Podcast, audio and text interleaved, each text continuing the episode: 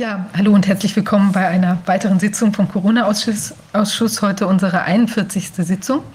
Ähm, enorm. Äh, Troja allenthalben ist heute unser Titel.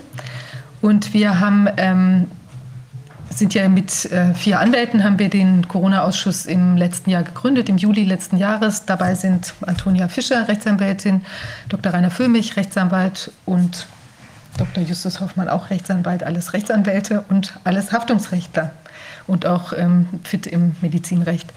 Und ähm, mein Name ist Viviane Fischer, ich bin Rechtsanwältin und Volkswirtin.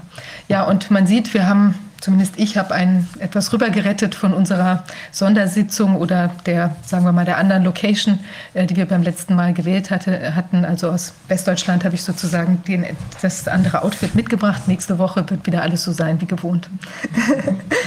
ja, und ähm, wir haben als ähm, sozusagen äh, kleine Neuigkeit auch aus der letzten Woche mitgebracht, dass wir jetzt vorab immer ein bisschen einen kleinen juristischen Rundumblick machen wollen am Anfang. Und da übergebe ich jetzt auch gleich an Rainer für mich, weil ich muss kurz noch eine Frist wahren. Ja, also wir alle haben ja noch richtige Jobs im richtigen Leben und müssen unser Geld verdienen, um unsere Familien und uns selbst zu ernähren. Das tun wir als Anwälte, indem wir auch das, was wir vor Corona gemacht haben, weitermachen. Aber jetzt kommen eben auch die Corona-Fälle dazu. Und äh, diese Corona-Fälle, die wir alle jetzt auch bearbeiten, hinter uns sind noch eine Reihe anderer Kollegen auf internationaler Ebene, die wollen wir und die juristischen Zusammenhänge dazu, die wollen wir immer mal wieder ansprechen, weil weil äh, wir werden ja immer gefragt im Ausschuss, was soll das alles? Macht ihr jetzt irgendwann ein Buch daraus? Diese Erkenntnisse müssen doch zu irgendwas gut sein. Ja, die sind zu irgendwas gut. Äh, wir als Juristen, als Anwälte benutzen sie und stellen es auch anderen Kollegen zur Verfügung, ähm, um damit Rechtsstreite führen zu können. Denn diese Corona-Krise spielt sich ja auf äh, drei Ebenen ab, wo wir glauben, tätig werden zu können. Einmal die Aufklärungsarbeit, die Transparenz, die von der äh, Bundesregierung nicht mehr kommt und die auch von den ähm, Mainstream-Medien nicht mehr kommen, die versuchen wir zu schaffen, äh, indem wir nicht nur hier in diesem Rahmen, sondern wer die letzte Sitzung gesehen hat, der weiß das, sondern auch jetzt immer mehr auf internationaler Ebene äh, betreiben wollen. Diese Transparenz, diese Aufklärungsarbeit, dieser Blick in die andere Richtung, den ähm, die Mainstream-Medien und die Regierung schon lange nicht mehr machen, äh, die immer nur die Drostenrichtung verfolgen, den wollen wir wiederherstellen.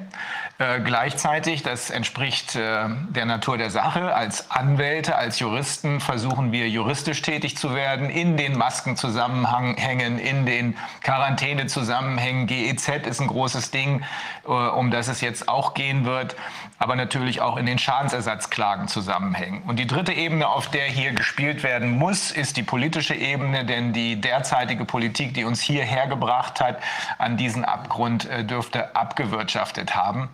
Ähm, um auch vielleicht ein, ja, man sagt ja immer, ein Blick, ein Bild sagt manchmal mehr als tausend Worte. Ähm, wenn das jetzt vielleicht mal eingeblendet werden könnte, Max, kriegst du das hin, dieses wunderbare Bild?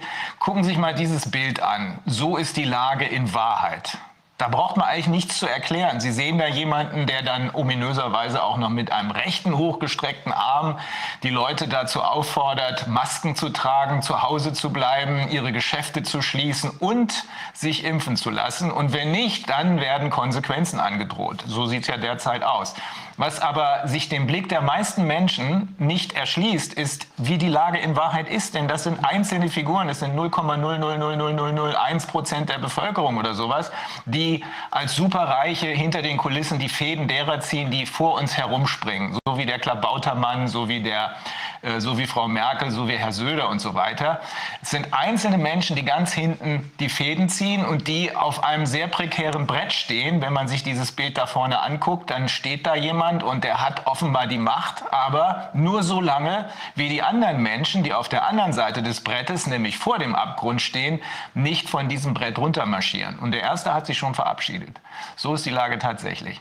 So, gehen wir wieder zurück in die ähm, juristische Auseinandersetzung, über, um die es hier in Wirklichkeit geht. Ähm, da ist immer wieder auch die Frage nach der Class Action. Das will ich nochmal erläutern, damit das so transparent, wie es nur irgendwie geht, rüberkommt. Ähm, hier in Deutschland und in Österreich und in der Schweiz und im gesamten europäischen Raum gibt es keine keine Class Action. Eine Class Action ist eine Sammelklage. Das bedeutet, wenn eine Vielzahl von Menschen durch ein und dasselbe Ereignis in gleicher Weise geschädigt werden, zum Beispiel, ich hatte die Geschichte schon erzählt, die Silikonbrustimplantatsachen, zum Beispiel gab es mal äh, verschiedene Autohersteller, die äh, ihre Autos so konstruiert haben, dass dabei immer dieselben Schäden entstanden, zum Beispiel Auffahrunfälle. Ford Pinto ist ein Beispiel, das ist auch verfilmt worden mit Gene Hackman. Ähm, wenn, wenn durch ein und denselben Fehler, durch ein und dasselbe Fehlverhalten eine Vielzahl von Menschen geschädigt werden, dann braucht man nicht für 100.000 oder 200.000 oder 500.000 Menschen Prozesse zu führen. Das ist teuer und langwierig. Dazu werden wir in Deutschland gezwungen, weil wir hier eine Übermacht der Industrielobby haben, die es verhindert hat bisher, dass wir echte Class Actions haben. In den USA, in den angloamerikanischen Staaten gibt es dafür die Class Action, sodass ein einziger Kläger eine Klage erheben kann und gleichzeitig beantragt, dass das, was er da als Klage geltend macht, zum Beispiel der Corona-Zusammenhang, auf den wir jetzt gleich kommen werden, als Sammelklage zugelassen wird, weil nämlich hinter ihm noch ganz viele andere Menschen sind, in diesem Fall weltweit, die durch die immer gleiche durch den immer gleichen Fehler, nämlich die Behauptung, PCR-Tests könnten Infektionen erkennen und die daran anschließende Maßnahme des Lockdowns, darauf basiert ja alles, geschädigt wurden. Wenn der Richter dann entscheidet, in Kanada oder in den USA, dass er das als Class Action zulässt, dann kann die ganze Gruppe, die ganze Class der Geschädigten sich einklinken in dieses Klagverfahren. Ähm, das bedeutet, dass der Richter oder das Gericht das Ganze natürlich auch gegebenenfalls weltweit, so wie hier. Damals, ähm, ich hatte mal eine Mandantin in diesem Silikonbrustimplantatsverfahren vertreten, war es genauso. Da war der Hersteller ein amerikanischer Hersteller. Das Ganze wurde aber zu einer internationalen Class Action, weil es, glaube ich, 250.000 Geschädigte weltweit gab. Und die wurden alle durch die Informationen des Richters, des Gerichts, durch die Informationen in den Mainstream-Medien darauf aufmerksam gemacht und hatten jetzt die Wahl. Wir können uns anschließen, dann konnten sie sich der Klage der Class anschließen und in diese Gruppe mit eintreten. Oder sie haben gesagt, ach nee, das mache ich lieber alleine, ich mache mein eigenes Spiel. Das ist eine Class Action. Einer klagt repräsentativ für die ganze Gruppe, die hinter ihm steht. Eine solche Class Action gibt es im Corona-Zusammenhang, es gibt mehrere, aber eine auf Schadensersatz gibt es im Corona-Zusammenhang in Kanada, die hat der Kollege Michael Swinwood eingereicht. Und jetzt äh, haben offenbar irgendwelche Bots oder Leute, die uns untergeschoben werden, damit äh, muss man leider immer rechnen, äh, falsche Informationen entweder äh, gestreut oder weil sie kein Englisch können, nicht verstanden, was ihnen da erklärt wurde. Diese Class Action heißt Class Action, weil da schon mehrere Classes drin sind. Da ist einmal die Gruppe der Indianer, weil Michael Swinwood seit Jahren Indianerrechte vertreten hat und weil er gesagt hat, für den Genocide, also für den Völkermord, um den es hier durch die Impfungen spätestens auch gehen könnte, wir werden weiteres dazu noch erkennen, denke ich, dafür sind sie die perfekte Klagegruppe. Und da ist ein Kläger, einer, aber repräsentativ, der steht ja nicht, äh, das ist ja nicht der einzige, sondern deswegen heißt es ja Class Action. Das ist der repräsentative Kläger für die Indianer, der ist da drin. Die nächste Gruppe war die der äh, Unternehmer, da ist glaube ich ein äh, Autogaragen, äh, Automechaniker äh, drin und dann gibt es noch eine Gruppe, die der Behinderten, da ist auch einer drin. Also insgesamt weiß ich nicht, ob da vier oder fünf Gruppen jetzt da sind, aber es ist jedes Mal nur einer, der repräsentativ für alle hinter ihm Stehenden drin ist. Wenn es dann soweit ist, das werden wir mit Michael Swinwood, das hat letzten Mittwoch nicht geklappt, aber nächste oder übernächste Woche wird es klappen, werden wir dazu einen Livestream machen äh, mit Zoom wenn es dann soweit ist, kommen auch die internationalen, international Geschädigte als eigene Gruppe rein. Das ist das Ziel der ganzen Aktion gewesen. Aber um das Ganze noch besser zu erläutern, das ist nur die Nuclear Option, könnte man sagen. Das ist die nukleare Option, die wir für unser insgesamt konzertiertes Vorgehen äh, benutzen. Daneben laufen ja noch einzelne Klagen, sowohl hier in Deutschland. Nächste Woche werden wir noch mal zwölf oder sowas ähm, Abmahnschreiben für, gegen die Verantwortlichen der Leopoldina für Unternehmer rausgeben. Daran werden sich wieder an, äh, Klagen ähm, knüpfen. Ähm, äh, es gibt in New York eine Klage wegen PCR-Test. Es gab schon eine PCR-Klage, die ähm, zum Erfolg geführt hat, ähm, eine, eine, Strafsache, die zum Erfolg geführt hat in Portugal. Und es sollen möglichst viele davon äh, noch herbeigeführt werden. Also das Ganze ist eine konzertierte Aktion. In den USA waren Kollegen unterwegs, die gesagt haben, wir, wir, gehen jetzt, äh, wir gehen jetzt auf Bill Gates los, weil der steckt ja hinter allem.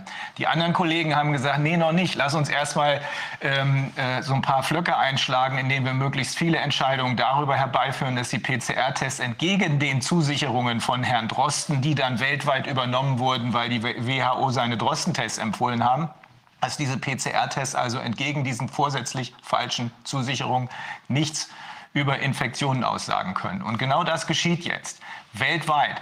Wir versuchen das auch mit den Kollegen in äh, Frankreich. Äh, da laufen entsprechende Bemühungen äh, mit den Kollegen in Italien und überall so herbeizuführen, dass möglichst viele dieser Klagen rauskommen. Denn inzwischen gibt es, man könnte sagen, Trittbrettfahrer, aber vielleicht auch ein paar seriöse Gestalten darunter, ähm, auch andere Bemühungen, auch hier in Deutschland, andere Bemühungen, ähm, mit Klagen zum Beispiel für Gastronomen erfolgreich zu sein. Das, was wir bisher beobachtet haben, war aber, dass die Kollegen, die das gemacht haben, den Staat angegriffen haben. Und dazu hatte ich schon ein paar Mal gesagt, wenn man den Staat angreift, dann weiß man, dass der Richter, der darüber entscheiden muss, gegen seinen eigenen Dienstherrn entscheiden muss. Beispielhaft hatten ein Kollege und ich uns eine äh, eine solche erste Verhandlung, glaube ich, im Juni in Hannover angesehen. Ein Gastronom hatte dort das Land verklagt auf Schadensersatz. Äh, mit angezogener Handbremse würde ich jetzt im Nachhinein sagen, weil wir gehen anders vor. Wir haben, äh, um es mal bildlich zu sagen, so einen Revolver mit fünf Kammern und wir laden nicht nur eine, sondern alle fünf. Wir gehen über 826 vor. Das ist vorsätzlich sittenwidrige Schädigung, weil wir glauben, dass wir die Beweismittel dafür haben.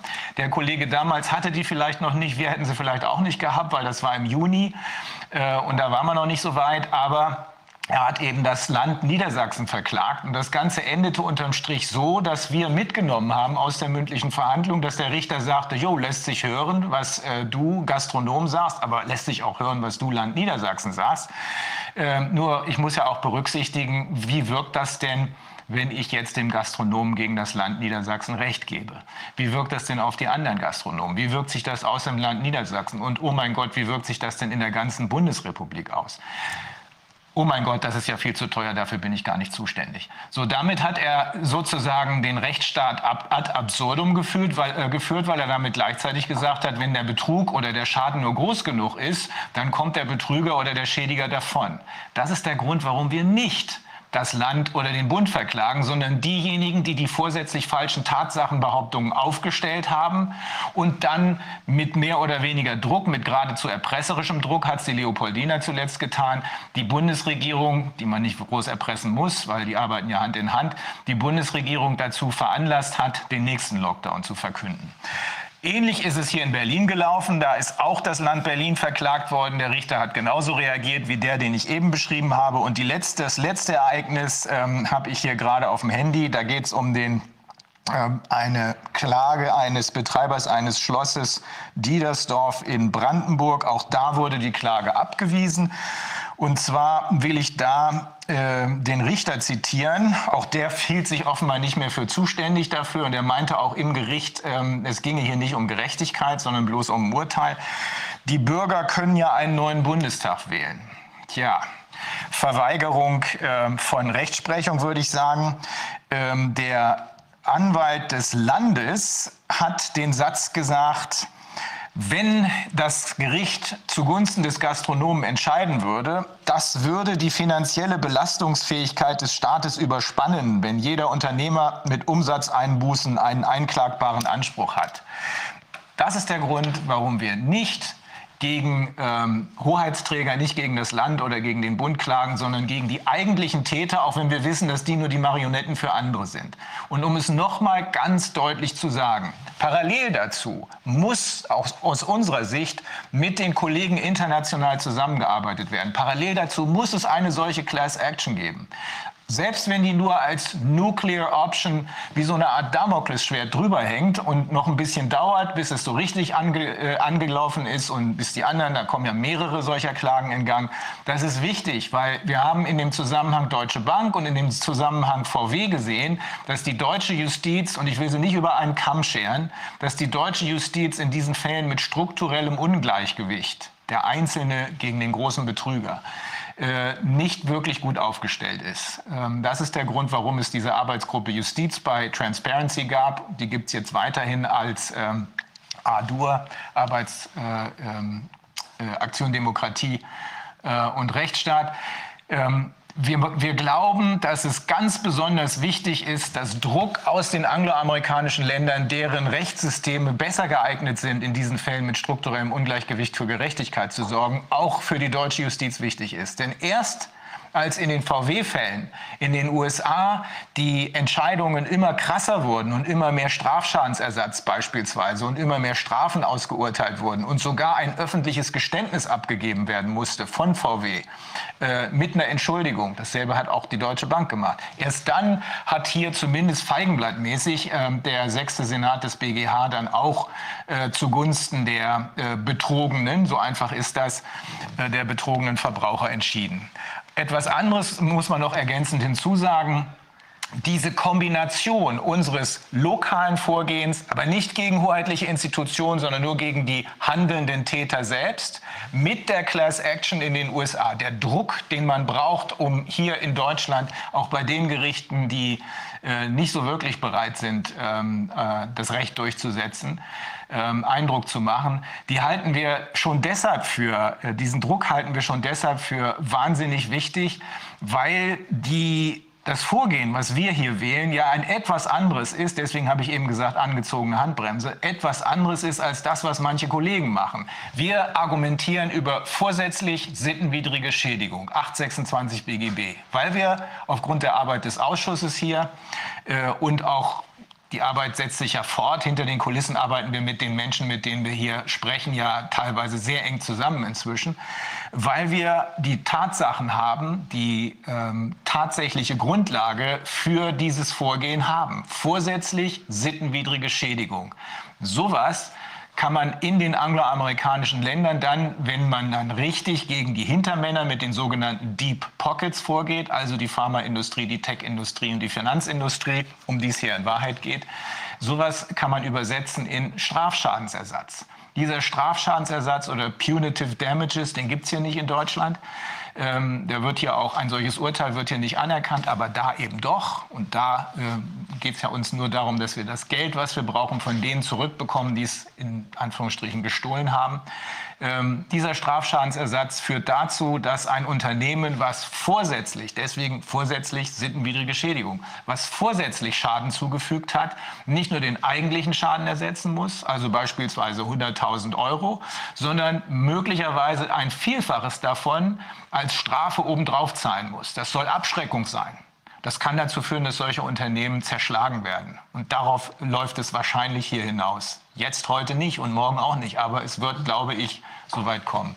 Also mit anderen Worten, die Kombination aus dem lokalen Vorgehen, aber von uns jedenfalls nicht gegen hoheitliche Institutionen, sondern im Moment nur gegen die eigentlichen Handelnden, mit dem Druck der internationalen Class Action, die halten wir für unverzichtbar. Ähm, und wie gesagt, wenn jemand beispielsweise im Büro von Michael Swinwood anruft und kein Englisch kann, dann ist es ganz schön schade, wenn dann entsprechend falsche Informationen kommen. Es sind nicht nur fünf Kläger, es sind fünf repräsentative Kläger für die jeweiligen Gruppen, die dahinter stehen. So, äh, Michael Swinwood wird aber mit einer früheren Studentin von mir, die äh, Deutsche ist und ähm, dementsprechend gut Deutsch spricht, in entweder 14 Tagen oder vielleicht auch nächste Woche sowieso in einem Livestream, zu, Livestream zur Verfügung stehen und dann können wir noch mal im Einzelnen darüber sprechen. Es wird nicht die einzige sein.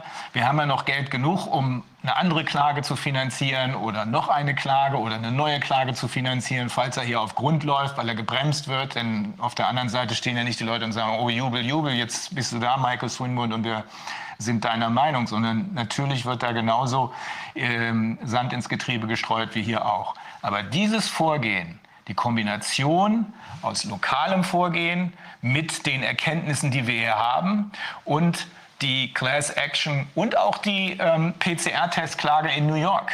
Das ist die entscheidende Kombination aus unserer Sicht. Wir glauben nicht, dass das alleinige Vorgehen hier in Deutschland und noch dazu direkt gegen die hoheitlichen Verantwortlichen ähm, große Aussichten auf Erfolg hat. Ich will da niemanden abturnen und ich will auch nicht den Kollegen vorschreiben, was sie tun wollen, aber wir machen es eben anders, weil wir andere Erkenntnisse haben und weil wir glauben, dass das hier der richtige Weg ist.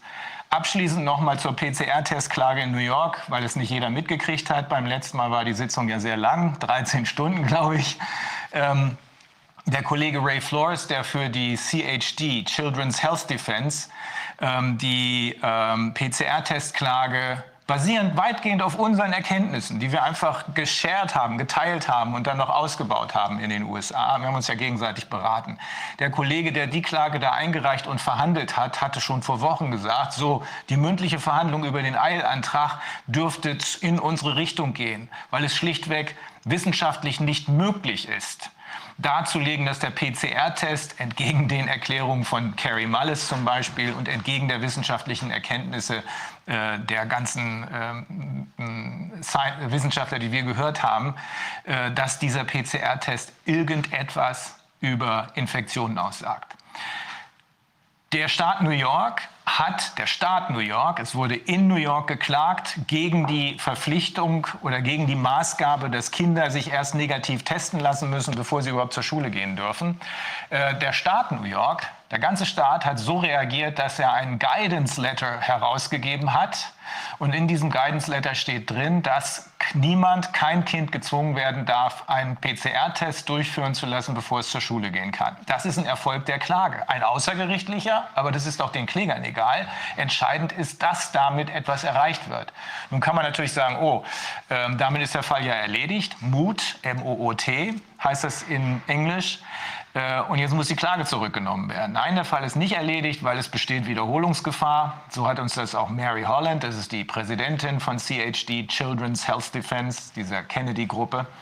Ähm, so hat sie es uns auch erklärt. Es besteht Wiederholungsgefahr. Wenn die Klage zurückgenommen wird, könnte der Staat New York auf die Idee kommen, bei dem Gouverneur liegt das nicht ganz fern, der ist inzwischen ganz schwer unter Beschuss, ähm, weil er die Zahlen der nach Impfung Verstorbenen offenbar äh, äh, gefälscht hat. Ähm, er könnte auf die Idee kommen, sofort die gleiche Regelung wieder in Kraft zu setzen. Dann müsste man eine neue PCR-Testklage machen. Deswegen, so wird das im Gericht argumentiert, es besteht Wiederholungsgefahr. Wir wollen eine Entscheidung. Und die Entscheidung, die benutzen wir natürlich hier auch in Deutschland. Die wird auch in Portugal benutzt. Die wird auch in Namibia benutzt für deren eigene Klagen. Und ob nun am Ende die, die Class Action dazu führt, dass wir hier umfassende, flächendeckende Einigung hinkriegen. Oder ob es eine deutsche oder eine, eine kanadische oder sonst eine Einzelklage ist, die dazu führt, dass die Geschädigten entschädigt werden müssen. Das spielt, glaube ich, für die Geschädigten selbst am Ende keine Rolle. Es ist die Strategie, aus meiner Sicht ist es die Strategie, die hier entscheidend sein wird. Man darf sich nicht auf einen Weg verlassen, sondern man muss mehrere Möglichkeiten und zwar auf internationaler Ebene haben. Und dann kommt noch ein Gedanke dazu, den wir besser nicht vergessen sollten. Wenn wir uns nicht wehren, wenn wir nicht dafür sorgen, dass diese kleinen und mittleren Unternehmen, der Mittelstand gerettet wird, dann sind sowieso alle im Eimer. Und so weit sollte es nicht kommen. Denn freiwillig wird die andere Seite, dieses Bild, was wir da eben gesehen haben, äh, nicht sagen, ihr könnt alle äh, von äh, diesem Steg runtergehen, sondern die werden alles tun, um uns auf diesem Steg zu halten, damit sie selbst nicht in den Abgrund fallen. Das tun sie aber, wenn wir jetzt dazwischen grätschen und dafür sorgen, dass wir alle aus diesem, von diesem Steg äh, runtertreten oder eben juristisch gesprochen, wenn wir jetzt dafür sorgen, dass die kleinen und mittleren Unternehmen gerettet werden. Und das müssen wir, weil es geht nicht anders. So, so viel zu dieser Class Action und zu der Schadensersatzgeschichte. Martin, du wolltest vielleicht da noch äh, Nachfragen stellen oder was ergänzen? Ja, äh, es ist so, ich werde ja mittlerweile auch selber auf die äh, Sammel Sammelklageprojekt angesprochen.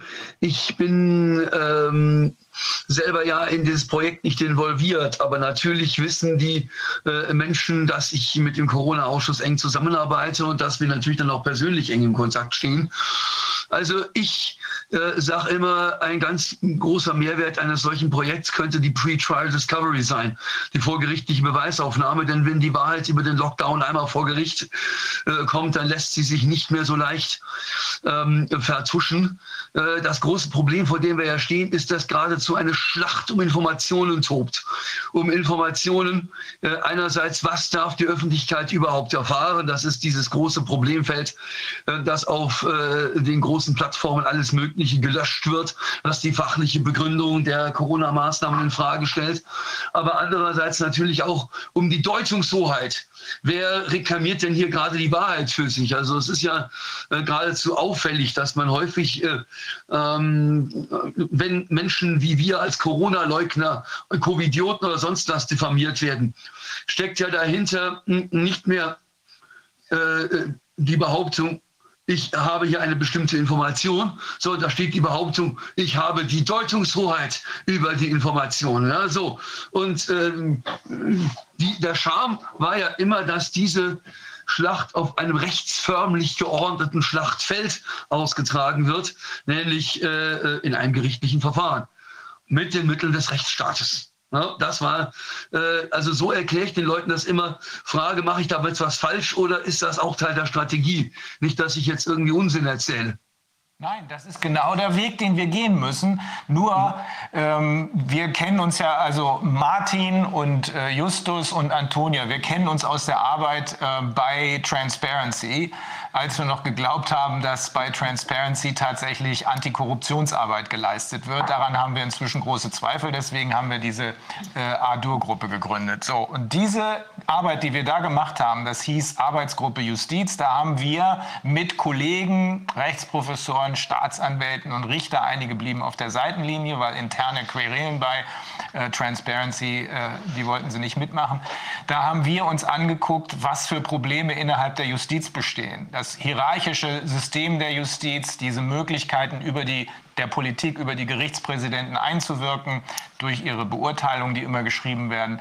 Ähm, das hat aus unserer Sicht dazu geführt, dass in den Fällen mit strukturellem Ungleichgewicht, das sind ja die einzelnen Verbraucher, oder hier ist es ja jeder von uns, we're all Indians now, sagt Michael Swinwood, dass die einzelnen Verbraucher ähm, es schwer haben äh, gegenüber einem mächtigen Konzern, in Deutschland jedenfalls. Ähm, aber natürlich, uns geht es um ein rechtsförmiges Verfahren und wir sind auch nicht der Überzeugung, Auffassung, dass die gesamte Justiz korrupt ist, das ist bestimmt nicht der Fall. Auch nicht die gesamte Regierung, auch nicht die gesamte Verwaltung, aber große Teile sind es. Das System insgesamt ist kaputt. Und ob es da einen Restart geben äh, kann oder ein völliger Neustart geübt werden muss, auch in der Justiz, das diskutieren wir gerade noch. Aber so jedenfalls kann es nicht mehr weitergehen. Wir wollen ein justizförmiges Verfahren und ein justizförmiges Verfahren in diesen Fällen bedeutet, es muss festgestellt werden, ob es jemals eine tragfähige Grundlage im tatsächlichen, so formuliert es der BGH, für diese Maßnahmen gegeben hat. Und wenn es nichts gab, Außer den Behauptungen von Herrn Drosten, weil das war der einzige Ratgeber der Bundesregierung, wenn es nichts gab außer den Behauptungen von Herrn Drosten, dann muss geprüft werden, ob die Behauptungen von Herrn Drosten wahr sind. Und wir haben konkreteste Anhaltspunkte dafür, dass sie es nicht sind. Und nicht nur, dass sie es nicht sind, dass sie also falsch sind, sondern auch noch, dass sie vorsätzlich falsche Tatsachenbehauptungen sind, die dann im Zusammenwirken mit der WHO, mit Herrn Tedros, äh, dem äh, Leiter der WHO, gegen den eine Strafanzeige in New York erstattet wurde wegen Völkermordes. Sein eigenes Volk hat ihn jahrelang besucht gesucht, sucht ihn immer noch. Äh, diese falschen Tatsachenbehauptungen wurden über die WHO in die ganze Welt transportiert. Wenn wir es also schaffen, in einem justizförmigen Verfahren, entweder hier in Deutschland oder sonst wo, zu beweisen, dass das alles glatt gelogen war, ne, also nicht nur falsche Tatsachenbehauptungen, sondern vorsätzlich falsche Tatsachenbehauptungen. Das übersetzt man dann in vorsätzlich sittenwidrige Schädigung. Dann ist die Grundlage für diese Pandemie weg. Und wenn die Grundlage für die Pandemie weg ist, dann geht es spätestens um Schadensersatz. Man kann das kombinieren. Das tun wir hier in Deutschland, indem wir die Schadensersatzklagen, die wir einreichen, äh, äh darauf basieren lassen, dass wir sagen, das steht im Zentrum. Der PCR-Test kann keine Infektionen feststellen, entgegen den Behauptungen. Das ist eine Tatsachenbehauptung, die die dem Beweis zugänglich ist, sodass dann vermutlich mit Hilfe von Sachverständigengutachten festgestellt werden muss, stimmt's oder stimmt's nicht. Und wenn es nicht stimmt, dann sind die äh, sogenannten Infektionszahlen, die in Wahrheit ja Positivtests sind, dann sind die weg. Ohne Infektion keine Pandemie, ohne Pandemie müssen die Leute, die das Ganze zu verantworten haben, äh, in die Verantwortung genommen werden. Was du gerade gesagt hast, Martin, das ist die Pre-Trial Discovery, ein weiteres ein weiterer erheblicher Vorteil des angloamerikanischen Rechts. Da wird, bevor es überhaupt zur mündlichen Verhandlung kommt, wird außerhalb des Gerichts, aber unter Beteiligung des Gerichts, äh, von den Anwälten der beiden Parteien äh, genau eruiert, indem man Zeugen anhört, Unterlagen ansieht, im Wesentlichen Depositions, also Zeugenanhörungen. Was ist es, was am Ende noch im Gericht eine Rolle spielen soll? Wir wissen aber jetzt schon, dass diese dass das, dass das äh, große Beweisthema die Frage sein wird, was ist mit den PCR-Tests. Ähm, und die Pretrial Discovery, wie gesagt, die gibt eine umfassende Möglichkeit, anders als hier im deutschen Recht, anders auch als im österreichischen Recht, gibt eine umfassende Möglichkeit zur Befragung aller möglichen Zeugen, aller möglichen Sachverständigen, zum Herausholen aller möglichen Unterlagen das ist was, was hier in Deutschland nur in der Theorie existiert, im Beweisrecht. Ich kann die Gegenseite auffordern, leg doch bitte mal deine Sachen vor und dann machen sie es eben nicht. Ich habe es erlebt, dass in Rechtsstreiten mit der Deutschen Bank das Gericht anordnet, legt die Kreditakte vor. Macht die Bank nicht. Und dann zuckt der Richter mit den Achseln und sagt, oh, wie schade.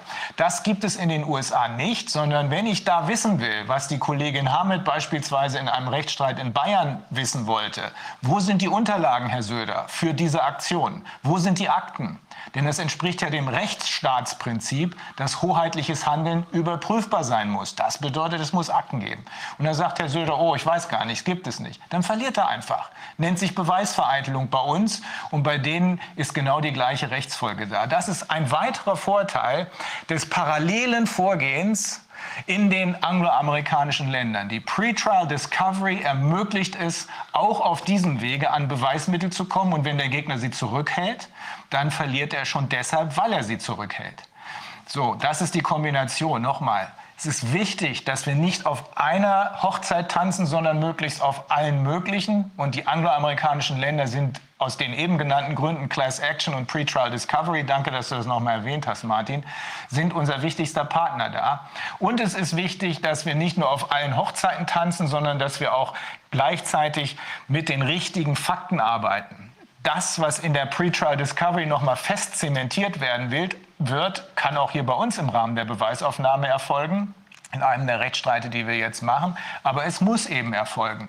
Und das ist aber meine persönliche Meinung. Es bringt nichts, gegen die Arbeitgeber der Richter vorzugehen, sondern wir müssen jetzt erstmal gegen die Leute vorgehen, die dafür gesorgt haben, dass die Regierung die Plattform hat, auf der sie dann nämlich uiuiui, alle werden sterben an diesen ganz vielen Infektionszahlen, die Plattform hat, aufgrund derer sie dann überhaupt erst den Lockdown verhängt hat. Es war zwar alles nur ein Charade, also eine Charade, die da abgespielt wurde, wie wir inzwischen überzeugt sind, weil hier einfach ein Plan durchgezogen wird, aber wir müssen es trotzdem im Gericht Stück für Stück beweisen. Und dafür ist dieses konzertierte internationale Vorgehen da.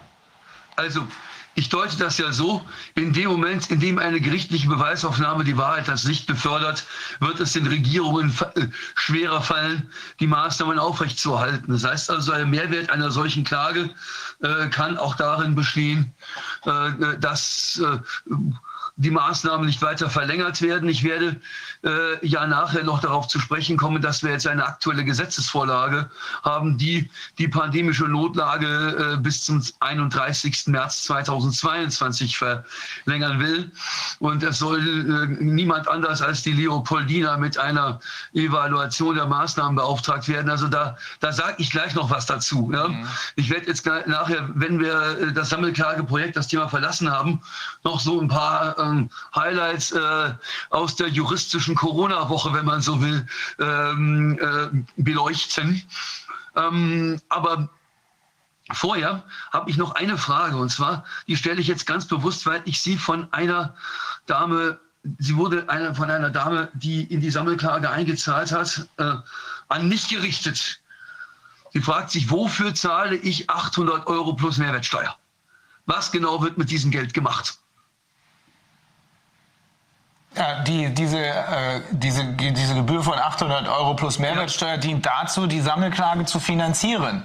Sie dient dazu, äh, beispielsweise Michael Swinwoods Aktivitäten zu finanzieren oder wenn die Amerikaner soweit sind oder die Australier. In diesen drei großen Rechtsräumen ist ja eine Sammelklage möglich, eine Class Action möglich. Äh, wir müssen deren Aktivitäten zumindest mitfinanzieren. Das wird viel teurer werden als das, was wir hier an Geld zur Verfügung haben. Ich habe da mit äh, Robert F. Kennedy Jr. drüber gesprochen. Es kostet wahrscheinlich zig Millionen, ein solches, eine solche äh, Klage in Gang zu setzen. Ähm, einfach schon, weil die Logistik teuer ist, die ganzen Leute zu informieren, dann die Sachverständigen reinzuholen, die nicht umsonst arbeiten werden. Das muss alles in irgendeiner Weise finanziert werden. Wir können das nicht alleine, aber wir können jedenfalls so, äh, äh so viel Schub bringen, dass diese Menschen mit uns zusammenarbeiten, ohne zu sagen, ja, also umsonst arbeite ich, hier aber auch nicht. Also dafür dient dieses Geld. Äh, ich habe das ja schon ein paar Mal gesagt, wir werden am Ende, wenn alles gut geht, und uns geht es nicht ums Geld, uns geht es einfach um die Sache, sonst äh, würden wir einfach normale Klagen machen und sagen, ja, dann komm doch her, äh, gib mir den Auftrag, eine einzelne Klage für dich zu machen. Was, wie viel willst du haben? Du willst 50.000 geltend machen? Okay, Gerichtskosten, Anwaltskosten dafür sind, ich schätze mal, 6.000, 8.000 Euro. Na, das ist doch der Grund, warum wir sagen, nein, wir machen diese einzelnen Klagen für die Leute, die das Geld haben. Aber wir wollen, dass möglichst viele Menschen in der Lage sind, ähm, ihre Ansprüche geltend zu machen und ob wir dann am Ende mit der Class Action für diese Menschen Geld reinholen oder weil die Drohung der Class Action aus den USA oder Kanada hier in Deutschland oder in Holland zum Erfolg führt und daraufhin das Regime einkracht und festgestellt werden muss, jetzt schuldet ihr Schadensersatz. Das ist doch unserem Mandanten egal. Wir glauben, dass diese Kombination entscheidend ist, die internationale Kombination. Und wer das nicht macht, hat, glaube ich, ein Problem. Und wer dann ausschließlich und nur mit angezogener Handbremse von wegen, oh bitte, bitte, gib mir doch ein bisschen Geld wenigstens, weil die Entschädigung reicht nicht aus, den Staat verklagt, der darf sich nicht wundern. Wenn der Staat, der ihn hierher gebracht hat, so reagiert, dass er sagt, nee, sorry, du kriegst nur das, was ich dir als Almosen zugedenke. Und damit wollen wir uns nicht abspeisen lassen. Mhm. Ja, also Michael Swinwood wird dazu selbst noch was sagen. Vielleicht wird auch ähm, Robert F. Kennedy oder einer der Kollegen, mit denen wir da was äh, machen, vielleicht werden die sich auch noch dazu äußern. Michael Swinwood ist derjenige, der eben jetzt diese Klage anhängig hat, aber es werden andere kommen. Die werden alle auch noch äh, kommentieren. Wir, wir wären gerne schneller, aber äh, wie man ja sieht, sind die äh, Widerstände auf allen Ebenen äh, erheblich und deswegen können wir nur tun, was wir eben tun können. Und das ähm, tun wir mit aller Kraft. Okay. Ja, nee, weitere Fragen zum Sammelklageprojekt habe ich nicht. Bloß ich äh, ich habe halt, äh, es ist auch für mich selber wichtig, mhm. wenn man mir Fragen zu dem Projekt stellt, ähm, äh, dass ich notfalls ohne das E-Mail-Postfach der Kanzlei Füllmich oder, oder der Hafenanwälte in Berlin, das ohnehin schon überfüllt ist, noch mit weiteren E-Mails zu füllen, dass ich dann notfalls selbstständig auch reagieren kann. Mhm. Also gut. Äh, aber ich glaube, wir haben noch weitere juristische Themen für diese Woche, richtig? Ja, ähm, sind wir so weit, dass man mehr über die äh, GEZ-Zusammenhänge sagen kann oder sollten wir das lieber auf nächste Woche verschieben? Über die GEZ, ähm, da, äh, das sollten wir auf nächste Woche verschieben, weil äh, es ja jetzt erstmal darum geht, zu sagen, wenn ich jetzt hergehe und sage, ich bezahle keine GEZ, dann ist natürlich, äh, stellt sich für Menschen, die äh, sich weigern, doch Fragen. Erstens, kann mir dann demnächst der Gerichtsvollzieher einen kleinen Hausbesuch abstatten? Bekomme ich dann vielleicht einen negativen Schufa-Eintrag? Ja, äh, es ist ja wichtig, äh, äh, dass man hier eine Anleitung für Leute, die die Rundfunkgebühren nicht mehr bezahlen möchten, eine rechtssichere Handlungsanleitung gibt. Ja, also einfach zu sagen, also da hatte ich durchaus Zuschriften, dass ich sage, ja, ich habe jetzt nicht mehr bezahlt und jetzt äh, kommt der Gerichtsvollzieher raus. Da habe ich gesagt, es reicht nicht zu sagen, ich bezahle einfach nicht. Äh, und ich stelle dann auch immer die Frage, na, auf welcher Rechtsgrundlage wird denn hier die Vollstreckung ausgebracht? Wo ist der Vollstreckungstitel? Mhm. Ja, wer äh, äh, ist der Beitragsservice des öffentlich-rechtlichen Rundfunks selbst in der Lage, Verwaltungsakte zu erlassen? Fragezeichen. Das setzt voraus, dass er im Sinne des Verwaltungsverfahrensgesetzes eine Behörde ist. Da gab es mal, ich glaube allerdings zu GEZ-Zeiten, ein Urteil des Landgerichts Tübingen, das das verneint hat. Wie das jetzt unter dem heutigen System ist, weiß ich nicht. Das muss ich alles äh, mir nach und nach erschließen. Also ich bitte das erlesene Publikum, das uns äh, hier seine Zeit schenkt und uns zuguckt, ähm, äh, vielmals um Nachsicht, dass ich nicht gleich alle äh, Dinge aus dem Stand beantworten kann, sondern, mir, sondern mich in manche Rechtsmaterien auch erst äh, selbst einlesen muss, bevor ich belastbare Aussagen machen kann. Und natürlich, äh, aber eine Idee habe ich äh, tatsächlich, wie man äh, dem öffentlich-rechtlich finanzierten Rundfunk doch nochmal äh, eine juristische Gegenlinie aufzeigen kann. Es geht ja nicht nur darum, dass der Auftrag von Paragraph 3 Absatz 1 und 26 Absatz 2 Medienstaatsvertrag verfehlt wird. Dazu habe ich ja in der letzten Sitzung etwas Näheres ausgeführt, sondern es geht ja auch darum, dass die Menschen, die jetzt, ähm, so wie wir es äh, hier tun, es wagen, die fachliche Begründung der Corona-Maßnahmen in Zweifel zu ziehen, ja nun systematisch eigentlich seit einem Jahr nur noch beleidigt werden. Wir sind Koronazis, Covidioten, Aluhutträger, Verschwörungstheoretiker und weiß der Fuchs was sonst noch alles. Und ähm, äh, das berührt das ähm, strafrechtlich sehr interessante Problem der Kollektivbeleidigung. Da gibt es ja diese schöne Rechtsprechung des BGH, wenn das Kollektiv zu unbestimmt ist, dass da beleidigt wird, äh, dann äh, ist eigentlich niemand beleidigt, weil so der BGH in seiner sibyllinischen Formulierung die individuelle Ausnahme bereits ausgesprochen ist. Also wenn ein Student durch die Klausur fällt und sich denkt, alle Professoren sind Idioten, dann meint in dem Moment nicht alle, sondern das ist eine erste menschlich verständliche Frustreaktion. Ja? So, mh. Anders sieht es allerdings beim gebührenfinanzierten öffentlich-rechtlichen Rundfunk aus. Wer die Corona-Maßnahmen fachlich in Zweifel zieht, der ist ausnahmslos Covidiot, Aluhutträger, Verschwörungstheoretiker, Corona-Leugner und sonst was. Da gibt es diese individuelle Ausnahme nicht mehr. Da muss man sich die Frage stellen, äh, ob man gegen den Gebührenanspruch mit einem Anspruch aus 826 vorsätzliche sittenwidrige Schädigung äh, oder von mir aus auch 23.1 allgemeine Persönlichkeitsrechtsverletzung, äh, die Aufrechnung erklärt. Wobei man allerdings diese Aufrechnung nicht an einem individuellen Fernseh- äh, oder Rundfunkbeitrag festmachen kann, sondern es ist das Gesamtbild ja, dass man sozusagen permanent nur diese eine Linie zu hören bekommt. Das sind alles Spinner, äh, die haben alle nichts begriffen, die leben immer noch hinter dem Mond. Und was sollen wir denn noch alles schreiben, bis sie es endlich kapieren? Ja, das ist der Tenor in der Medienberichterstattung seit Anfang Mitte März 2020 hört man ja nur noch das. Ne? Ähm, da muss man sagen, das Gesamtbild macht es. Das muss natürlich aufwendig recherchiert werden. Äh, aber äh, ich habe nach dem äh, letzten Auftritt im Corona-Ausschuss einige Hinweise auf bereits vorhandene Studien bekommen, in denen der öffentlich-rechtliche Rundfunk schon mal kritisch unter die Lupe genommen wurde. Und wenn man das vor Gericht vorliegt, dann hat man schon eine Chance, äh, einen substanzierten Vortrag zu halten dazu, dass es hier nicht einfach nur um die Entgleisung eines individuellen Journalisten in einem bestimmten Beitrag geht, sondern dass es hier um systematisches Unterbuttern einer bestimmten Meinungsströmung geht. Und dass die Presse, das ist der Sittenwidrigkeitsmoment, die ist ja der Wachhund der Öffentlichkeit, so hat es der sechste Zivilsenat des BGH immer ausgedrückt, ja, ihren Auftrag pervertiert zum Wachhund der Regierung über die Öffentlichkeit. Ja? Eigentlich soll die Presse sozusagen für uns Menschen, mehr oder weniger als unser Treuhänder, das Handeln der Eliten in Politik, Wirtschaft und Gesellschaft durchleuchten. Was macht sie stattdessen? Sie handelt eben als Treuhänder der, der, Eliten in Politik, Wirtschaft und Gesellschaft und guckt, gibt es da Leute im allgemeinen Volk, die da aus der Reihe tanzen. Das ist genau das Gegenteil von dem, Perfekt. was Presse leisten soll, mhm. nach dem Auftrag des Grundgesetzes. Ne? Und daraus kann man natürlich auch, das kann man juristisch übersetzen in die Verletzung des Anstandsgefühls aller billig und gerechtdenkenden. Das, ist die guten, das sind die guten Sitten in der Definition der Rechtsprechung. Mhm. Das Anstandsgefühl aller billig und gerechtdenkenden.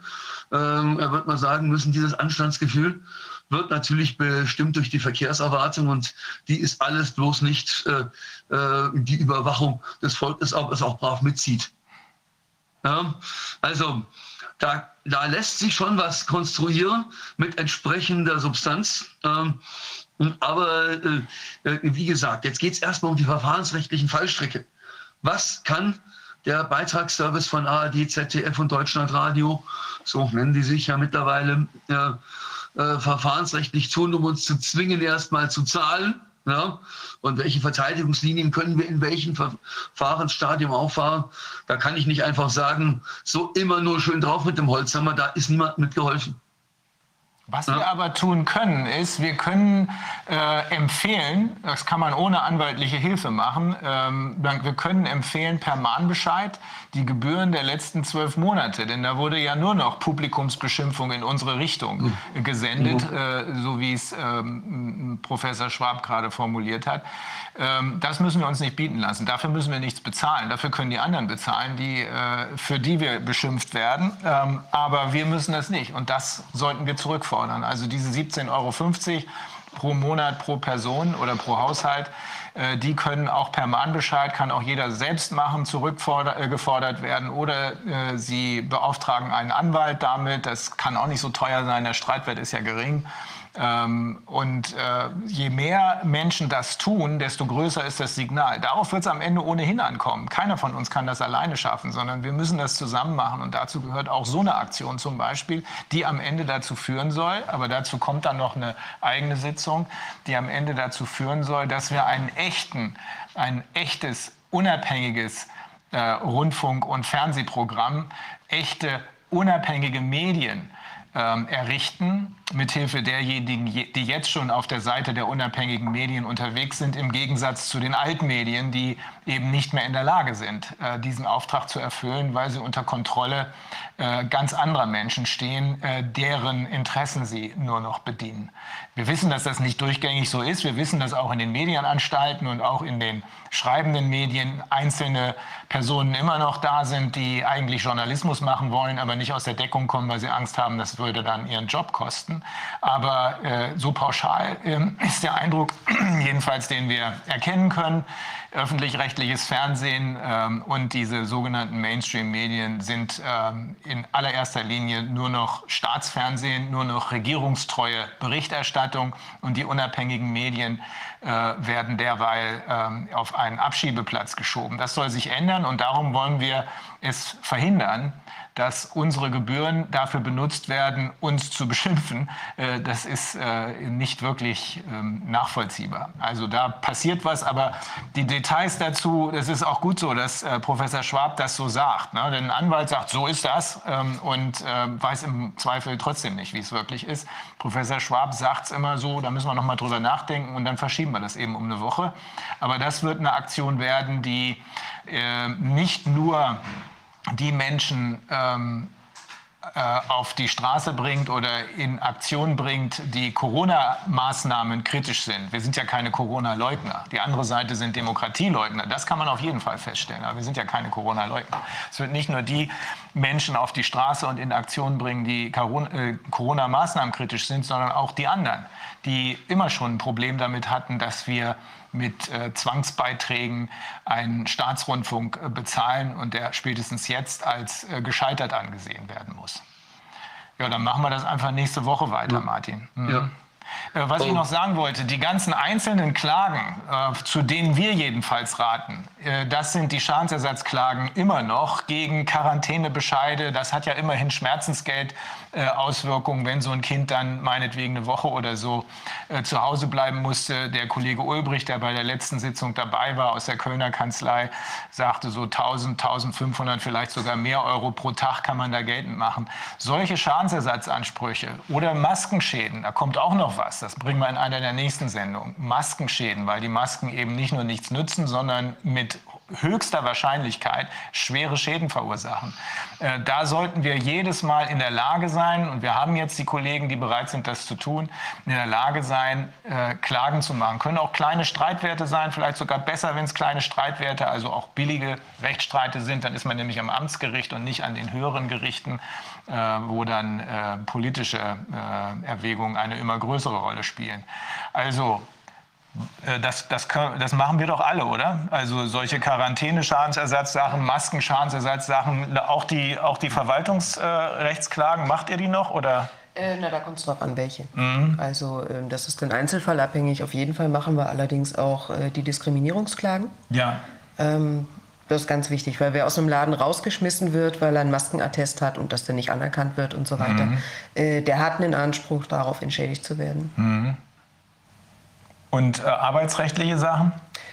Arbeitsrecht ist jetzt Oder wollen wir das den Kollegen geben, die da... Kampfgebiet, hm. ähm, ich ja, weiß, Kollege Templin und du machst das auch, ne? Ja sonst die Kollegin Ringeisen, es gibt noch ein paar andere aus der mhm. großen Gruppe der Anwälte. Also wir können das von hier aus auch verteilen. Also uns wäre es lieber, wenn die Anwälte direkt angesprochen werden würden, aber wenn man, wenn einer nicht weiß, welchen Anwalt soll ich ansprechen, dann kann er auch gerne den Corona-Ausschuss anschreiben. Das dauert aber ein paar Tage, weil wir immer, immer, immer geflutet sind.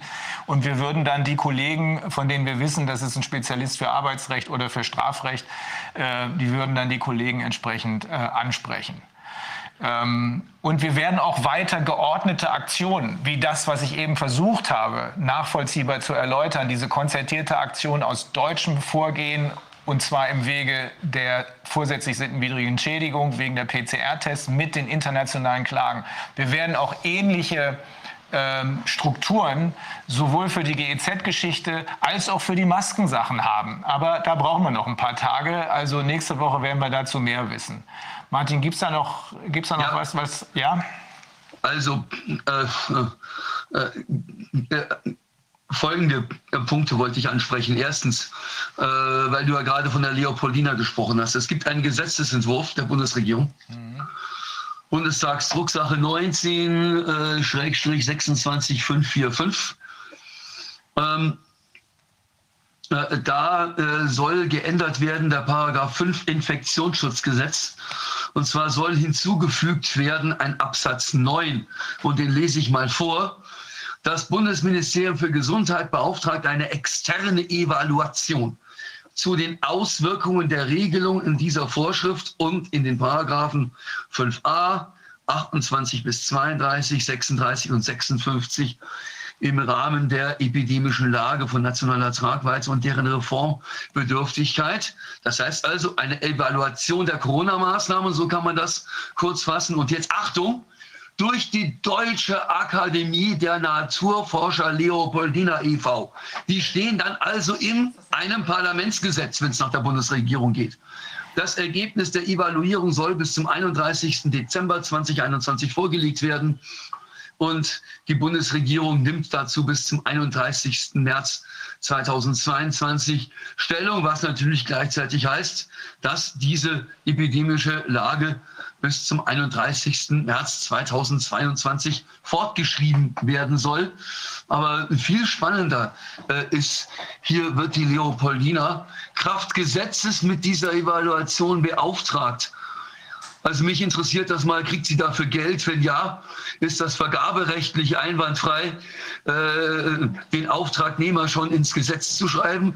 Da gibt es ja vielleicht auch noch mal jedenfalls ab bestimmter Schwellenwerte entsprechende europarechtliche Vorschriften.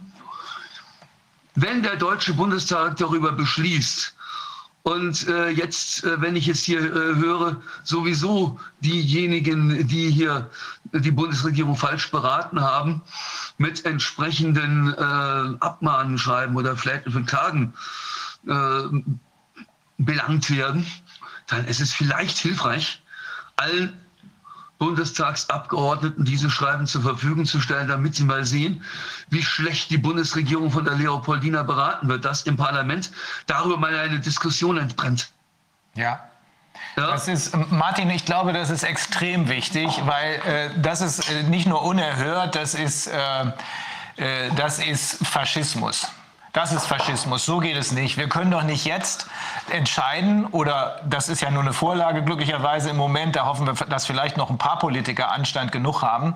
Äh, aber wir können doch nicht jetzt entscheiden, dass das Ganze bis zum 31.03.2022 weiterläuft, um dann zu sagen, und hinterher gucken dann ausgerechnet die Typen, die uns hierher gebracht haben, nämlich die Leopoldina, Leopoldina nach, ob das alles richtig so gewesen ist. Darauf läuft es ja hinaus hier. Ja. Ähm, ich will dazu noch eins sagen. Diese Abmahnschreiben, die wir für, die dann in Klagen münden werden, die wir jetzt für eine Reihe von Unternehmern fertig machen werden. Es sind Unternehmer, die haben Kampfkraft und die sind klar genug, um die Situation zu erkennen. Die wissen, dass sie sich auf diese Regierung und auf diese Leopoldina, die regierungstreue äh, Berater sind, äh, nicht mehr verlassen können. Da wird auch die beste Versprechung, da kommt noch eine Hilfe und noch eine Hilfe, die wird immer nur kleine Teile dessen ausbessern können, was ja an riesigen Schäden angerichtet werden. Also das Vertrauen in diese Regierung und in diese Leopoldina ist weg. Äh, drei, waren das nicht drei Mitglieder, der ehemalige Mitglieder der Leopoldina oder zwei, die sich verabschiedet haben, das mit krassen Worten auch noch?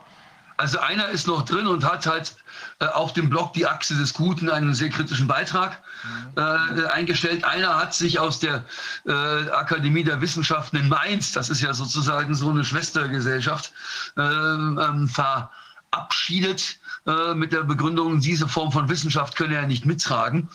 Ob es da noch eine dritte Stimme in diese Richtung gibt, weiß ich nicht. Was ich halt gesehen habe auf Welt Online, ist, dass sich da einer sehr kritisch über dieses Leopoldina Papier geäußert hat, mhm. der aber selber offenbar keine Verbindungen zur Leopoldina hat, jedenfalls keine, ah, die ja. ich aus dem Artikel ja. hätte entnehmen können. Okay. Ja.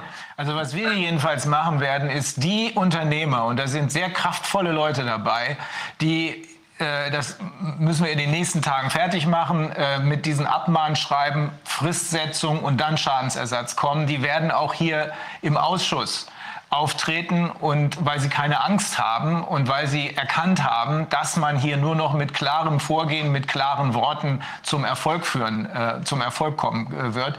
Äh, und das halten wir auch für wichtig, damit viele andere Unternehmer, die vielleicht zitternd in der Ecke sitzen und nur noch bangend darauf hoffen, dass es schon irgendwie wieder besser wird, erkennen, dass es nicht besser wird, wenn sie nicht selbst aktiv werden. Darum müssen wir so vorgehen, wie wir hier vorgehen und darum bleiben wir auch bei dieser Linie, dass wir die Verantwortlichen, die persönlich Verantwortlichen, die mit ihrer vorsätzlich falschen Beratung dafür sorgen, dass diese Lockdowns immer weiter und weiter gehen, dass wir die in die Haftung nehmen. Haben wir die in der Haftung, dann haben wir auch automatisch schon fast, man kann da zwischendrin sogar den Streit verkünden, je nachdem, äh, die äh, politischen Akteure in der Haftung, die wiederum aber auch nur an den Fäden von anderen Leuten hängen, die wir zum Teil ja schon längst identifiziert haben da wird dann am Ende nochmal Stichwort Deep Pockets, da wird dann zugegriffen werden. Okay. Vielleicht noch zwei ganz kurze Notizen äh, von meiner Seite. Das eine, OVG Lüneburg, zwei Entscheidungen vom 15. Februar. Mhm. In der einen Entscheidung ging es darum, dass die Fitnessstudios gerne wieder aufgemacht hätten. Äh, mit der Begründung, die Friseure dürfen ab dem 1. März wieder aufmachen, warum denn wir nicht? Bei uns ist doch eher weniger Kontakt als beim Friseur. Antwort des OVG Lüneburg, ja, nee, Leute, Pech gehabt. Äh, beim Friseur, äh, der äh, liefert eine körperpflegerische Dienstleistung, die die Menschen aus eigenem äh, Antrieb, also aus eigener Kraft nicht decken können. Was ja eigentlich heißt, Friseure sind systemrelevant. Was sofort die Frage aufwirft, warum waren die dann äh, monatelang zu, wenn sie systemrelevant waren? Ja? So. Natürlich haben dann auch die Friseure gesagt, Menschenskinder, warum dürfen wir erst ab dem 1. März wieder aufmachen, warum nicht jetzt schon? Und dann, sagt, äh, dann sagte dasselbe Oberverwaltungsgericht Lüneburg, äh, nee, Freunde, also so systemrelevant seid ihr dann wieder doch nicht. Ja, also insbesondere seid ihr nicht so systemrelevant wie Hörgeräte, Akustiker und Optiker. Ähm, das OVG Lüneburg hat in diesem zweiten Beschluss allerdings auch Hoffnungszeichen aufgezeigt, indem es nämlich gesagt hat, ähm, also je länger das Ganze dauert, desto äh, mehr wollen wir doch mal Substanz haben, ob das alles sein muss. Äh, und ähm, ähm, eine Absenkung des Inzidenzwerts auf 35 als Eingriffsschwelle machen wir nicht mit. Das heißt also, es gibt neben diesen doch hand, handgreiflichen Widersprüchlichkeiten auch Hoffnungszeichen. Mhm. Das heißt also, man sollte den verwaltungsgerechtlichen Weg noch nicht völlig abschreiben. Allerdings äh, gibt es da noch äh, einiges an Überzeugungsarbeit zu leisten. Das ist das eine, was ich äh, anmerken wollte. Das zweite, das ist so ein Schmankerl aus einer Zuschrift, die ich hier bekommen habe. Äh, ab dem, ich glaube, 1. März oder so, äh, oder jedenfalls irgendwann ist hier wieder Tennisspiel erlaubt in Nordrhein-Westfalen. So, und jetzt ähm, ähm viele äh, Vereine nehmen dafür städtische Sportanlagen in Anspruch, um den Vereinsbetrieb aufrechtzuerhalten. Und jetzt verkündet die Stadt Delbrück in einer Mail an die Sportvereine folgende äh, Botschaft, Leute, die städtischen Sportanlagen stehen bis auf weiteres nicht zur Verfügung, denn es hält sich sowieso keiner an die Regeln. Äh, und äh, äh, wir können das auch kaum überwachen. Und jetzt zitiere ich im Original, weil das wirklich der Knaller ist. Auch ist die Zahl der Denunzianten mittlerweile so groß, dass wir eine permanente Überwachung der städtischen Anlagen nicht schaffen. Könnte es eventuell auch sein, dass die Sportstätten des Staates derzeit einfach mal ein Jahr lang nicht gepflegt worden sind und die Tennisplätze schlicht nicht bespielbar? Ähm, gut, ich meine, da würden sich die Vereine bestimmt bereit erklären, die Pflege wieder aufzunehmen. Äh, ich glaube sowieso, dass das in den Verträgen äh, zwischen der Stadt und den Vereinen drinsteht, dass die Vereine für die Pflege zuständig sind. Ich kann mir das eigentlich kaum anders vorstellen. Ähm, äh, äh, ich habe mich nur gefragt, wenn das jetzt die, Be ich meine, die Stadt braucht dafür keine Rechtsgrundlage, das sind Stadt, äh, äh, stadteigene Flächen, gesagt, wir sind Eigentümer, das sind öffentliche Einrichtungen, die stellen wir jetzt eben zum widmungsgemäßen Zweck nicht mehr zur Verfügung. Punkt. Aber wenn das die Begründung eines Verwaltungsakts wäre, würde ich mir die Frage stellen, also die, wenn man mir jetzt äh, mit dieser Begründung untersagen würde, auf meinem Privatgelände Tennis zu spielen, würde ich die Gegenfrage stellen, ja, mh, hm, ich dachte immer, die Denunzianten erleichtern euch die Überwachung. Jetzt hören wir, die Denunzianten erschweren sie. Also äh, das wirft doch zumindest Fragen auf. Meinst du, die haben sich hier in der Wortwahl vertan? Was wollen die damit genau sagen? Wollen die damit sagen, dass es zu viele Menschen gibt, die sich jetzt darüber aufregen, dass überwacht wird? Ich glaube, das wollten sie damit sagen. Ne? Ich glaube eher, es gibt viele, zu viele Leute, die die private Polizei spielen. Ja und guck mal hier und guck mal da nach dem Motto, das Ordnungsamt hat nicht die, das Personal, um sämtlichen Hinweisen nachzugehen. Mhm. Aber was wäre denn, wenn keiner beim Ordnungsamt anriefe? Mhm. Ja. ja. Also, äh, wie gesagt, ich habe diese Argumentationskette nicht verstanden äh, und wollte nur zeigen, was ist denn das Problem? Das Problem an diesen, an solchen Auswüchsen, die, deswegen erwähne ich sie ja auch, ist, ähm, dass natürlich dann auch die Akzeptanz von Maßnahmen schwindet, über die man vielleicht bei nüchternem Verstand mal hätte diskutieren können, von wegen Abstandsregeln und so. Ich meine, solange die Bundesregierung es zulässt, dass Kliniken geschlossen und Intensivbetten abgebaut werden, ja, äh, kann man über solche Maßnahmen überhaupt nicht sinnvoll diskutieren, weil damit die Verantwortung unzulässig vom Staat auf privat abgewälzt wird. Ja? Aber ansonsten, über Abstandsregeln und Hygieneregeln könnte man ja reden. Ja, aber natürlich wird man generell Aversionen dagegen provozieren, wenn man es dann äh, mit äh, solchen Widersprüchlichkeiten und Ungereimtheiten zu tun bekommt, wie ich sie jetzt aufgezeigt habe. Mhm. Ja? So, also das war jetzt sozusagen äh, der, ähm, das war ähm, sozusagen eine Art juristischer Wochenbericht, den ich hier vorgelegt habe. Ähm, ich habe aus eigenem Antrieb jetzt keine weiteren Beiträge zu leisten, aber es war vor allen Dingen wichtig, dass wir über die Sammelklage nochmal gesprochen haben. Ja. Und ich glaube, wir werden äh, juristisch auch noch sehr, sehr, sehr viel über Impfungen sprechen müssen, über Zwangstestungen sprechen müssen. Mhm. Da sind jetzt über Masken an Grundschulen, da trudeln jetzt bei mir sehr, sehr viele Zuschriften ein in der letzten Zeit. Ja.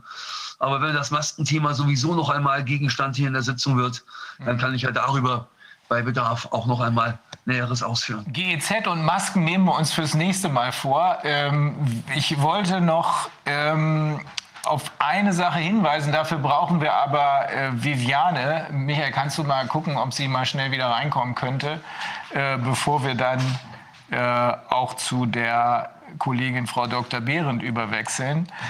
Ähm, die, das Vorgehen, äh, das Vorgehen, das wir hier weltweit beobachten. Äh, in Israel, das hatte der ähm, Dr. Giorgiani äh, erzählt, in Israel scheint sowas wie ein Testgebiet entstanden zu sein. Ähm, denn in diesem Vorgehen in ähm, Israel sieht man, dass hier immer weiter gepusht wird, damit nämlich, wie nennen die das, Power without Authority oder so ähnlich, das ist wohl so ein Wahlspruch von denen, die versuchen hier von oben auf uns zuzugreifen, äh, damit äh, außerhalb jeglicher Rechtsstaatlichkeit und außerhalb der Justiz ähm, Macht ausgeübt werden kann, die von niemandem mehr hinterfragt wird. Ungefähr entspricht das dem Modell, was Herr Wieler ja auch schon relativ zu Beginn dieser äh, ja, staged äh, Pandemie von sich gegeben hat, nämlich das muss jetzt gemacht werden, das darf niemand mehr hinterfragen. Wenn niemand mehr hinterfragen darf, dann gibt es auch keine gerichtliche Überprüfbarkeit mehr. Also das nennt sich in Englisch pushing the envelope. Also die pushen und versuchen immer weiter zu gucken, was lässt das Volk mit sich machen. Und in Israel ist es wohl so, dass das Volk äh, sehr viel mit sich machen lässt, einschließlich äh, der indirekten Impfpflicht. Es gibt wohl äh, Shopping Malls, wo niemand mehr reinkommt, der nicht geimpft ist und den Nachweis erbringt, dass er geimpft ist. Also dieses Bestreben ist ja weltweit überall zu beobachten. Ich glaube, Qantas Airways hat gesagt, wir fliegen hier keinen mehr, der nicht äh, geimpft ist. Ich glaube, seitdem fliegt auch keiner mehr mit denen. Ähm, also es wird einfach immer nur gepusht. Ähm, und da muss die Justiz dazwischen gehen. Da müssen wir die Justiz aufrufen, zu entscheiden, ob sowas geht. Zum Beispiel das, was ihr, glaube ich, vorhin auch angesprochen habt, äh, was du angesprochen hast, diese Diskriminierungsfälle. Wenn jemand einen Attest hat, dann hat das einen Grund, dass er einen Attest hat. Nämlich, dass er in irgendeiner Weise gesundheitlich, vielleicht weil er eine Lungenkrebserkrankung hat, vielleicht weil er Asthma hat, nicht in der Lage ist, den Schrott einzuatmen, der sich aus diesen Masken mikromäßig loslöst. Ähm, und da kann nicht einfach ein privates Unternehmen, wie das bei Saturn ist das passiert, ähm, äh, bei ähm, ja, ich weiß nicht mehr. Bei allen, ja. Überall. Ja. Man kann da gar nicht mehr irgendwas ausschließen. Ja. Ähm, ständig werden die Leute irgendwo rausgeschmissen. Tatsächlich auch auf dem, am Arbeitsplatz ist ähm, eben das Problem gegeben, dass Leute gemobbt werden, dass sie vor die Tür gesetzt werden, dass ihnen Arbeitsverweigerung vorgeworfen wird, weil sie die Maske nicht tragen können mhm. und so weiter und so fort. Also das erstreckt sich wirklich durch äh, durchs gesamte gesellschaftliche Leben und durch jede gesellschaftliche Handlung, die man sich so im Alltag vorstellen kann. Wird, macht, werden da auch Schadensersatzansprüche geltend gemacht oder wendet man sich jetzt einfach nur dagegen und sorgt dafür, dass diese Unternehmen wieder zur Rechtsstaatlichkeit zurückkehren, indem man sagt, Jungs, ihr habt euch an die staatlichen Vorgaben zu halten und dürft nicht darüber hinausgehen? Nö, tatsächlich ähm, ist das Schmerzensgeld bewährt über Super. das äh, Gleichstellungsgesetz und ähm, genauso machen wir das dann. Mhm. Sehr gut. Ja, und zu den Impffällen, jetzt warten wir noch auf Viviane, aber äh, da gibt es äh, äh, ganz äh, interessante Entwicklungen. Ich habe aus Spanien, aus einer Region, die Meldung bekommen, die wir noch überprüfen müssen, äh, dass dort offenbar versucht wird, ähm, Nicht-Geimpfte dafür, dass sie sich nicht impfen lassen, mit Geldstrafen zu überziehen. Ich hoffe, das stimmt nicht, aber ich habe das äh, gestern von, aus mehreren Ecken gehört. Es kann auch sein, dass auch da wieder nur gepusht wird äh, und dass die Gegenseite hofft, dass die Menschen auch das noch mitmachen, kann ich mir nur nicht vorstellen.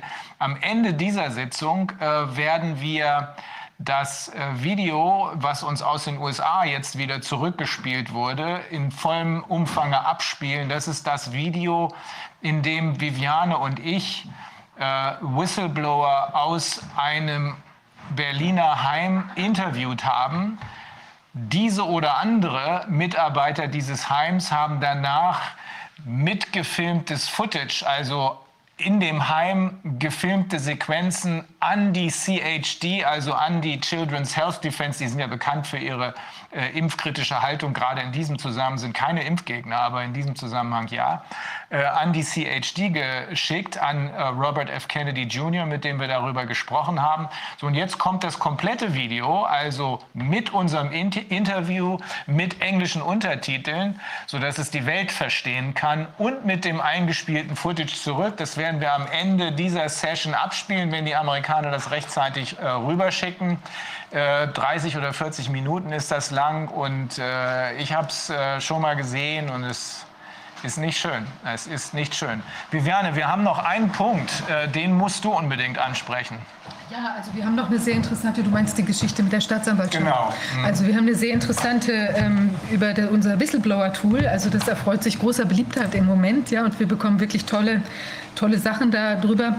Ähm, da hat ähm, ein, also ist uns zugeleitet worden ein Schreiben von einem vom Generalstaatsanwalt in Stuttgart, ja, bemerkenswerterweise, der auf die Anfrage eines ähm, Rechtsmediziners reagiert und mitteilt, dass eben generell keinerlei Obduktionen äh, nach, ähm, nach Versterben von insbesondere Personen in Altenheimen nach Impfungen durchgeführt werden sollen. Also generell heißt nicht nie, aber eben nur also nicht per se sozusagen, wenn jemand verstirbt, dann soll nicht da automatisch untersucht worden. Was, was war die Anfrage des Rechtsmediziners? Ja, der hatte da, darum gebeten, dass man eben einmal wegen, ähm, also weil ein Anfangsbedacht aus, aus seiner Sicht ähm, bestünde, dass eine möglicherweise zum Beispiel eine Impfung auch beruhen könnte aus einer äh, Info, äh, auf einer Fehleinschätzung der, der Gesundheitslage der Person, ja, also eine fehlerhafte An An Anamnese quasi, ähm, dass deshalb untersucht werden sollte, ob eben irgendein Fremdverschulden sozusagen an diesem Tod festzustellen ist. Und, und er hatte zusätzlich darauf hingewiesen, dass er es auch als wichtig ansieht, um eben einen, sich einen Überblick zu verschaffen, also im Sinne der Gefahrenabwehr, was macht die Impfung? Ja? Mhm. Und dafür ist natürlich für die Gefahrenabwehr ist die Staatsanwaltschaft jetzt nicht zuständig, aber er hatte sich eben auch an die Polizeipräsidien gewandt. Mhm. Ja, oder vielleicht hatte er sich auch ursprünglich nur an die Polizeipräsidien mhm. gewandt. Ähm, und jedenfalls schrieb er dann der Staatsanwalt daraufhin zurück, also er würde keinerlei Anfangsverdacht da sehen, und zwar insbesondere deshalb, weil sich aus seriösen Quellen keine Anhaltspunkte ähm, für einen Zusammenhang zwischen äh, Sterbegeschehen und Impfung in zeitlichem Zusammenhang erkennen lassen würden. Also insbesondere würde nichts auf der Seite vom RKI und vom äh, Paul-Ehrlich-Institut stehen. Und da beißt sich natürlich die Katze in den Schwanz. Also wenn wir jetzt mal davon ausgehen, dass das Paul-Ehrlich-Institut auch ehrlich untersuchen möchte, dann muss es ja auch informiert sein über das, was vorgeht. Und wenn ich jetzt sozusagen als Staatsanwalt oder als sonstige Person auf die Seite gucke und sage, da steht nichts und deshalb kann es auch gar keinen Zusammenhang geben, dann melde ich die Sachen nicht, woraus das Paul-Ehrlich-Institut Institut erst erkennen würde, da gibt es einen Zusammenhang. Also ganz toxische Anweisung quasi und natürlich als solche auch ähm, strafrechtlich wiederum interessant, weil letztlich könnte man, wenn da was dran wäre an dieser, dieser Idee, die wir ja durchaus als real ansehen, nachdem auch nach den Informationen von Whistleblower und auch von vielen anderen Personen, die sich in der Zwischenzeit an uns gewandt haben, Angehörige und eben andere Leute, die im Pflegebereich arbeiten, äh, wenn da also ein Kausalzusammenhang besteht, dann ist das natürlich hier Letztlich könnte das eine Strafvereitelung im Amt sein, ja, dass man da nicht ermittelt. Für die Polizei ist es sozusagen eine Verletzung der Garantenstellung, auch in Bezug auf die Sicherheit der Bevölkerung.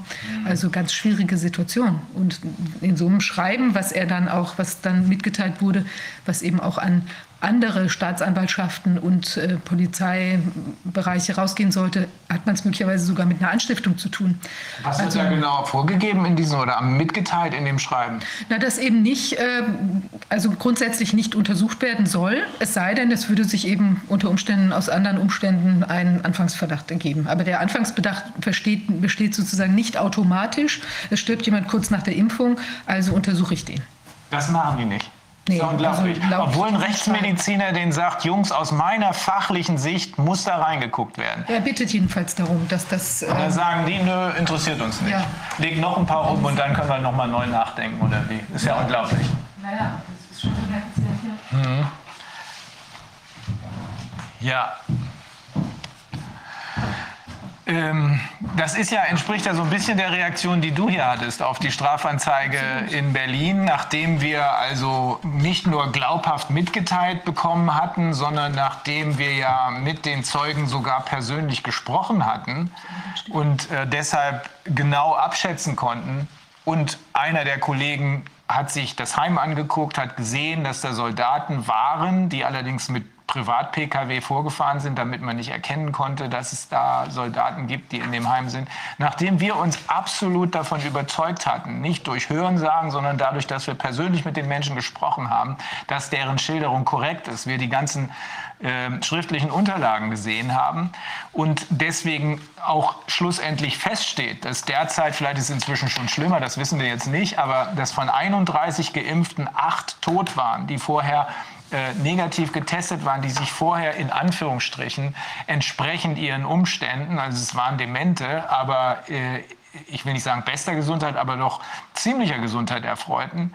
Äh, Viviane macht eine entsprechende Strafanzeige und die sagen, wir ermitteln bloß, wenn wir von den Ärzten irgendwann hören, dass hier was zu ermitteln ist. Also hier wird offenbar auf dieser Ebene jetzt ja, systematisch Strafvereitelung im Amt betrieben. Wir gehen aber davon aus, dass es nicht jeder Staatsanwalt mit sich machen lässt, sondern dass es auch da noch einige gibt, die äh, ihren Job machen. Und deswegen glauben wir, dass all diese Bemühungen, die wahren Tatsachen zu vertuschen, zu verheimlichen, zu ignorieren oder die Überbringer solcher Botschaften zu diffamieren, dass all diese Bemühungen nur noch kurze Zeit standhalten werden und dann wird es eine Explosion geben. Eine Implosion. Eine Implosion, ja. ja. Das ist ja echt ein Ding. Ganz kurz unterschreiben. Ja. Noch eine Seite. Okay. Ja, wir müssen hier leider mitten während der Arbeit auch noch unseren Job machen, ähm, unseren richtigen Job machen, aber äh, es geht eben nicht anders. Ähm, ja. Ich bin sofort zurück. Ja, sind wir jetzt mit der rechtlichen Diskussion ja. durch? Dann würde ich sagen, dann machen wir die Bühne mal frei für äh, Dr. Behrendt. Ist das okay, Martin, oder gibt es noch ja, irgendwas? Mhm. Die Impfungen waren ja, glaube ich, sogar fast schon die geniale Überleitung jetzt. Ja, okay. Okay, ja. Ähm, dann sind wir jetzt ähm, bei Ihnen, Frau Dr. Behren. Ich habe ein Video mit Ihnen gesehen, wo auch äh, der von uns hier schon im Ausschuss mal gehörte Dr. Awey dabei war und noch eine Juristin, ähm, die äh, Anwältin ist.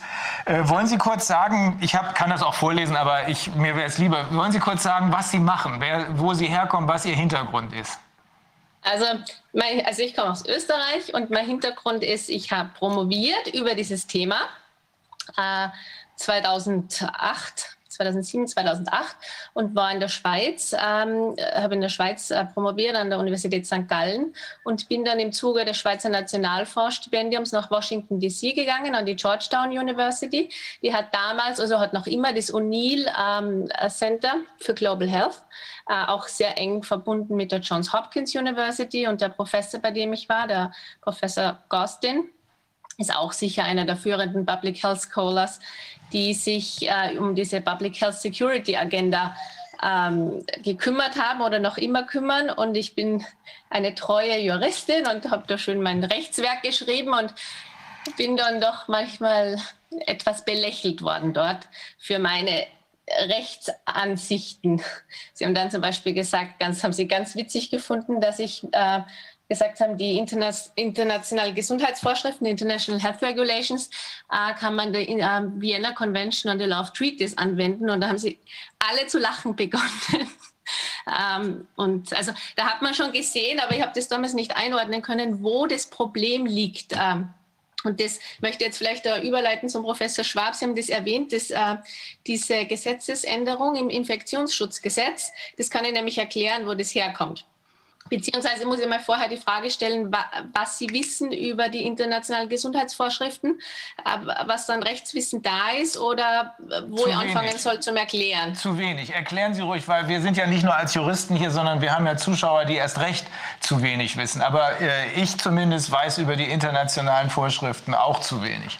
Genau, es gibt, das ist das einzige rechtliche internationale bindende Vertragswerk. Also es ist pures Völkerrecht. Mhm steht schon seit 1850 und ist eigentlich in die internationalen, also in die Weltgesundheitsorganisation mit aufgenommen worden.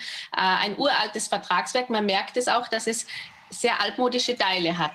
2005 wurde es maßgebend revidiert nämlich auch im Zuge des Ausbruchs von SARS.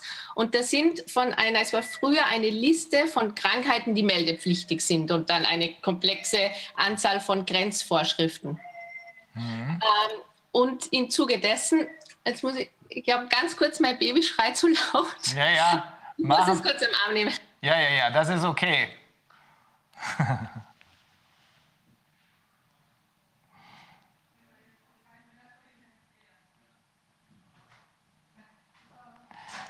Kleine Andachtspause. Viviane, wir warten gerade darauf. Oh, guck mal, ein Baby. so, alles gut, alles gut. Also, wie heißt diese Regelung nochmal? Internationale Gesundheitsvorschriften. Okay. Äh, genau, und das ist der, der bindende rechtliche Vertrag, der völkerrechtlich relevant ist. Jetzt war es so. Jetzt haben wir das Problem, es war immer still bis jetzt. Das kennen wir. also heute ist es sehr lebensnah. Ja, heute ist es sehr lebensnah. Es passiert ganz, ganz oft, wenn ich mit Viviane telefoniere, dann schreien die Kinder darum. Aber das macht nichts. Das bedeutet Leben.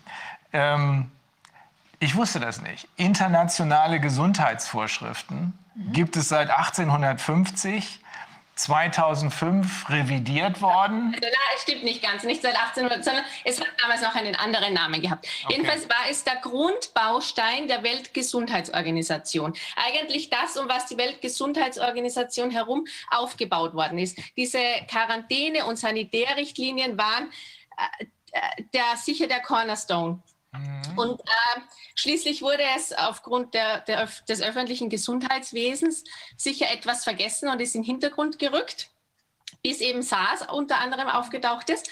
Und dann wurde dann, jetzt wird es interessant, das Konzept gewechselt. Eben von einer einfachen Liste von Krankheiten auf ein vollkommen offenes Konzept, das jeder Anfangsverdacht, äh, der gesundheitlich relevant ist, wird mit aufgenommen in das Konzept des öffentlichen Gesundheitsnotstandes. Dieses Konzept wurde neu erfunden, auf die internationale Ebene getragen.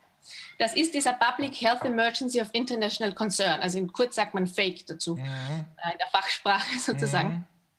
Und dieser Fake suggeriert jetzt, dass wir einen internationalen Notstand haben. Und das war mein Untersuchungsthema der Dissertation, the Executive Authority of the World Health Organization during Public Health Emergencies. Also welche exekutiven Funktionen hat die Weltgesundheitsorganisation während eines solchen Gesundheitsnotstandes und gibt es so ein völkerrechtliches Konzept überhaupt? Mhm. Und man muss ganz ehrlich sagen, dass im Völkerrecht so ein Konzept besteht noch nicht.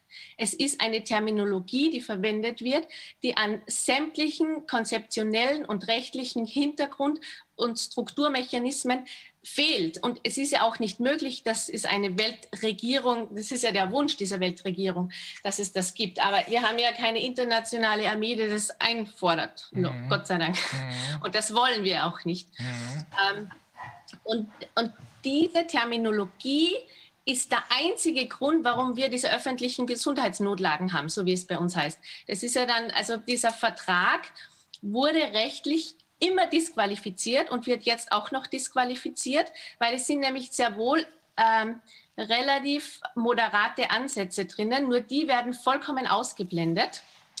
Ich habe einige Folien vorbereitet, ähm, dass ich das kurz erklären kann. Bildschirm freigeben.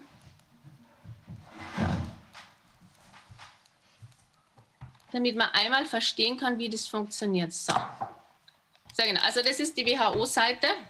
So sieht das aus. Wie gesagt, und dieses Rechtswerk ähm, reguliert die ganze globalen Gesundheitsnotstände.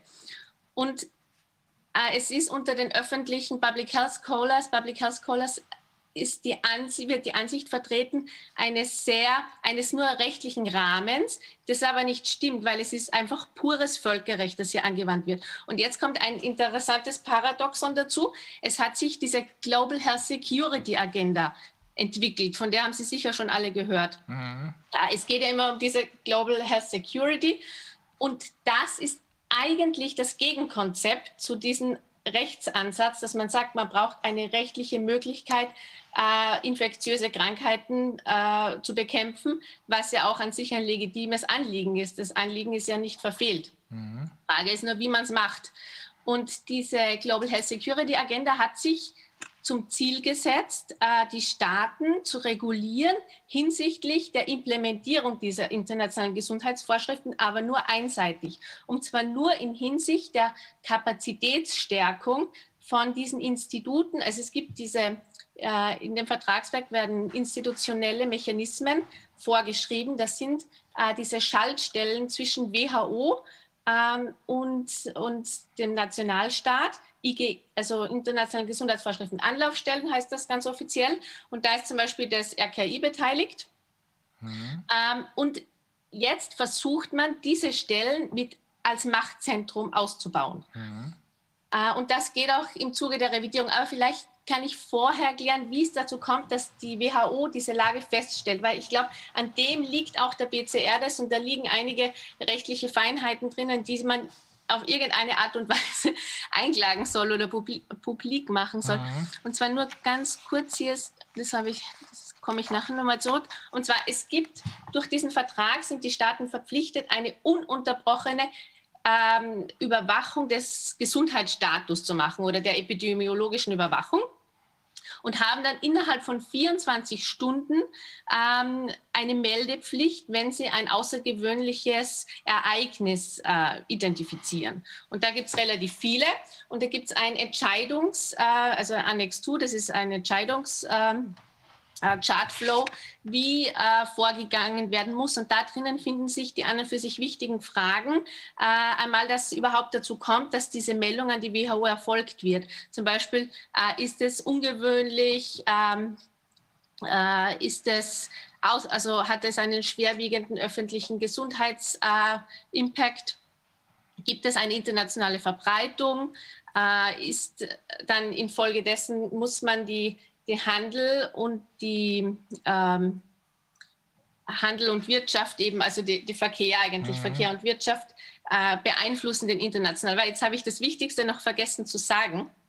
Es war ein Ausgleichsinstrument von Anfang an. Es ging nie nur um Containment, es ging nie nur um die reine epidemiologische Ansicht, sondern es ging immer um einen Ausgleich zu Handel und Verkehr zu schaffen, mhm. weil schon seit eh und je das als Handelsbeschränkungsmaßnahme gesetzt wurde. Und das war den Staaten immer bewusst. Und deshalb ist auch in den, in den ähm, allerersten äh, Object and Purpose drinnen, dass, dass man die ähm, Gesundheitsrisiken nur in diesem Balanceakt mit einer möglichst restriktiven Weise des, der Gesundheitsschutzmaßnahme ähm, begrenzen kann. So, also wie gesagt, also es braucht diese jetzt nochmal zurück zu dem. Also sowas ähm, wie ein Verhältnismäßigkeitsgrundsatz war da genau. eingebaut. Genau. Mhm. genau. Und es darf nur die am wenigsten äh, beschränkende Maßnahme verwendet werden. Mhm. Also vollkommen konträr zu dem, was wir jetzt erleben. Ja. Ähm, ähm, und hier kommt noch einmal, also, na, Entschuldigung. Aber es gibt ja Kräfte in der WHO, die genau offenbar in diese Richtung zurück wollen. Jedenfalls hören wir das immer wieder und es kommen immer wieder Meldungen aus der WHO, äh, dass das, was beispielsweise in Deutschland passiert, ich glaube auch auf EU-Ebene ist das schon geäußert worden, viel zu weit geht. Genau, und genau so ist es auch. Und da komme ich gleich dazu. Äh, also wenn jetzt die Meldung erfolgt, äh, dann wird ein Notfallkomitee gebildet. Und das Notfallkomitee gibt sozusagen diese Empfehlungen, die als diese Art Notfalldeklaration gelten sollten. Es hat nicht ganz funktioniert, das System auf internationaler Ebene, aber diese Notfallempfehlungen werden dann gemeinsam mit dem Generalsekretär, äh, Generaldirektor veröffentlicht. Nur das System ist leider stark anfällig beziehungsweise wird von Nichtjuristen ausgeführt. Und jetzt ergibt sich äh, das Absurdum, dass man diese Empfehlungen, die sehen dann so aus auf der Internetseite, die wurden sicher schon, sind sicher schon bekannt. Das sind sechs Empfehlungen und auf Basis dessen dürfen die Gesundheitsmaßnahmen gesetzt werden. Und man darf als Vertragsstaat, und wir haben ja die 196 Vertragsstaaten, darf man nicht an überschießende Implementierung wählen. Mhm. Und dieses Problem haben wir derzeit. Das ist diese zusätzliche Gesundheitsmaßnahmen mhm. nach Artikel 43, ähm, die eben der Staat zur Rechtfertigung, den Staat zur Rechtfertigung zwingen. Also der Staat hat eine Rechtfertigungspflicht und auch eine Offenlegungspflicht für den, ähm, warum er den Gesundheitsschutz höher ansetzt. Da gibt es ganz genaue Vorschriften. Und deshalb muss man auch die Öffentlichkeit einfordern, weil über das sind wir jetzt nicht informiert worden bis jetzt. Mhm. Ähm, ich kann ich da wieder, wieder zurückgehen. Ähm, Ah, na, hier. Äh, über das sind wir bis jetzt nicht informiert worden und das sind auch die Informationen, die uns fehlen. Ja. Äh, das ist genau das, warum wir nicht wissen, warum dieser Weg gewählt wurde, warum der harte Lockdown und welche Begründung der WHO gegenüber geleistet wurde, weil diese Empfehlungen, keine dieser Empfehlungen hat auch nur ansatzweise einen Lockdown verordnet. Mhm. Und da liegt eine Rechenschaftspflicht in diesen internationalen Gesundheitsvorschriften, die vollkommen ignoriert wird. Mhm. Also das ist äh, dramatisch, wie einseitig das angewandt wird. Sobald es um die Deklaration dieses öffentlichen Gesundheitsnotstandes und sämtlicher Konsequenzen mit Impfungen geht, ist jeder dabei, ist das das Rechtsinstrument und wird von dieser Global Health Security Agenda verwendet, um wirklich zu sagen, wir haben die rechtlichen Maßnahmen in der Hand und wir können jetzt einen Krieg führen mit diesen Emergency Laws. In Wirklichkeit ähm, ist das wirklich eine Feinabstufung und ein Balance-Mechanismus äh, drinnen, der das genau das Gegenteil bezwecken möchte. Aber diese Vorschriften werden, bleiben unangewendet. Jetzt gibt es eine Revidierung. Und das ist, was ich nochmal aufschalten. Und das ist auch interessant äh, weil der Vorsitzende dieser Revidierung ist, ähm, so, sehen Sie es? Na, das habe ich jetzt zum Glück geklappt. So, und der Vorsitzende ist der Professor Lothar Wieler. Oh shit. Ja, und darum ist das äh, relativ präsent, würde ich sagen, äh, weil die Revidierung jetzt so erfolgt, dass diese Machtzentren, diese Schaltstellen, also das RKI und auch äh, das äh, heißt, glaube ich, Nationales Lage- und Kompetenzzentrum oder einen lustigen Namen äh, in Deutschland, dass die gestärkt werden und es wird ausschließlich auf Response ähm, geschaut, Preparedness und Response. Die Legalität der Maßnahmen werden nicht einmal erwähnt. Also man erwähnt nicht einmal das, was in den Grundlagen drinnen steht und in den Prinzipien, das habe ich vorher auch auslassen, bin ein bisschen sprunghaft eingestiegen. Ähm, das sind die, die, Grundlagen der Implementierung, sind äh, Menschen, also die Würde des Menschen, Menschenrechte und fundamentale Grundfreiheiten, äh, die UN-Charta und äh, die, ähm, ja, also das, das ist die gesamte Implementierung muss auf diesen Grundvoraussetzungen beruhen ja, da sind wir aber ganz weit weg davon. Äh, also das wird alles ignoriert, vielleicht wird es auch noch abgeschafft werden, keine Ahnung. Mhm. Aber das werden wir nicht zulassen. Was ist das jetzt genau? Statement to the 148th Executive Board by the Chair of the Review Committee on the Functioning of the International Health Regulations. Von wem ist das Statement? Das Statement ist von Wieler. Also Ach so, das dachte ich mir. Mhm. Das ist eher seine Ansprache, da steht da genau so, was jetzt? Na, Entschuldigung, stoppen. So. Professor Lothar Wieler, da ist seine Ansprache drinnen. Äh, die wichtigsten Punkte der Revision. Und die Revision beziehungsweise die wichtigsten Aspekte sollen ja schon im Mai bei der nächsten Weltgesundheitsversammlung äh, verabschiedet werden. Deshalb ist es auch wichtig, dass man das relativ schnell äh, publik macht. Und das war auch meine Intention, dass einfach diese Rechtmäßigkeit dieser Gesundheitsmaßnahmen, die gesetzt werden infolge des Covid-Ausbruchs, dass diese Rechtmäßigkeit äh, gefordert werden muss und die Rechenschaft und nicht die weitere Response, weil sie behaupten, also die Behauptung oder beziehungsweise die generellen Analysen im internationalen Bereich äh, und, und von den Public Health Scholars sind alle auf Preparedness und Response. Alle. Mhm. Also andere Fragen werden nicht gestellt. Es ist die allgemeine Behauptung und das allgemeine, äh, der allgemeine Grundtenor ist, wir waren zu langsam, wir haben zu wenig gemacht, wir haben zu ineffizient gearbeitet. Das kann man ja so nicht nachvollziehen, äh, wo das herkommt. Ja, jetzt verstehe ich aber den Zusammenhang. Jetzt verstehe ich, warum die öffentliche Diskussion sich überhaupt nicht mehr mit den Grundlagen befasst äh, insbesondere das, was Sie gerade ansprechen, die Rechtmäßigkeit und die Rechenschaft, äh, die hier eigentlich, wir brauchen ja eine, habe ich vorhin schon mal gesagt, eine tragfähige Grundlage im Tatsächlichen für das, was hier passiert. Darüber wird gar nicht mehr geredet, sondern es wird nur immer über, darüber geredet, ist diese Response ausreichend oder nicht, müssen wir noch einen härteren Lockdown und so weiter haben. Ähm, ja, nee, machen Sie erst mal weiter, dann kommen sicherlich noch Fragen. Genau, ähm, ich habe vorher Genau, was also zu diesen, ähm, ganz kurz zu diesen Infektionsschutzgesetzänderungen. Das beruht nämlich auf dieser Global Health Security Agenda, die nämlich nur mal dieses Recht äh, analysiert. Und das heißt dann so, das habe ich nämlich vorher kurz rauskopiert. Das muss ich noch ein bisschen freigeben.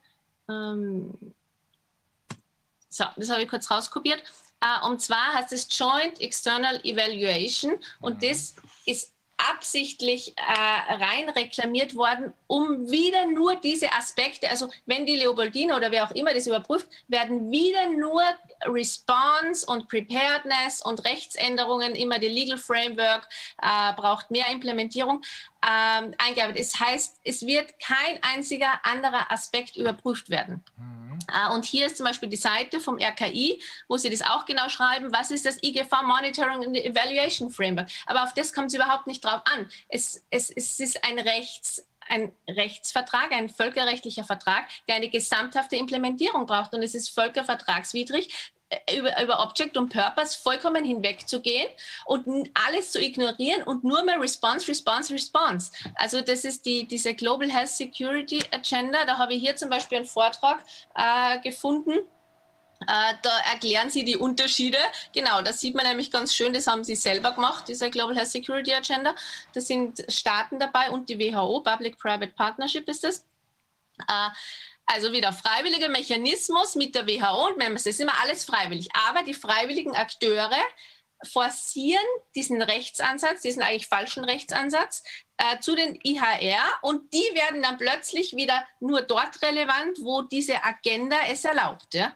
Äh, und das ist eigentlich das Problem, das, das Rechtsproblem, das dahinter steht. Wo die Agenda es erlaubt, äh, oder, oder, oder für gut beheißt. Diese Public-Private Agenda muss man immer dazu sagen, da sind auch private Akteure drinnen, die man allerdings nicht kennt äh, die sie im Hintergrund halten, aber es ist eh nicht schwer zu identifizieren. Ähm, äh, überprüft die Staaten hinsichtlich ihrer Implementierung. Und das kann ja auch nicht sein. Und es ist ein, ein Riesenrechtsproblem, äh, Public-Private Partnerships äh, auch verantwortlich zu halten, weil das ist auch im Zusammenhang mit den Impfungen relevant. Ähm, ich weiß nicht, wie da jetzt überspringen soll oder ob das zu viel ist. Nee, ist gut. Ähm, und zwar die Impfungen. Erstens mal ist es sehr wichtig, ähm, muss ich vielleicht auch noch mal kurz was sagen, dass die Impfungen für, äh, man darf nach diesen internationalen Gesundheitsvorschriften für Exit und Entry, also für, für die Ein- und Ausreise, ähm, äh, einen äh, Impfstatus verlangen. Es, wird, es sind aber so gut wie immer Empfehlungen. Dass man jetzt einfach hergeht und sagt, äh, man darf nicht mehr reisen, weil es ist international so, das stimmt so überhaupt nicht. Das ist vollkommen falsch. Es heißt sogar, man darf keine Impfung ohne, den, äh, ohne die vorherige Zustimmung durchführen und man muss genau über die Risiken aufgeklärt werden. Also dass man einfach impft und, und das noch dazu auf einer Emergency Use, ähm, das ist, ja. wäre so von den Richtlinien nicht angedacht. Und das nächste Problem äh, ist das Emergency, da muss ich nochmal kurz aufschalten, das Emergency Use Listing, das ist eine neue Erfindung und die würde ich als äh, problematisch qualifizieren. So, Moment. So, und zwar das Emergency Use Listing ist eine vollkommen neue äh, Möglichkeit der Weltgesundheitsorganisation, Impfstoffe oder auch zum Beispiel für den gesamten Bereich der In-vitro-Diagnostika, also auch PCR-Tests sind damit äh, inkludiert, äh, eine Vorabgenehmigung zu erteilen. Und diese Kompetenz hat meines Erachtens die Weltgesundheitsorganisation nicht. Sie übernimmt damit eine globale Kompetenz für, äh, ich habe es da markiert, aber man kann es, glaube ich, schlecht lesen, äh, für Firmen, äh, Unternehmen, sich an die WHO zu wenden und sofort die Zulassung zu gewähren, wenn die Voraussetzungen stimmen. Nur wer überprüft denn das jetzt? Ähm, also das alleine würde ja nicht reichen, Frau Behrendt, denn äh, es müssen doch dann die müssen dann nicht noch die Mitgliedstaaten in ihren jeweiligen, wie das reicht aus? Ich ich war selbst überrascht. Sie haben eine Procedure gemacht und das veröffentlicht und das reicht aus. Ohne Mitgliedstaaten, ohne Weltgesundheitsversammlung, ohne äh, Executive Board. Zumindest habe ich habe nicht so viel nachgeforscht, aber es scheint so zu sein. Äh, ich muss mir auch noch näher damit auseinandersetzen, dass diese Emergency Use Listing Procedure nach internen Vorschriften, wie Sie das genau prüfen, da gibt es ein Prozedere, dann zu dem Schluss kommen und jetzt wird es interessant, für den für eine, also unter anderem für diese COVAX Facility, die dann die globale Distribution macht äh, und ermöglicht auch Staaten ohne diesen Zulassungs, äh, also die jetzt nicht so Behörden haben zur Zulassung, so schnell zur, zu, zur Zulassung zu gelangen, ähm, diese Impfstoffe zu verkaufen, also zu ähm, ja, äh, verklickern. Also Darf ich dazu mal was fragen, hier aus dem Off? Äh, äh, also im Prinzip schwingt sich die WHO zu einer Zulassungsbehörde auf, genau. zu einer supranationalen Institution. Die global, global. Global. Ähm, wir haben doch gehört, dass Indien äh, äh, gesagt hat, dem Pfizer-BioNTech-Impfstoff, den lassen wir nicht zu, da wollen wir noch mehr wissen, dann wurde der Zulassungsantrag zurückgezogen. Wenn ich jetzt dieses Reglement richtig verstehe, würde die WHO sagen, scheiß auf die indischen Zulassungsbehörden. Wir, die WHO, erlauben hiermit, dass in Indien dieser Impfstoff verzickert wird. Jetzt stelle ich mir die Frage, jetzt versuche ich mir vorzustellen, ich wäre jetzt indischer Premierminister. Ja, welche äh, und äh, würde jetzt sagen, ich möchte doch wenigstens, egal ob ich diese Impfungen gut oder schlecht finde, wenigstens die Souveränität meiner staatlichen Institutionen schützen. Habe ich dann irgendeine Chance, mich dagegen zu wehren, ohne gleich aus der WHO auszutreten? Äh, wie hm, äh, Extrem schwierig. Es ist, es ist ein riesen Rechtsdrama, weil umso globaler und umso mehr Public-Private Partnership desto weniger rechtlich fassbar. Also es ist unglaublich. Das kann nicht äh, sein. Also äh, das ist das, was eigentlich wir die ganze Zeit hier herumwabern äh, spüren als Juristen, ähm, dass hier offenbar eine so starke Vermengung zwischen unseren von uns gewählten Regierungsinstitutionen und diesen Privatpersonen, die von hinten alles steuern und kassieren, stattgefunden hat, dass inzwischen die tatsächlich faktisch die Regeln dafür machen, ob es solche Emergency Use äh, Zulassungen gibt oder bei uns in Europa heißt es ja, äh, äh, glaube ich, äh, bedingte Zulassung, aber kommt ja auf selber hinaus. Also das wird jetzt von diesen Public-Private Partnerships gemacht, die keinerlei Anbindung an irgendwelche äh, Wählerschaften haben, die also von oben auf uns herabgehen. Dann hat ja vielleicht Herr Trump doch das Richtige getan, als er gesagt hat, raus aus der WHO. Muss man ja, ja. sagen. Ne? Genau, und also da ist zum Beispiel diese Übersicht, äh, welche schon genehmigt worden sind hier auf der Seite. Also ganz rechts äh, sieht man, äh, was schon quasi genehmigt worden ist, damit die dann zum Beispiel noch Ghana jetzt, das ist das erste Land, das diese COVAX-Shipments äh, aufgrund dieser Procedure bekommt. Ähm, die wird dann sofort genutzt und jetzt wird es noch einmal spannend für die haftungsrechtlichen Aspekte. Jetzt gibt es auch einen einen vollkommen, wie sagt man da, No-Fall Compensation Program. Ähm, mhm. Gefähr Gefährdungshaftungs Gefährdungshaftungsentschädigungsprogramm. Eine Abschlagszahlung haben sie erfunden, damit, ich habe das da markiert, vielleicht kann man das lesen, ähm, damit man nicht mehr diesen, diese schwierigen Rechtsprozesse führen muss, bekommt man eine kleine Summe, also keine Ahnung, wie groß die wird, aber es Hunderttausende werden es nicht sein, äh, wenn man doch einmal einen Adverse-Effekt haben sollte. Was ja im Moment die Regel ist. Genau, und das ist äh, super problematisch.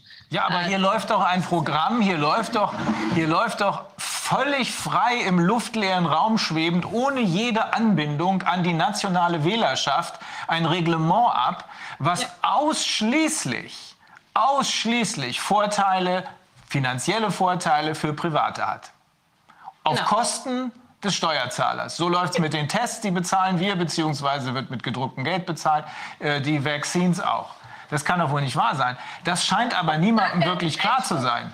Genau, und dann werden sie noch beraubt, dass sie, dass sie Rechtsschutzmöglichkeiten vom Staat ja. in Anspruch nehmen, indem sie vorab schon einmal gewähren, dass sie diese Summe nehmen und damit entschädigt sind. Also das ist ein das erste Mal, dass so ein äh, globales Programm äh, möglich gemacht wird. Also ist es tatsächlich richtig, was wir auch auf europäischer Ebene sehen, dass über Gesundheit, Hygiene, Rassenhygiene fällt mir dazu ein, weil das ist genauso damals gelaufen.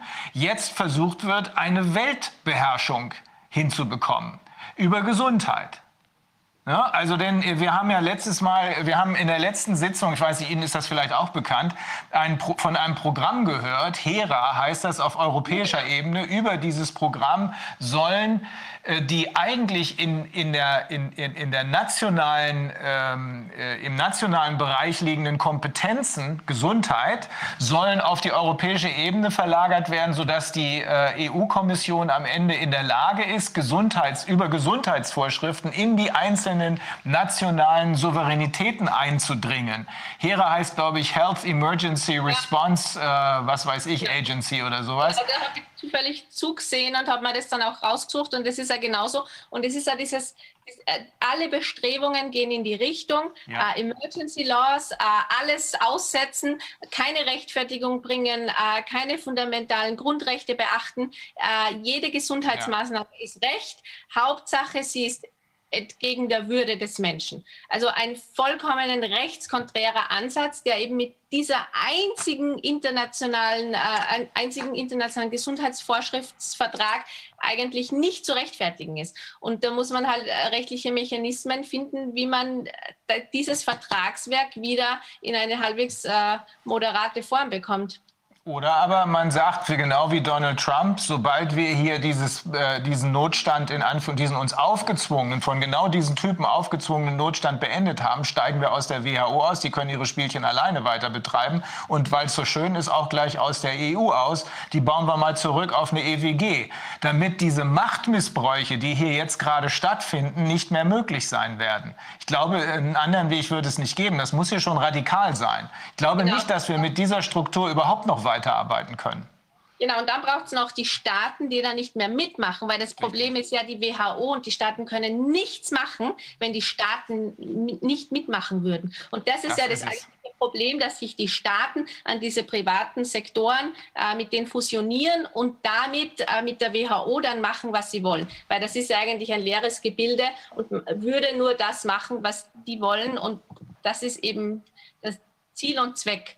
Äh, und diese Emergency Laws, das ist äh, unglaublich, einfach ein Rechtssystem zu übernehmen, das nur ein semantisches ist. Mhm. Es gibt nichts dahinter im mhm. Völkerrecht. Es gibt sowas nicht. Mhm. Es horcht sich toll an und das wird als einzige Grundlage übernommen, ohne Basis, rechtlicher Völkerrechtsbasis. Und, und da reklamiere ich schon auch an sämtliche Völkerrechtler und sonst was, das ist einfach nicht aufgearbeitet. Aber, aber, jetzt, jetzt verstehen wir auch, warum auf nationaler Ebene immer diese äh, teilweise als dreiste Unverschämtheiten empfundenen Vorstöße gewagt werden. Weil man eben glaubt, man ist auf dieser Basis im rechtsfreien Raum unterwegs. Man kann sich alles leisten. Man kann an den nationalen Regierungen und vor allem an den nationalen äh, Justizsystemen vorbei agieren. So erklärt sich das jetzt auch. Und das bedeutet noch mal mehr. Da müssen wir dazwischen grätschen. Trump hatte recht. Raus aus der WHO und wir müssen sehen, dass wir uns von der EU verabschieden in der jetzigen Form. Da zurück zur EWG. Dann behalten wir unsere nationalen kulturellen Besonderheiten, die uns eigentlich überhaupt erst attraktiv machen. Genau. Also man muss irgendwie schauen, dass man eine, es, es gibt äh, erste Ansätze, die sind natürlich alle höchst theoretischer Natur, das heißt Shared Responsibilities mhm. für Public-Private Actors. Äh, da gibt es auch äh, eine Dissertation dazu, die haben wir jetzt besorgt.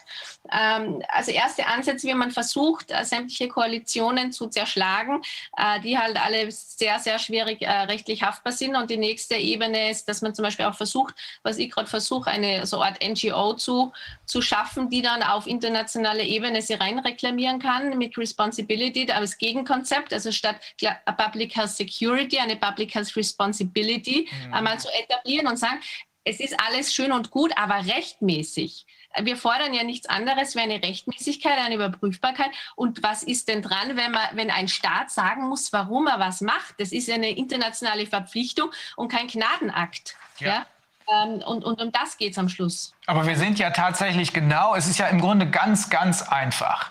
Wir sind in einem Bereich unterwegs, wo wir nur noch über Response reden und gar nicht mehr darüber nachdenken, worauf hier eigentlich eine Response erfolgt. Über die tragfähige Grundlage im Tatsächlichen, die es überhaupt nicht gibt nach unseren Feststellungen, redet keiner mehr. Und das muss der Öffentlichkeit klar werden, dass wir hier letztlich über einen nicht existenten Zustand reden, der aber zu Responses führt, die hier Menschen umbringen und äh, Unternehmen und die Wirtschaft zerlegen. Das ist ja unfassbar. Jetzt, also das ist sehr gut, äh, dass Sie diesen Hintergrund darlegen, weil jetzt verstehe ich auch das Selbstverständnis dieser Wahnsinnigen. Ja. Die müssen gestoppt werden. Und hier passt das Bild, was wir eingangs gehabt haben, mit diesem, ich weiß nicht, ob Sie es gesehen haben, mit dem Stegner. Das ist ja, das betrifft uns als Bevölkerung, äh, die einfach nur sich entscheiden müssen, nicht mehr mitzuspielen. Dann stürzen die Wahnsinnigen ab. Aber das lässt sich ja genauso übertragen auf diese staatliche Ebene. Denn wie Sie eben gesagt haben, wenn die Staaten nicht mehr mitspielen, dann stehen die als leere Hülle da. Nur Nein. über diese leere Hülle haben die Kontrolle über uns. Das ist ja noch viel simpler und, äh, und dreister, als ich es mir überhaupt vorgestellt habe. Also nach diesen internationalen Gesundheitsvorschriften ergibt eine eklatante äh, Völkerrechtswidrigkeit, was sich die Staaten bzw. die restriktiven Staaten leisten. Eklatante Verfassungswidrigkeit, wenn man ganz objektiv, angefangen von Object und Purpose, da rechtlich das analysiert. Mhm. Sie haben für ihre zusätzlichen Gesundheitsmaßnahmen keine Begründung geliefert. Sie müssen das beantragen bei der WHO. Die müsste das eigentlich transparent offenlegen. Das so, so weit sind wir leider noch nicht. Aber äh, wirklich, es, es gibt einen ganz äh, vernünftigen Grundmöglichkeiten, wie man mit, mit so öf öffentlichen Gesundheitsgefahren umgeht. Da muss man nicht mit Gewehren an der Grenze stehen. Ja, so wie es jetzt ist. Ja, ja, hier wird offenbar versucht, im Rahmen dieser Massenhypnose, die stattgefunden hat und Massenpanik, äh, alle Leute nur panikartig auf das angeblich hochgefährliche Virus starren zu lassen. Und hinten neben, neben uns merken wir gar nicht mehr, wie hier lauter illegale Aktivitäten ablaufen, die ausschließlich den Zweck verfolgen, möglichst viel Geld des Steuerzahlers in private Koffer zu verpacken. Mein lieber Mann. Aber dieses Konstrukt, gibt es denn irgendeine, weil ich jetzt ein bisschen auch mit anderen Dingen noch im Gange war, gibt es denn irgendeine eine Methode, das anzugreifen, also jetzt juristisch, außer diesen Betrachtungen? Eigentlich, ich meine, es greift ja, es scheint ja, es greift ja durch sozusagen auf unser Grundrecht sozusagen, weil wir ja äh, damit nicht mehr durchdringen, sondern im Prinzip, also zumindest die Richterschaft, diesen quasi dieser Doktrin da anhängt, ja, dieser merkwürdigen. Die Richterschaft kennt diese äh, Möglichkeiten wahrscheinlich gar nicht, denn äh, genauso wie in der äh, normalen, äh, in, unter normalen Juristen diese Kenntnisse nicht vorhanden sind, weil wir sie nämlich im täglichen Leben nie sehen und nie benötigen, jetzt aber plötzlich im Notstand, genauso dürfte das auf das Gros der Richterschaft zutreffen. Solange ich mit dieser Materie nichts zu tun habe und sie nicht brauche, kenne ich sie auch nicht. Na, vollkommen äh, rechtlich unterrepräsentiertes Thema äh, und die Retourkutsche, die kriegen wir jetzt geliefert. Äh, aber die internationalen Gesundheitsvorschriften sind ganz ordnungsgemäß ins deutsche Recht äh, implementiert worden äh, oder inkorporiert worden äh, und es gibt ein, ein Durchführungsgesetz zu den internationalen Gesundheitsvorschriften und, und das ist eigentlich die einzige Grundlage, auf denen die gesamten Antworten basieren müssen.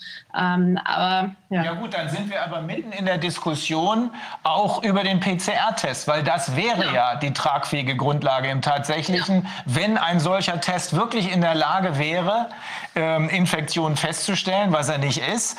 Darüber muss man aber ja reden. Ist das im Rahmen dieses Artikel äh, 43 IHR oder an welcher Stelle würden, ist das zu verankern? Äh, da muss ich kurz erklären. Also die nach der Deklarierung dieses öffentlichen, na sowas. Das ist das erste Notfallkomitee hat sich getroffen am 22. und 23. Januar und ist zum Schluss gekommen, dass, äh, dass sie nicht definitiv sagen können, ob ein öffentlicher Gesundheitsnotstand tatsächlich auszurufen ist und haben dann den General, äh, Generaldirektor keine Empfehlung abgegeben und haben sich gesagt, in zehn Tagen treffen sie sich wieder. Während dieser Zeit wurde dieser PCR-Test ähm, tatsächlich vermehrt angewandt. Und jetzt habe ich das da rauskopiert, äh, das steht da drinnen. Ähm, das hat die Frau Dr. Holzeisen auch in ihrer Klage dass aufgrund der neuen äh, Möglichkeiten, Diagnostik-Tools, also den PCR-Test, konnten sie jetzt von vorher 557 confirmed cases auf äh, 12.000, also äh, genau, über 12.000 suspected cases und über 7.000 confirmed cases gehen. Und deshalb wurde dann dieser Fake hier recommended and declared. Mhm.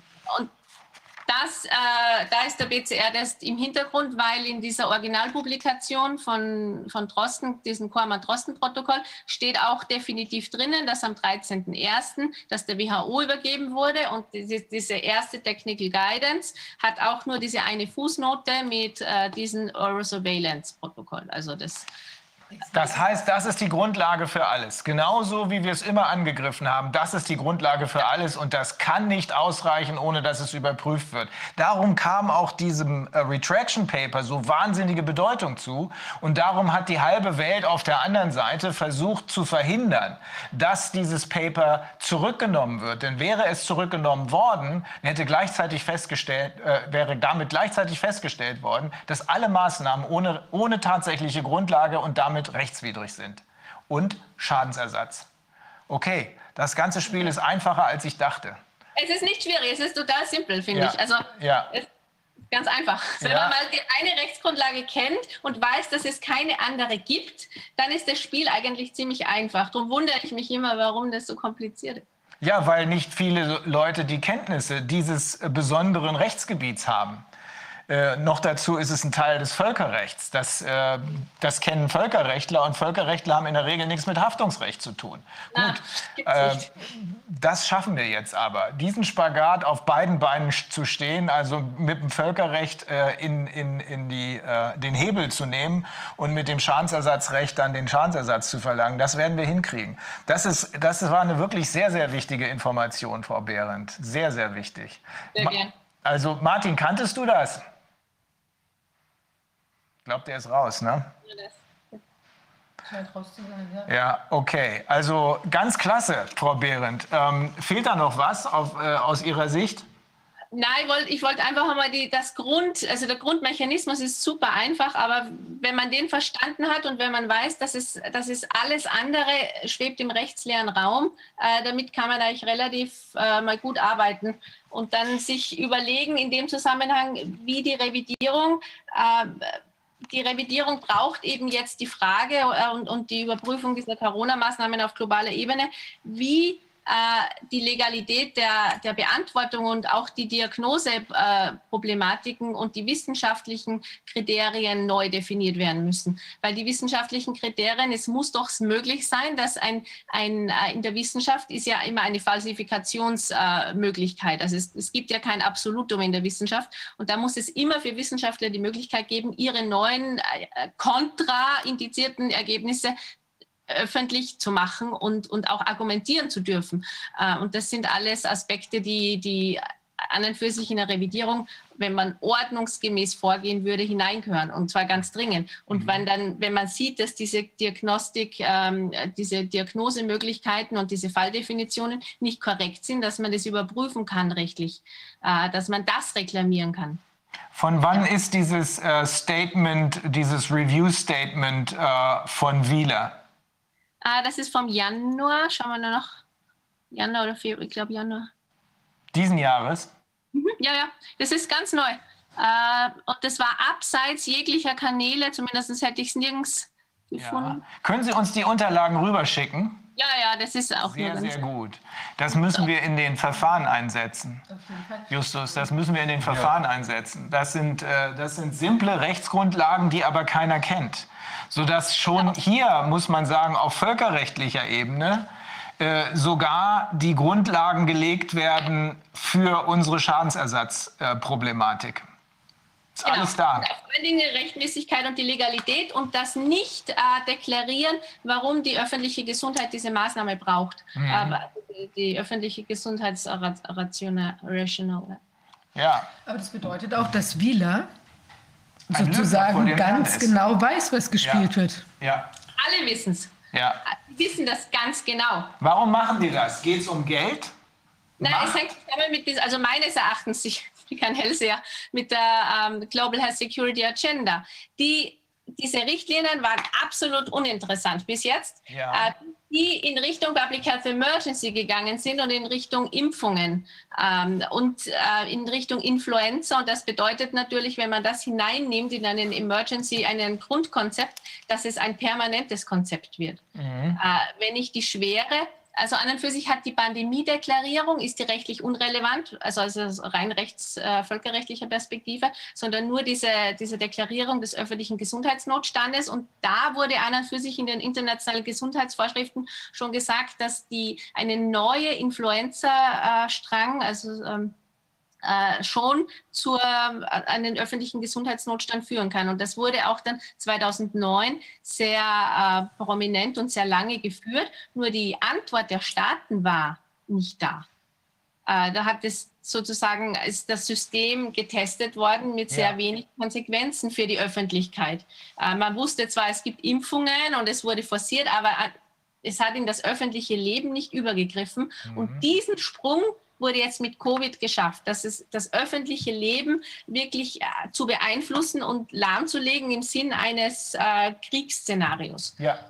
Es wurde der Hebel Gesundheit benutzt, um die Kontrolle über die Bevölkerung zu erlangen.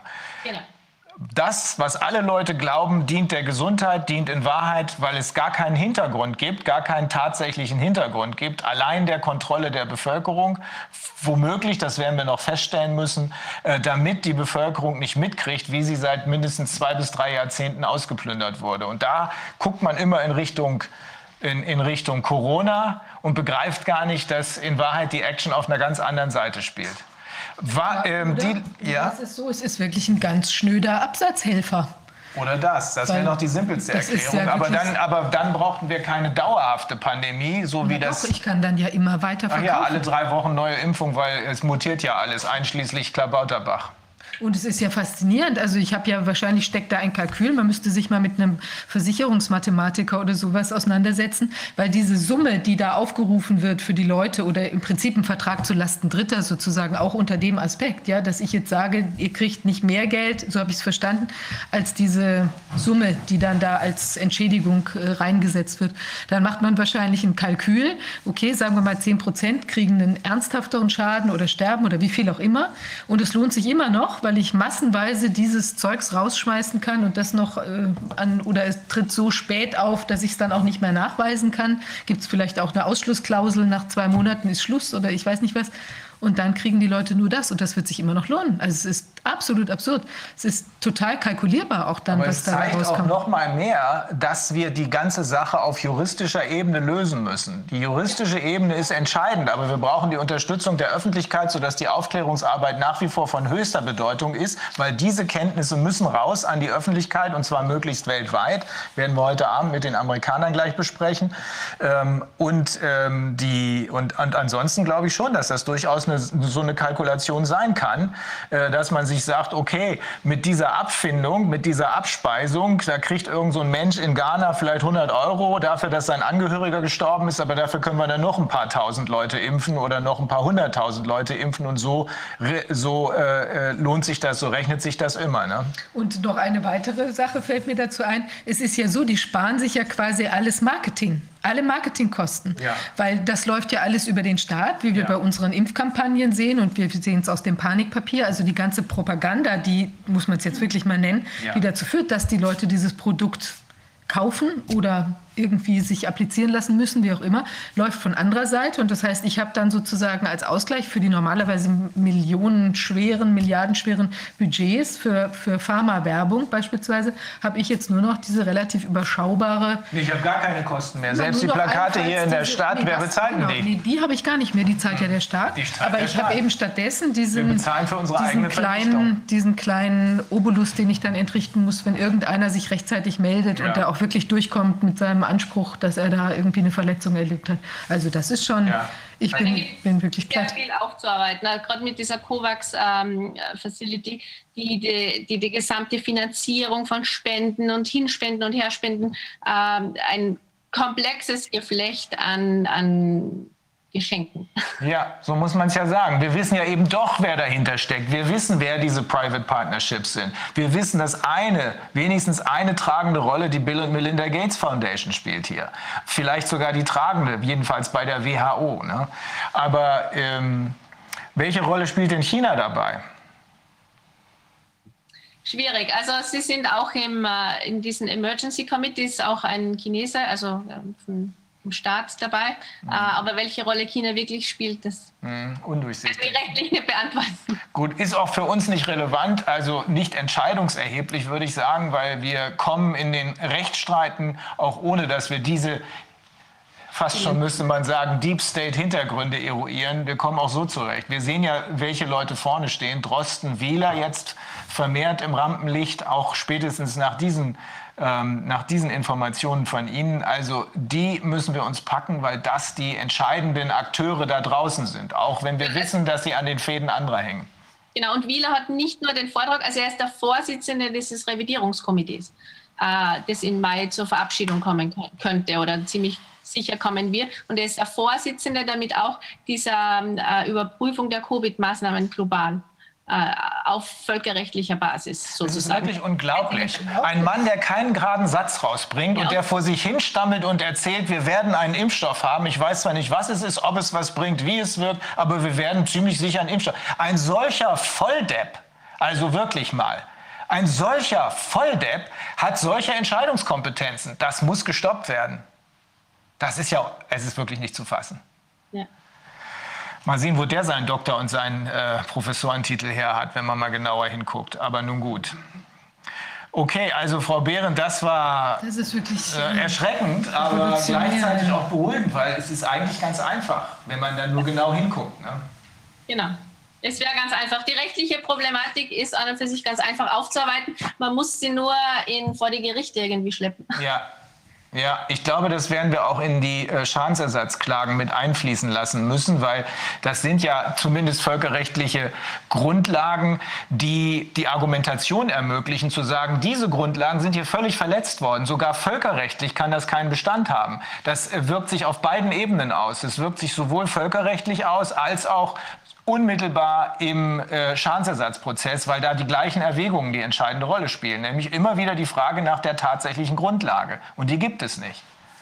Okay. Frau Bert, ich habe noch eine Frage. Haben Sie das denn, ähm, kann man sagen, das ist wirklich absolut herrschende Meinung sozusagen oder es gibt keine andere Interpretationsmöglichkeit von diesem ganzen Geschehen auf völkerrechtlicher Ebene?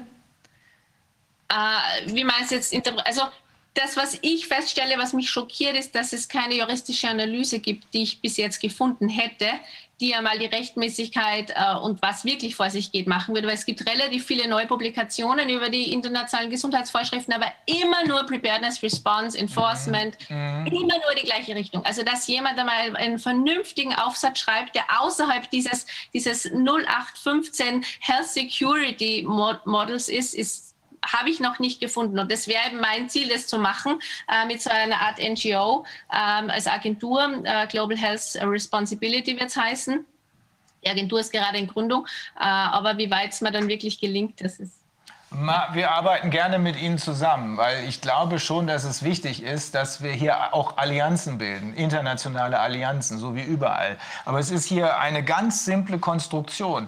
Wir können auf dieser Diskussionsgrundlage feststellen, es wird immer nur über Response geredet, aber nie darüber, worauf sich die Response eigentlich bezieht. Die Verhältnismäßigkeit.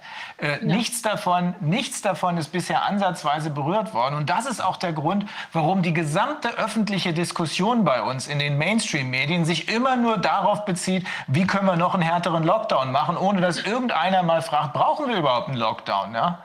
Alles klar, alles klar. Also sehr, sehr, sehr, sehr interessant.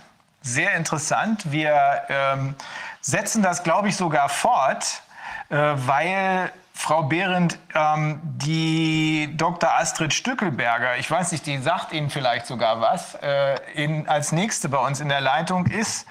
Ähm, kennen Sie die? Klingt, klingt, wie eine Deutsche, ist aber keine. Nur, nur der Name. Äh, und ich glaube, ja. das, das schließt sich unmittelbar an. Äh, Dr. Stückelberger, can you hear us? Ja, ich kann doch ein wenig Deutsch sprechen, aber es ist nicht gut für meine Wissenschaft. So, ich, kann, ich kann verstanden verstehen, ja. und, äh, aber es ist viel besser auf Englisch. Okay, let's es ist meine Vorvater war Basler. So. Oh, that's why. So. Yes, and my mother is Norwegian, so I'm a mix. Aha. Uh, can you tell us what you do? Uh, what is your background? Ja, Frau, Frau Behrendt, Sie bleiben noch drin, weil ich könnte mir vorstellen, dass das für beide Seiten interessant ist. Okay. Um, yes, I'm. Um, I've been my whole life a scientist, actually. So health scientist. Um, I started in biology. Then I, I have a, a, complicated CV, as many women who survive in the academic world. But um, mainly, I've been doing research and, and training, um, teaching my whole life. but more so, uh, more and more, uh, since very early on, I was in WHO uh, doing my master degree on mental health differential in diagnosis, uh, cross-cultural diagnosis, uh, which I, I, even posted on my website. And then um, I was taken in a geriatric unit with WHO Collaborative Studies and the Hospital of Geneva, uh, Switzerland, um, to do research. Um, and research was always and more and more for political decisions. So um, since 90, the 90s, um, I've been deputy director of the Swiss National Program on Aging, 12 million francs, and we had to do science for politics, for politicians, um, decision making, and for the people. Uh, and then um, I was also, um, you know, deputy director at the same time for the Interdisciplinary Center of Gerontology Geriatrics. So my first part of life was a lot on aging, the life course, health, differential men, women, um, a lot of um, uh, multi multidisciplinary factors. And I was paid by the Faculty of Medicine, although I started in psychology, then I went to, to medicine very quickly. So I did a PhD uh, on population, aging, health, subjective versus objective health on a big cohort. And, and that um, I did in 2000.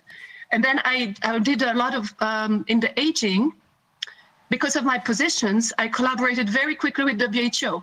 Mm-hmm. We created an international network on aging. Uh, and this is how I have to ex- I explain this because this is how I understood how more and more how the United Nations works, how WHO works. Uh, since 94, I was expert there, um, taken as a rapporteur, a young rapporteur speaking all those mm-hmm. languages. and, and um, and uh, then uh, the politicians started to ask me to do events, and I organized twice the UN Open Days. Mm-hmm. As a good Germanic, you, you organize well things. so that was my first part of life. I got a prize from Kofi Annan for doing so much work in science for politicians, science for people. Then the second part was from 2000 on in in public health. And this is where uh, I started more and more to be in WHO in the capacity of um, on the research ethics um, committee for four mm-hmm. years. Um, you know, I have all the credentials, so no conflict of interest, everything. Uh, and then what happened in this courses where I was teaching public health, actually my PhD, I have always been on public health. It was, it's just not a um, topic that is recognized academically. You have to know that. It's, it's start, starting now.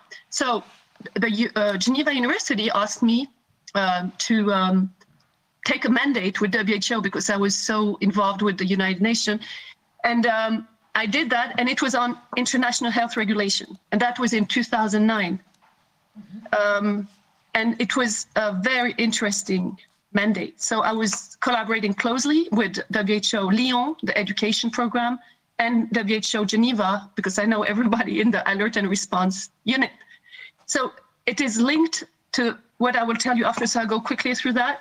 What is interesting in, in what I'm going to say is I've experimented uh, the, the will to stop training people on, on preparedness plan because we were we did an implementation program for three years with Georgetown University, Pretoria, and me for the University of Geneva.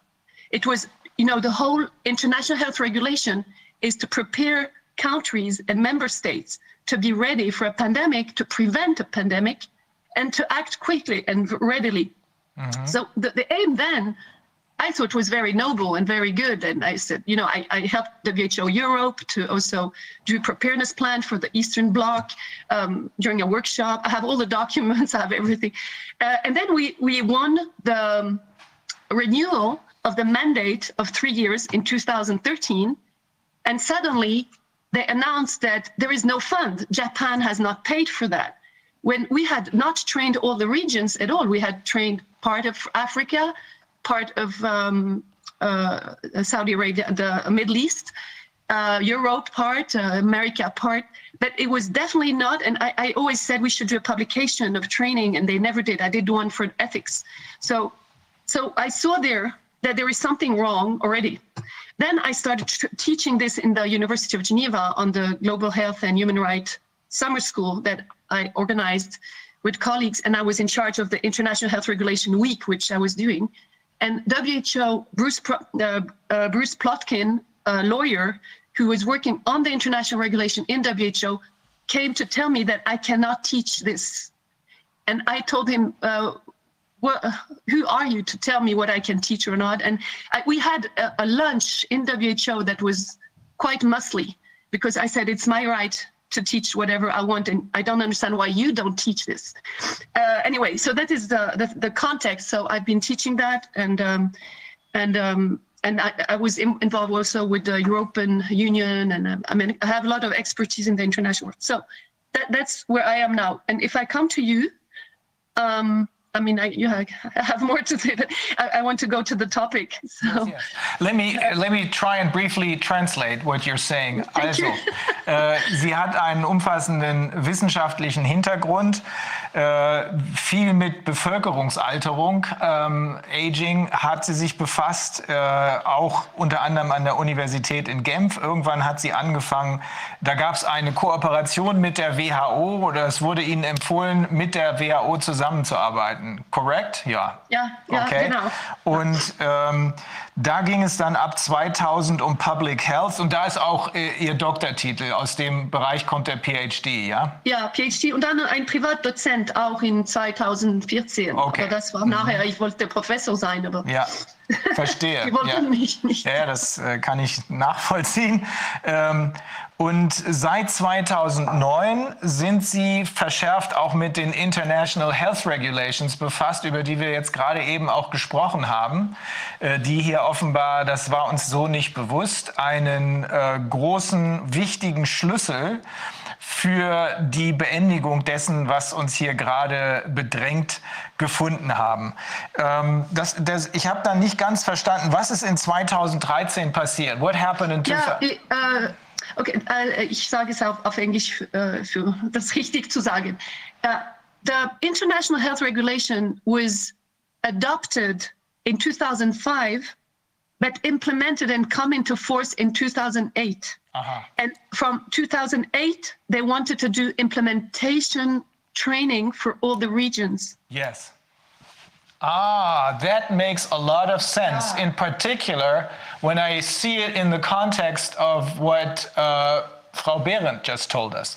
Um, okay, also, diese. She has a question. Could I, could I just Yeah, go ahead, go ahead. should I talk English or German? Of course, speak What English. You want? Uh, because what I did not mention previously was that I also did country missions for the IHR uh, Secretariat and also know Bruce Blotkin. Oh, you know I him. worked there as well and did some guidance issues and things. So uh, I think we have to speak to each other. Okay, great. You know them. And probably not so great as far as I can tell from your uh, re- both of your reactions. You don't really uh, think that he's such a great person, right? No, not at all. Okay. he's he's Who a does he crook. work for? Um, a government that is higher than uh, WHO. Which one is that? The United States? maybe it's uh, no, maybe yeah, no. I, you, s- if we will go into that, I, I have things to tell you because Switzerland is the center, and I speak that as a Norwegian. it's the center of a lot of uh, corruption uh, because there we have one of the most important NGO.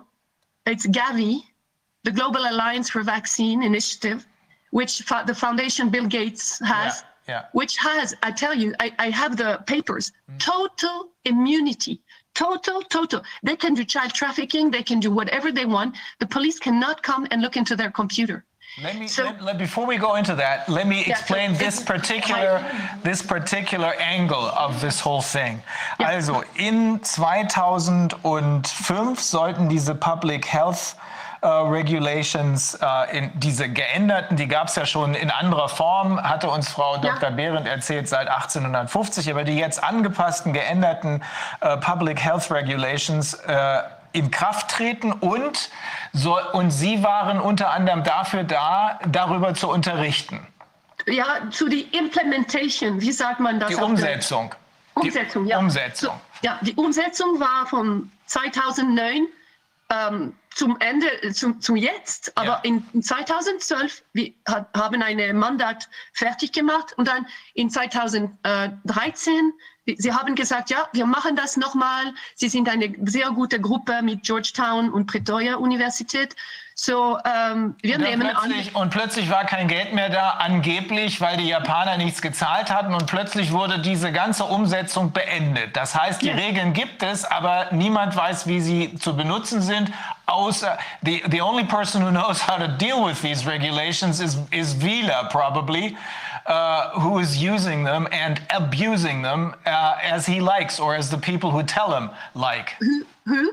Vila, the guy who runs the German RKI, the uh, uh, equivalent of the American CDC. We just oh. learned that uh, he is in charge of this uh, statement of the 148th Executive Board by the chair of the review on the evaluation of IHR. That's that's it, right? He's oh, in charge. The German nobody knows him outside of Germany, but he's in charge, and he has a uh, a responsible position. Also wir haben jetzt eben gerade gelernt, und das ist wichtig, bevor wir dann in die Details ans Eingemachte gehen, von jemandem, der in der WHO sich offenbar recht gut auskennt, äh, dass die Umsetzung dieser internationalen Health Regulations, dieser internationalen Gesundheitsregeln, ähm, dazu muss man den Leuten, die diese Regeln umsetzen wollen, natürlich beibringen, wie es funktioniert. Das stoppte plötzlich in 2013. Da wurde ihr von einem Menschen namens Bruce Plotkin gesagt, äh, dass sie das nicht mehr weiter unterrichten darf, dass sie darüber nicht mehr weiter aufklären darf. Und wir haben eben an der Reaktion von Frau Dr. Behrendt gehört, dass äh, sie auch eine wenig gute äh, Erinnerung und Meinung von diesem Mann hat. Okay, let's continue. Das ist ein bisschen anders. Äh, er ist der, äh, er ist der Jurist dieser internationalen, äh, dieses Sekretariats der internationalen Gesundheitsvorschriften und ist aber schon in Pension gegangen. Ja. Okay. War, er, war er immer da oder ich ja. habe ihn nie gehört, seinen Namen? Ich, äh, ich habe mit ihm zusammengearbeitet. Mhm.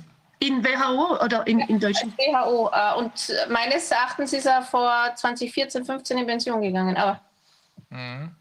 Okay. Okay. Das ist oh. interessant. Tell us yeah. more. Um, okay, so so that, that is the situation. Mm-hmm. and when, when it when the pandemic happened, uh, what what they say is pandemic. Uh, I was in North uh, South Korea for a, a, a big meeting, uh, and I realized there is something not right and not corresponding to the international health regulation when I travel back. And I think this is very weird. The, the news says one thing and people don't behave the same in the airports.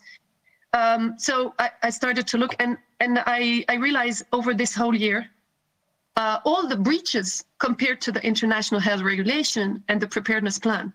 And I'm, I'm working now for a lawyer in Quebec um, uh, who's called uh, Dominique Desjarlais you know, I organized the Stockholm Peace Summit post-COVID where I invited you and you couldn't come.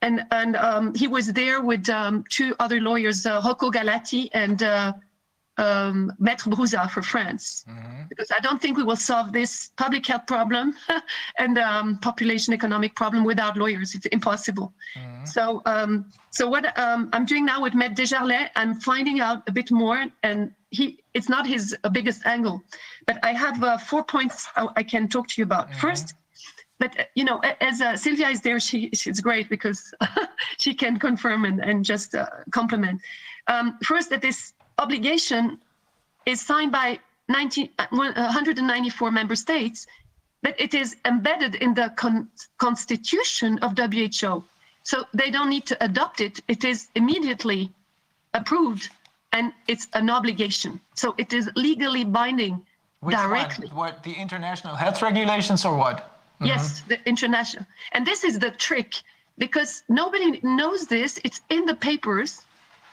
It's but you have to go and dig, and it's what you know. It's that's what I'm finding out. You have to go and dig mm-hmm. the inconsistencies of everything they're doing to see that they are directing as a corporate agency WHO because on the on behalf of the health security of the international health regulation, they have made a third edition because the 2005 edition is the second edition.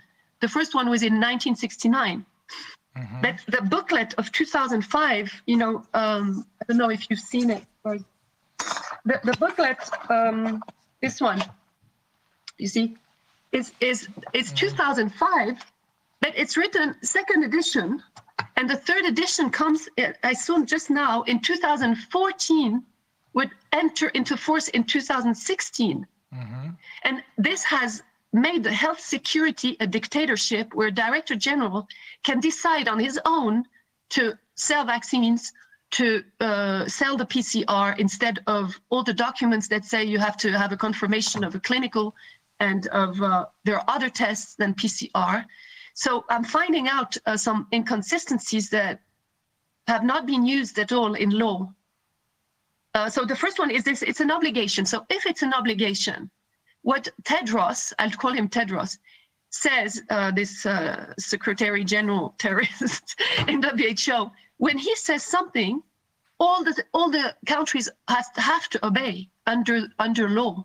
All the member states of the WHO, everyone Yes. who signed the agreement with the WHO, because automatically, because as you're saying, this is part of the constitution of the WHO, this is binding law for everyone who is a member of the WHO. Right. Okay. With two reservations. There are two countries, because I was teaching that, so I know. I know there were two countries in 2009, in the second edition, that made reservations. And it's very interesting. It's the USA and it is uh, Iran. Uh-huh. They don't want to obey to WHO completely. Okay, also diese äh, internationalen Gesundheitsregeln sind rechtlich verbindlich, ohne weiteres rechtlich verbindlich für alle Mitgliedstaaten. Äh, das hat uns auch Frau Behrendt eben schon gesagt. Ähm, für die, ich glaube, 143 Mitgliedstaaten nur zwei äh, Länder gibt es, die sich da gewisse Vorbehalte äh, ausbedungen haben, nämlich äh, die USA und der Iran. Ja. And you're saying, what about this immunity that you just mentioned uh, for uh, Bill and Melinda Gates, uh, for Oh, the Bill and yeah. Melinda Gates Foundation? Yeah, I can tell you more afterwards about this, but um, um, let me just finish something here. The, the 2016 uh, third edition. What happened in WHO? But uh, maybe Sylvia, you were you were there when it happened. Bill Gates was already around. He was already, you know, mingling, saying that he pays so much money, but he became visible when I think it was in 2017, or you correct me, that he uh, it's, I know this through my colleagues there. He requested to be part of the executive board of WHO like a member state. Ah, And it's incredible. I was, I said, how can he dare to do this? And they, they went to the vote. The executive board um, uh, meets every January. So, and it changes every year. And the lobby, they tried to lobby the, the countries. Of course, he tried to, to bribe. But it's, it's, a, it's really an event because it is not mentioned. Maybe we can get the minutes of the executive board he, he they even accepted that he would be considered as a member state because of the money he gives. So this is unprecedented in a constitution of member states. is he now being considered as a member state? Uh, not officially. But Uh, not, not that I know. Not that I know. Maybe there are documents. yes. And that's Well- probably because of the because that's why he has this immunity, right? He, he has total immunity in Switzerland, Okay, and I hang on, hang on. Also, äh, Bill Gates, der schon seit geraumer Zeit da herumlungerte und offenbar versucht hat, mit seinem Geld da auch Macht zu kriegen, hat in 2017, mh, so sagt Frau Stückelberger gerade, äh, den Antrag gestellt, nachdem er da erst noch eine Weile rumlobbyiert hat, in das Executive Board wie ein Mitgliedstaat der WHO in das Executive Board aufgenommen zu werden. Äh, Die haben das sogar offiziell äh, diskutiert. Was daraus geworden ist, wissen wir nicht. Offiziell ist er, wird er nicht behandelt oder seine Stiftung nicht behandelt wie ein Member State, aber inoffiziell, unofficially, he probably holds that kind of status, right? Yeah, uh, yeah. Also Uh, I can, I can ist er- tell. Well, I can tell you why it is very suspicious. Is because I think he has done something with every member state the same contracts. What I found out with Swissmedic, Swissmedic is the FDA of Switzerland, is um, because I, I gave the paper to a journalist and now I don't even find it. I can find it. The Swissmedic has signed a contract with Bill Gates and WHO. Aha. And this is, is abnormal. So, so basically, he literally tried to lobby him, himself into the WHO as a member state to basically found the country of Bill Gatestan. That's basically what he did. I mean, at that point, he would have been basically a one-man country. Yes, he, well, he can be a dictator because he can Yeah. influence the. But but the fact that he was not accepted by vote, that's why the minutes would be very interesting. By vote uh, to be a member state, um, he then then started to sign papers for countries. That's my hypothesis because he did it with Swiss Medic. So WHO, Bill Gates, and the country uh, in charge of accrediting treatments and vaccination are signing contracts. So, so And- he, he didn't he didn't get in uh, in official capacity. He didn't get voted in. So then he tried to circumvent that and just basically went around the middleman. Well, yeah, how can you, if you're a country, sign a contract between three signatures, Bill Gates, a country, and WHO? Because WHO signs with countries, but not, and even that I find pretty weird. You know, why does WHO have to sign with a country uh, an agreement? I, I don't know. You see, this is a corporate agency doing that, but not WHO. I, I, mean, correct me, Sylvia, but but um, w, that WHO accepts to have the, a company, a private company, selling a merchant, signing together the three to make the surveillance and to choose the medication. I think that, you know, Swiss Medic had posted it on the website. I think that every country, that's my hypothesis, they have done this everywhere. That's why everybody says the same thing in the train, the same message. Every week there's a the same thing happening. Also Sie gehen davon aus, dass das, was Sie bei Swissmedic sehen können, äh, auf allen anderen staatlichen Ebenen ebenso passiert ist. Und äh, damit ich es jetzt richtig, äh, richtig übersetze. Ähm, also, er hat versucht, in 2017 offiziell behandelt zu werden. Er selbst oder seine Stiftung wahrscheinlich, ne? die Bill and Melinda. Als ein Member State. Ja, Als, dass er ja, oder- Gavi, ich glaube, vielleicht mit Gavi, nicht die Foundation. Okay, das- Weil Gavi hat ein NGO accredited to um, um, WHO. Verstehe. Also dann eben Gavi, die von ihm gegründete Impfnummer, äh, versucht die WHO dazu zu bringen, die WHO-Mitgliedstaaten, also diese 143 Mitgliedstaaten dazu zu bringen, ihn bzw. Gavi, äh, wie die als NGO anerkannt ist, ähm, so, WHO dazu zu bringen, das so zu behandeln, als sei es ein ein, ein souveräner Mitgliedstaat, also ein An- Ein-Mann-Staat. Hat aber nicht geklappt. Es gibt eine Abstimmung darüber und ähm, Frau Stückelberger sagt, es wäre interessant, die, das Protokoll darüber zu sehen, ne, weil daran kann man ja dann erkennen, wer wie argumentiert hat im Rahmen der Abstimmung. Ähm, aber es hat nicht geklappt, aber inoffiziell hat es eben trotzdem geklappt, weil seither offenbar die WHO Verträge, vertragliche Regelungen ähm, äh, mit Einzelstaaten, aber eben auch immer mit Bill Gates auf der Seite der Einzel Einzelstaaten macht. Ne? Äh, sodass er oder Gavi eine wahrscheinlich entscheidende Rolle spielen. Und so, so sagen Sie jedenfalls gerade, erklärt sich auch, dass das Verhalten der Mitgliedsländer der WHO überall nach dem gleichen Lockstep-Konzept abläuft. Ja. Ja. Mhm. Und es ist wirklich groß Conflict of Interest. Ja. Ja. Und wissen wir, kennen wir diese Verträge? Sind die veröffentlicht oder wissen Sie das jetzt nur aus irgendwelchen anderen Verträge? Quellen? Was ist Diese, diesen dreiseitigen Vertrag zwischen WHO und dem WHO, Land Swiss und Medic. Ah, ja, ich, äh, ich glaube, ich kann ähm, das finden mit Swissmedics. Mhm. das wäre sehr interessant. Ich, ja, ich kann das probieren. Ja, weil ich weiß, es war auf dem äh, Website, aber jetzt ist es nicht mehr. Ich muss das, äh, vielleicht ist es ähm, versteckt. Und diese, und äh, kommen Sie noch mal zurück. ähm, tell us more about this immunity. How does this yeah, work? yeah. Yeah. Okay, uh, yeah, I can I can uh, find again the document. It's also in German because Switzerland is al- also in German, and you can have a look. It is it, it's shocking.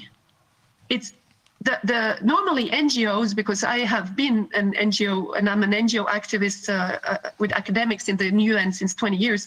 An NGO has a status of accreditation to the United Nations. You can come and speak. You're an observer, but you cannot intervene uh, in many things.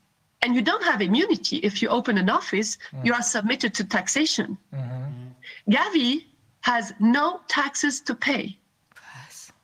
This, this already, this is very strange.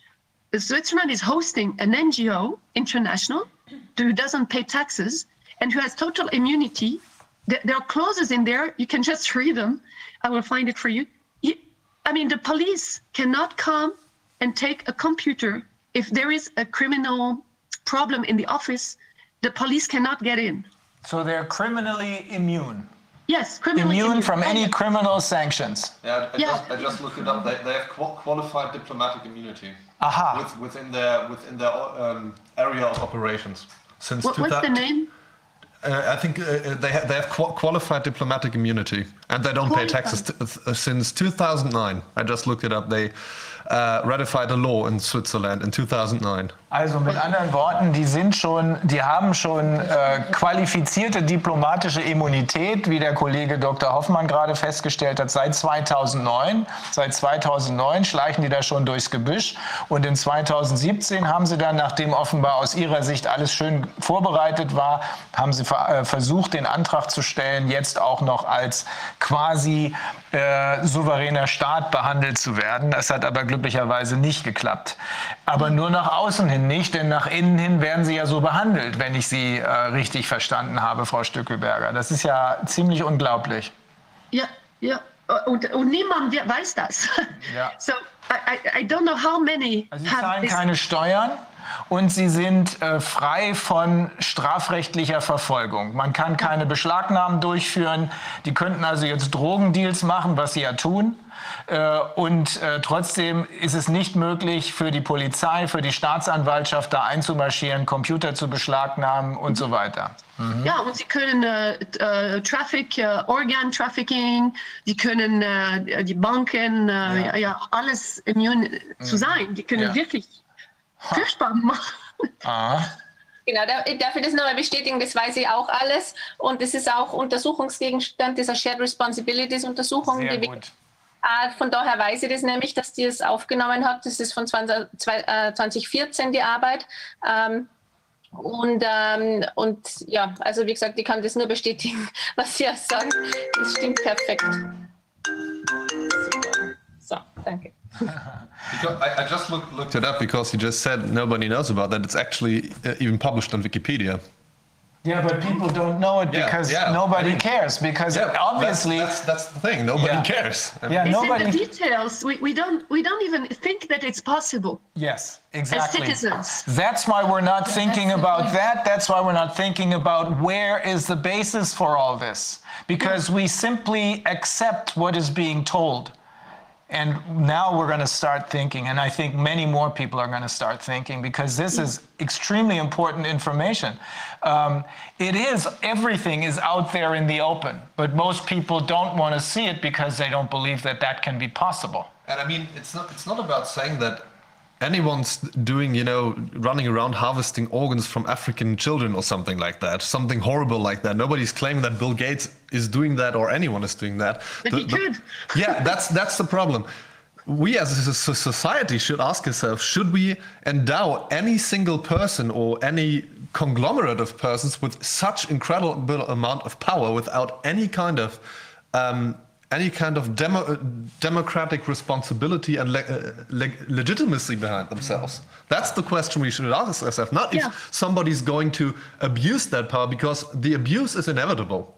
As, as, as soon as somebody has this kind of power, they're going to abuse it. Not today, not tomorrow, but eventually they're, they're going to abuse it because simply yeah but simply because they can mm -hmm. but why them and not us you know i have ngos why can they do it and not another NGO? Yeah. This yeah. is the question. Yeah. And also, there's a there's a difference with like a normal diplomatic Im immunity because this is usually these people come and they just whatever you know work on relationships and maybe they have a speeding ticket or I don't know. I mean, of course, they kind of political legitimacy.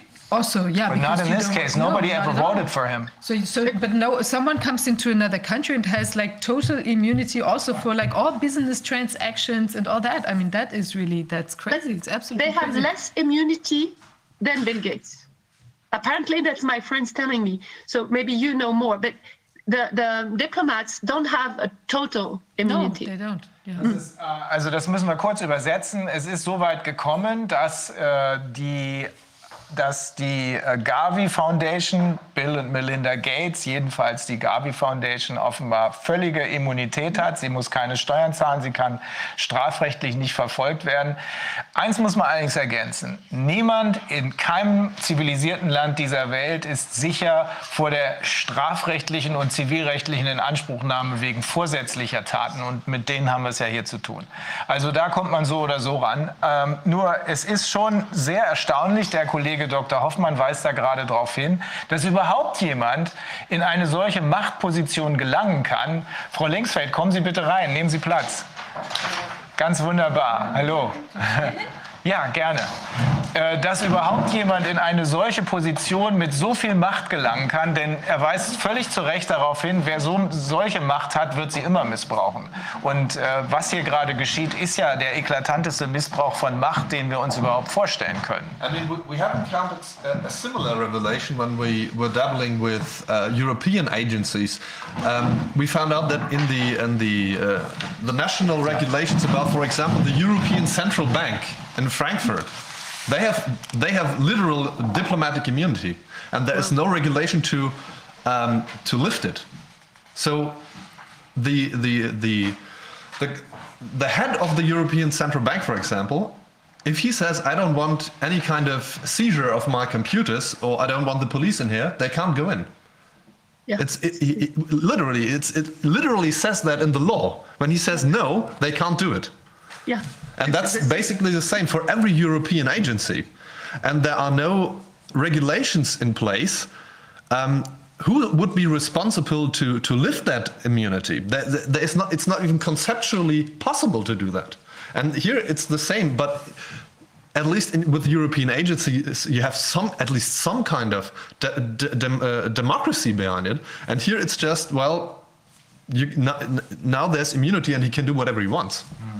Übersetzt das mal selbst. Kurz. Ja, ähm, wir, wir hatten, wir, wir sind selber damit schon mal in Kon äh, Kontakt geraten, als wir uns das auf äh, EU-Ebene angeschaut haben und festgestellt haben, wenn man sich die Standortverträge der ähm, EU ähm, Organ ähm, äh, Behörden anschaut, Behörden in Anführungszeichen, wie zum Beispiel der Europäischen Zentralbank, wird man feststellen können, dass auch diese Einrichtungen diplomatische Immunität, Immunität genießen ähm, und im Prinzip der Behördenleiter selber darüber entscheiden kann, wem er über was Rechenschaft ablegt. Das äh, kann sich jeder, wenn, wenn, man ihn denn noch findet, den Standortvertrag, mhm. beziehungsweise die Umsetzung ins nationale Recht der Europäischen Zentralbank, der war mal auf der Homepage der Europäischen Zentralbank zu finden, ist es jetzt nicht mehr.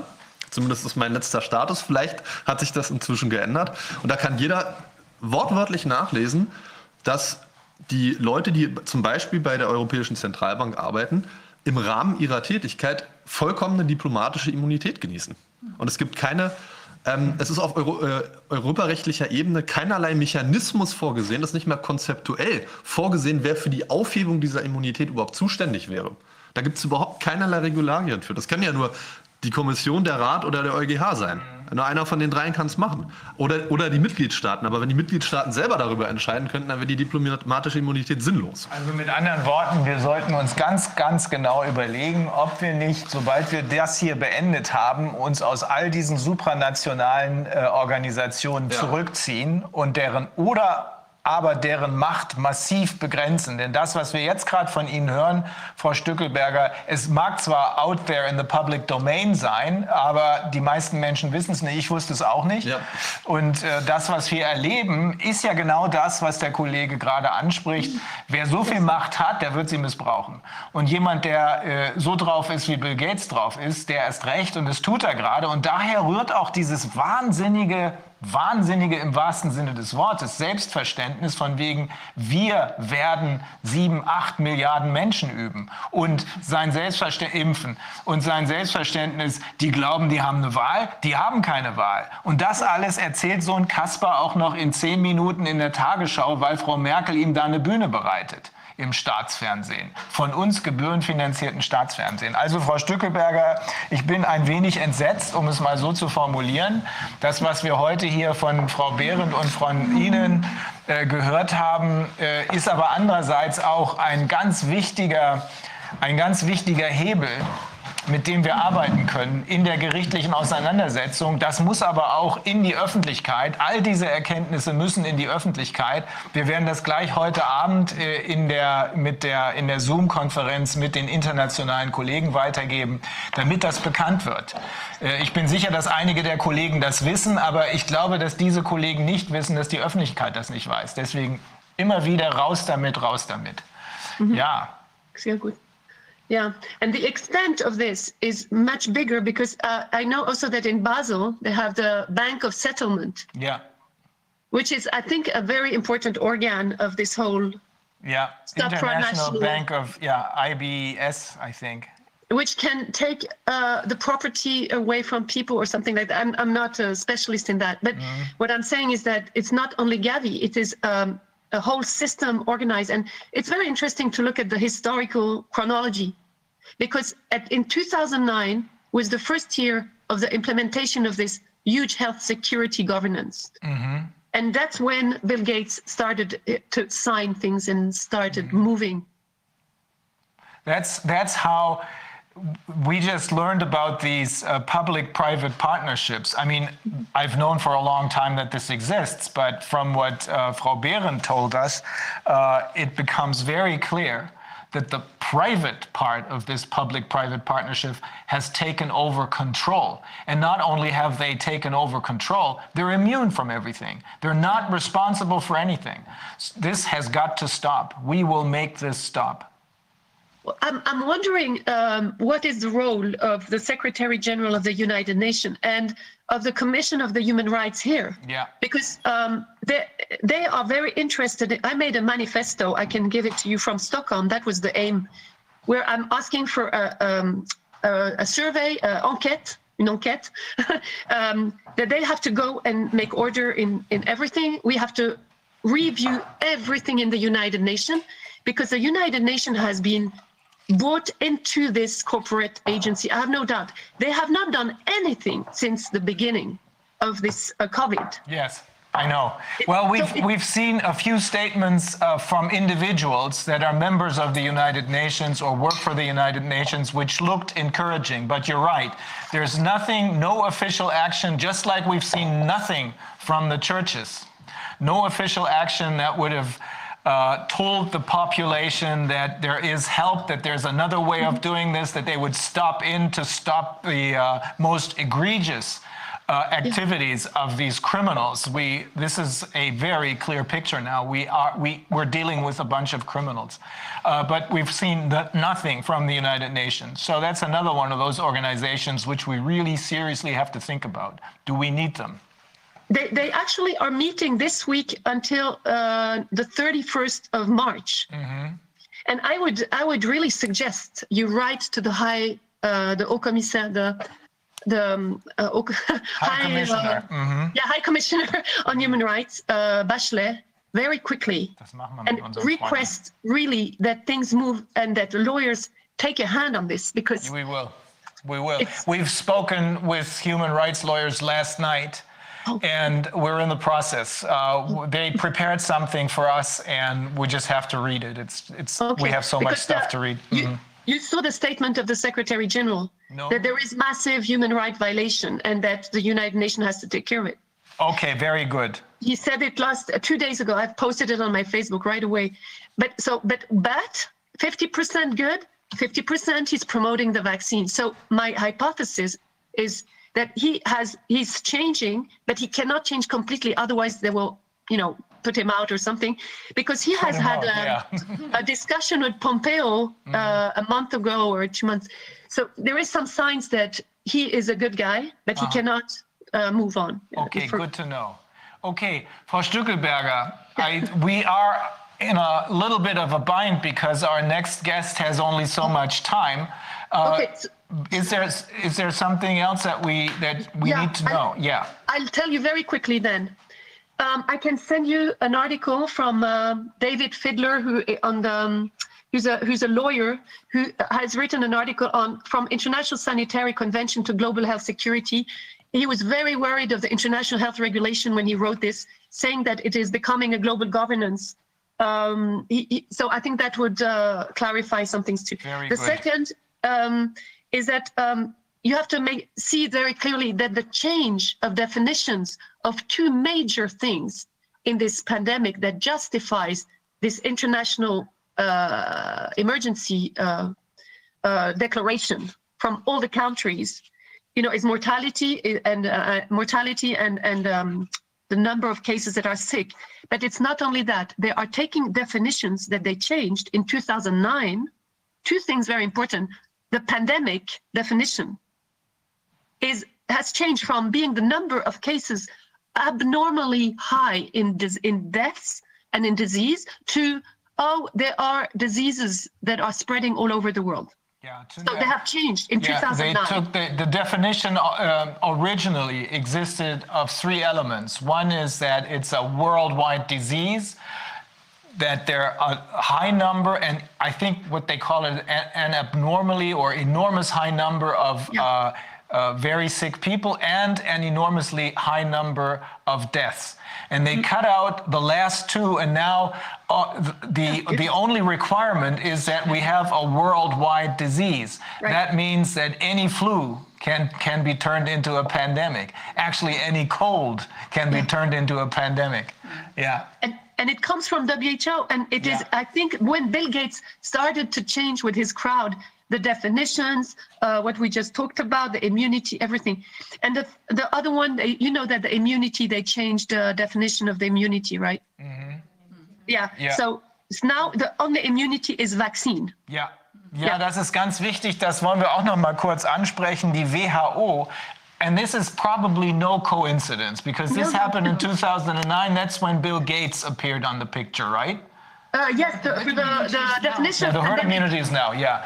that immunity is very recent. Yes, but he's still there. Ähm, also, die WHO hat in 2009, um die Schweinegrippe zur Pandemie machen zu können, die Definition der Pandemie geändert. Das haben wir schon mal angesprochen hier. Niemand weiß warum. Das geschah hinter verschlossenen Türen. Bis dahin die bestand die Definition aus drei, wir würden sagen, Tatbestandsvoraussetzungen, nämlich erstens ein weltweites Krankheitsgeschehen, das zweitens zu einer Vielzahl von schweren Krankheitsverläufen führt und drittens zu sehr vielen enormously high rate of death, also zu sehr vielen Todesfällen. Plötzlich wurde die Definition abgeändert. Jetzt reicht ein internationales, weltweites Krankheitsgeschehen. Wir brauchen keine schweren Krankheitsverläufe mehr. Wir brauchen keine Vielzahl von äh, Todesfällen mehr, sodass praktisch jede Grippe, ja jede Erkältung zur Pandemie erklärt werden kann.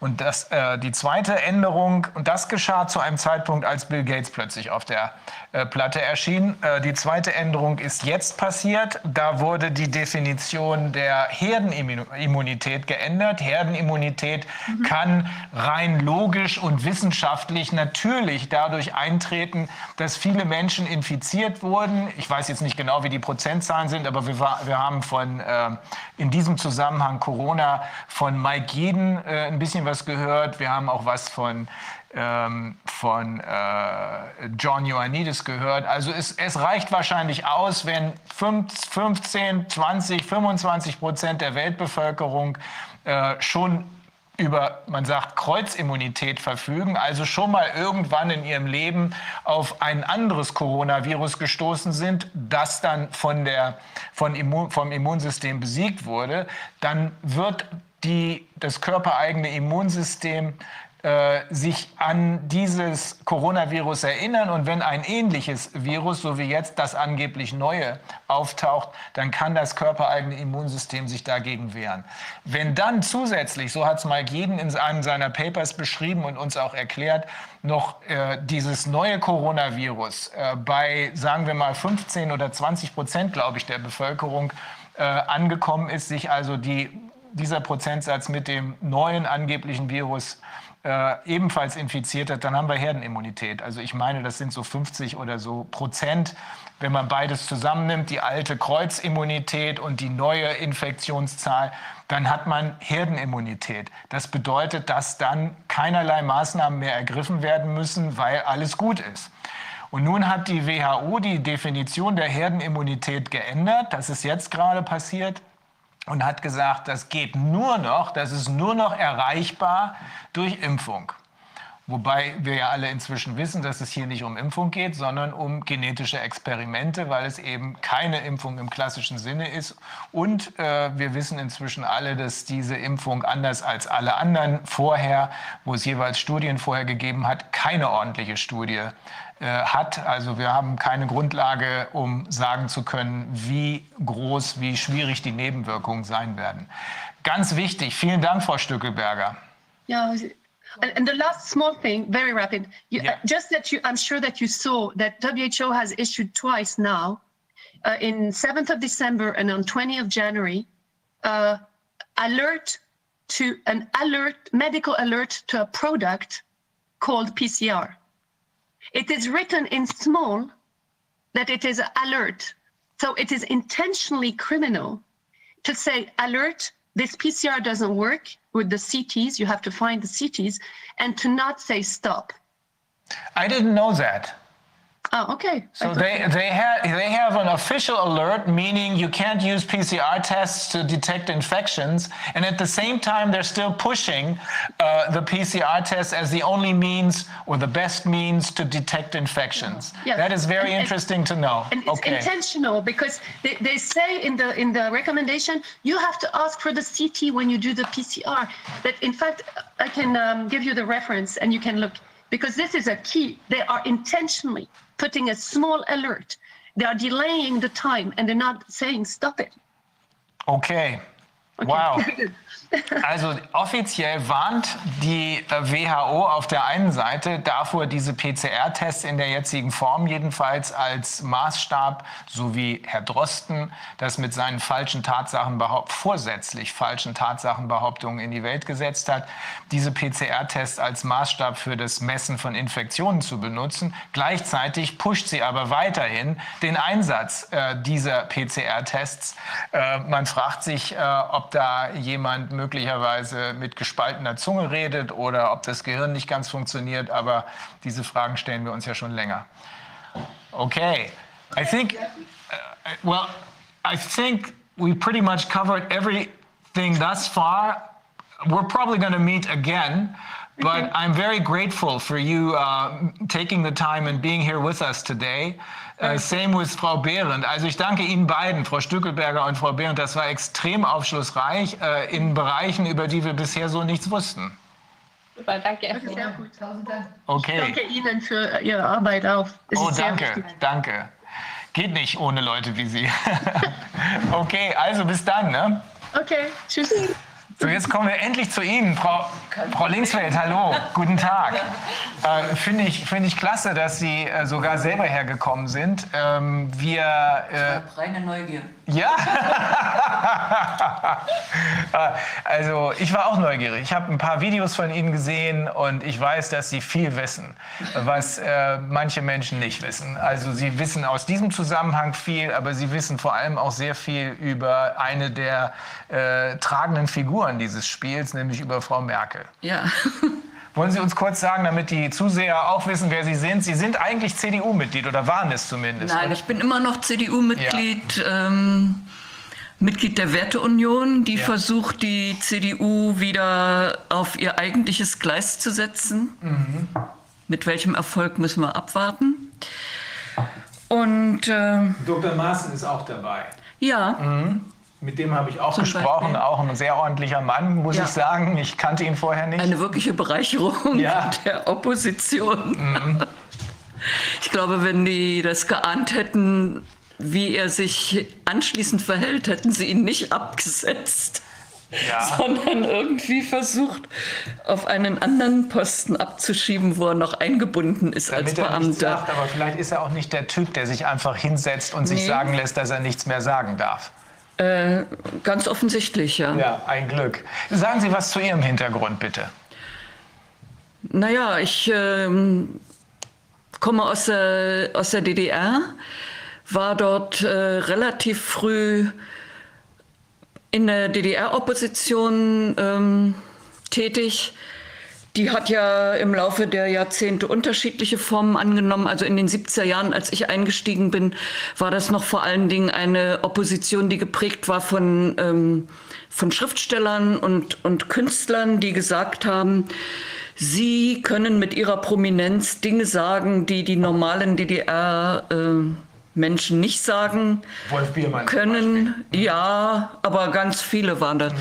Also Jurek Becker vielleicht mhm. kennt man, Jakob der Lügner, der ist ja weltbekannt ja. geworden, oder Klaus Schlesinger. Also es ja. gab eine ganze äh, Reihe.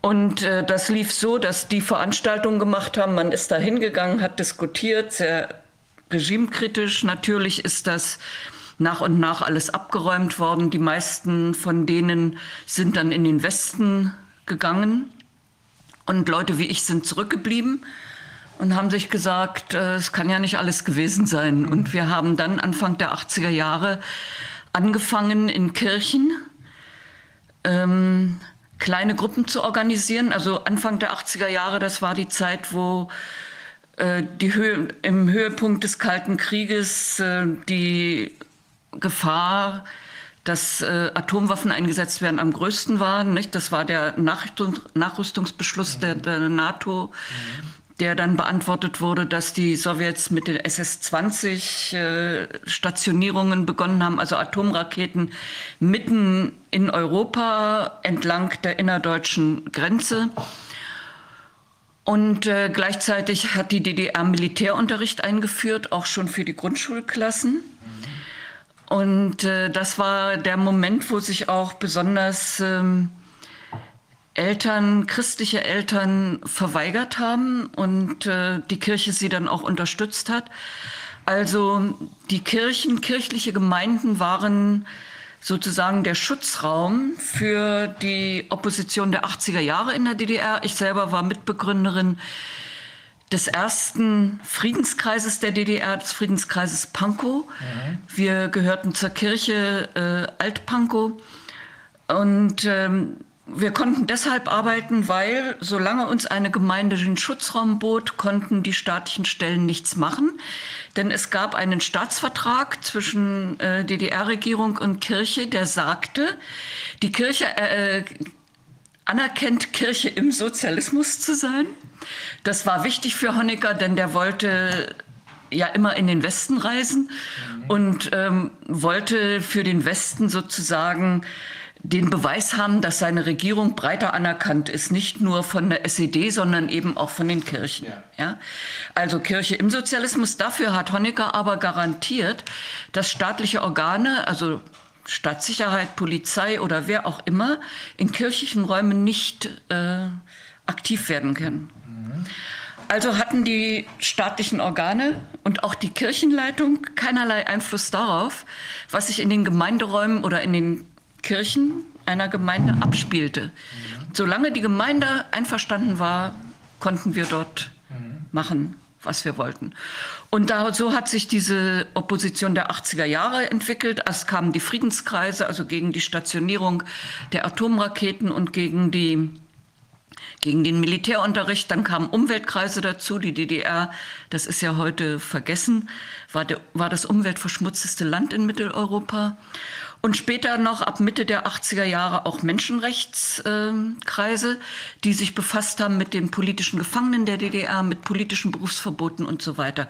Wir nannten uns unabhängige Friedens-, Umwelt- und Menschenrechtsbewegung. Mhm. Opposition durften wir uns nicht nennen. Das war ja ein Paragraph im Strafgesetzbuch. Ne? Und so haben wir dann, also etwa, wir sprechen von etwa 100 Gruppen, etwa 3000 aktive Bürgerrechtler, wie wir, so haben wir uns natürlich damals nicht genannt, aber so werden wir heute genannt. Und ähm, ungefähr ein Unterstützungskreis, also Leute, die uns unterstützt haben, entweder mit heimlichen Geldzuwendungen, mit Material, Papier war ja knapp und alles Mögliche, oder indem sie ihre Wochenendhäuser für unsere Treffen zur Verfügung gestellt haben und so weiter. Also ein Unterstützungskreis von etwa 30.000. Das war, und das war im Prinzip der Ausgangspunkt der friedlichen Revolution 1989. Denn äh, was ist damals äh, passiert? Nach der ersten Montagsdemonstration in Leipzig am 4. September 1989 ist innerhalb von drei Wochen sind diese Demonstrationen über die ganze DDR wie ein Flächenbrand mhm. ausgebreitet äh, worden.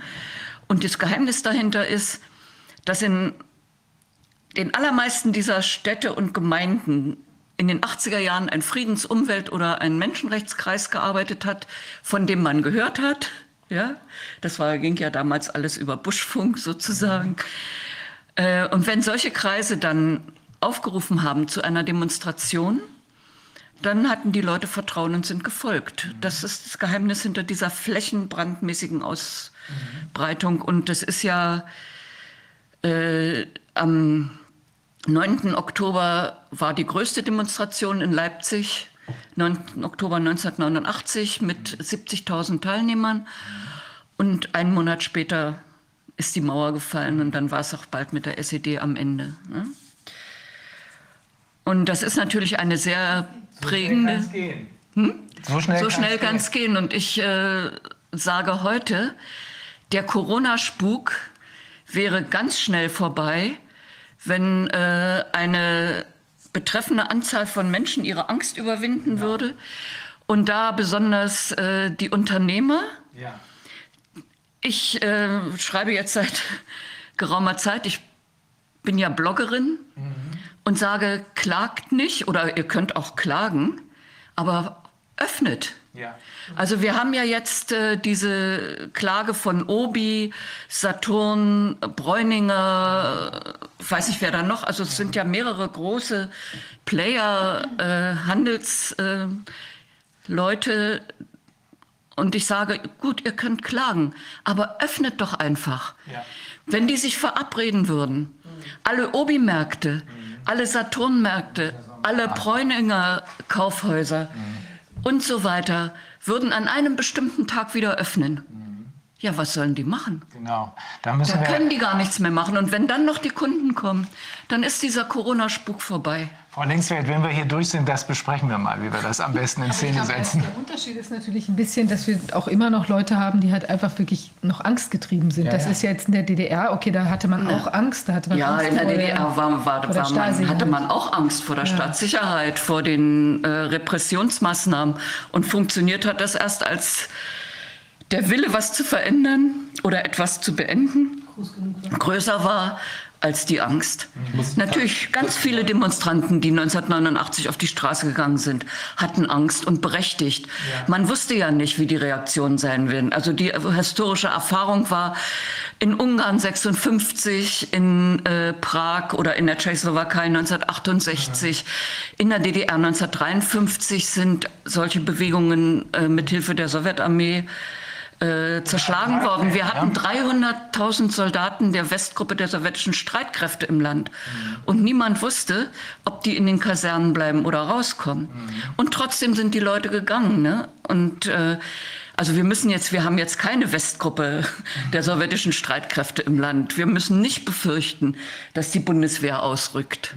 Mhm. Ja? Wir haben natürlich eine, Aber, eine Verwirrung in Bezug auf die Einschätzung der realen Viruslage sozusagen. Natürlich, das macht was mit den Leuten. Das, das ist ja, das ist die Leute sind seit einem Jahr dieser Propaganda ausgesetzt worden. Morgens, wenn man das Radio anmacht, falls man es noch anmacht, wird die Neuinfiziertenzahl äh, gemeldet, die Totenzahl. Es wird vor, gewarnt vor Mutanten, vor zweiten und dritten Wellen und so ja. weiter. Das ist klar. Es wird systematisch, also nach meiner Analyse, wenn diese Corona-Propaganda nicht wäre, würden die Leute gar nicht merken, so dass wir es mit einer Pandemie zu tun haben. Denn äh, anders als die Politik hat ja das Gesundheitswesen nicht versagt. Ja, das Gesundheitswesen hat die ganze Zeit funktioniert und alle Panikmache, dass die Intensivbetten nicht ausreichen und so weiter, hat ja nicht, äh, hat ja gar keine Realität Nur, nur die Geschichte, das na sogenannte Narrativ, was in den Mainstream-Medien verbreitet wird, das verdreht ja auch da die Tatsachen, Natürlich. sodass der öffentliche Eindruck derjenige ist, dass äh, sämtliche Intensivbetten äh, und sämtliche Krankenhäuser überlastet sind. Wir wissen, dass es nicht so ist, weil wir reden ja, ja mit den Leuten dazu. Ja. Aber die Geschichte dazu, weil eben diese öffentlichen Medien und die Mainstream-Medien im Griff der Gegner sind, äh, ist die Geschichte eben die, dass äh, die Leute davon beeinflusst werden. Naja, deswegen rede ich ja auch von Propaganda. Also ja, ich sage ja jetzt gar nicht mehr Journalismus, denn das Wobei ist kein immer, Journalismus, wir sagen, ja, wir sagen ja alle, Frau Lengsfeld, also mhm. jedenfalls hier sagen wir alle, klar, da gibt es irgendein Virus, aber das ist eben nicht gefährlicher als das normale Grippevirus, weil so sagt es sogar die WHO. Ja. Also das ist nicht so dieser Quatsch mit Corona-Leugner, was immer es ist. Äh, das ist es nicht. Darum geht es aber auch gar nicht, sondern es geht darum, dass uns hier über die eigentliche Gefährdungslage hinausgehend sogar suggeriert wird, dass es eine Pandemie gibt, mithilfe der, wie wir ja gerade eben gelernt haben, ja. durch und durch korrupten WHO. Es ist ja. ja auch einigermaßen bemerkenswert, dass die Leute, die ja jetzt klagen, was ich zu 100 Prozent unterstütze, das sind ja große, mächtige wirtschaftliche Player, die eigentlich viel mutiger sein könnten. Mhm. Ähm, für mich ist der Kontrast, wenn man jetzt, wo das, wo das Wetter äh, Klimawandel sei Dank ja im Februar schon sehr frühlingshaft ist, äh, hier in Berlin durch die Parks ge geht, da muss ich, ich sag's mal ganz direkt, die Leute scheren sich einen Scheißdreck um Pandemie oder sonst irgendwas. Bei mir, äh, wo ich wohne in den Parks, die sind knüppelvoll die Parks mit Leuten, also nicht nur so vereinzelt irgendwo. Die nee. Kinder spielen Fußball, die raufen miteinander, die Spielplätze sind überfüllt, da hält sich kein Mensch an irgendwelche Abstandsregeln und man sieht vor allen Dingen alle Jubeljahre mal einen einzelnen Menschen mit einem Hund mit Maske vorbeigehen. Die Leute, die beieinander stehen, interessiert das alles überhaupt nicht mehr. Das Volk hat an der Stelle schon gesprochen. Äh, und ich frage mich. muss lauter sprechen. Ja, ja, Und die Unternehmer müssen lauter ja, sprechen. Das, es liegt ja, an den Unternehmern. Das ist, das, ist, äh, das ist der springende Punkt. Ja, weil deswegen haben wir die zuerst angesprochen, weil wir eigentlich sozusagen als natürliche Reaktion davon ausgegangen sind, dass die sich sofort formieren würden. Sie kommen jetzt.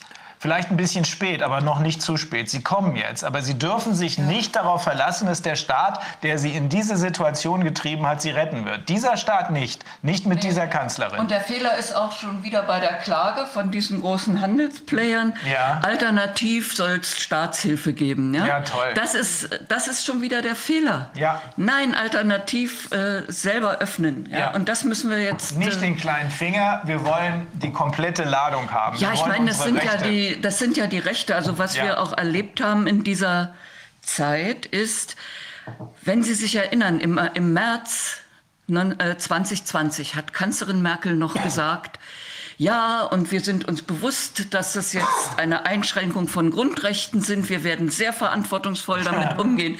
Wir werden jederzeit kurzfristig prüfen, ob das alles nötig ist. Hat sie zu keinem nicht nur nicht, das ist nicht nur nicht passiert, sondern inzwischen hat sich das Narrativ gewandelt. Inzwischen sind die Grundrechte neue Freiheiten, mhm. die gewährt werden, wenn ja. man sich impfen lässt ja. oder wenn die, wenn die Regierung meint, das ist ja soweit, die jederzeit wieder zurückgenommen werden können. Ja? Deswegen sind wir. Gefallen daran gefunden. Ja. Ja, die hat nicht nur Gefallen daran gefunden. Also ich bin ja überzeugt, dass, äh, dass, das noch, dass wir es noch mit einem anderen Phänomen zu tun haben. Ich habe mich von Anfang an sehr äh, mit diesem Buch von Klaus Schwab äh, und Thierry Maleret beschäftigt. Ja. Äh, Covid-19, The Great Reset, also ja. die große Transformation. Ich habe das sofort bestellt und gelesen und habe festgestellt, das ist die Blaupause das ist tatsächlich die Blaupause dessen, was sich jetzt vor unseren Augen abspielt. Da steht alles drin. Mhm.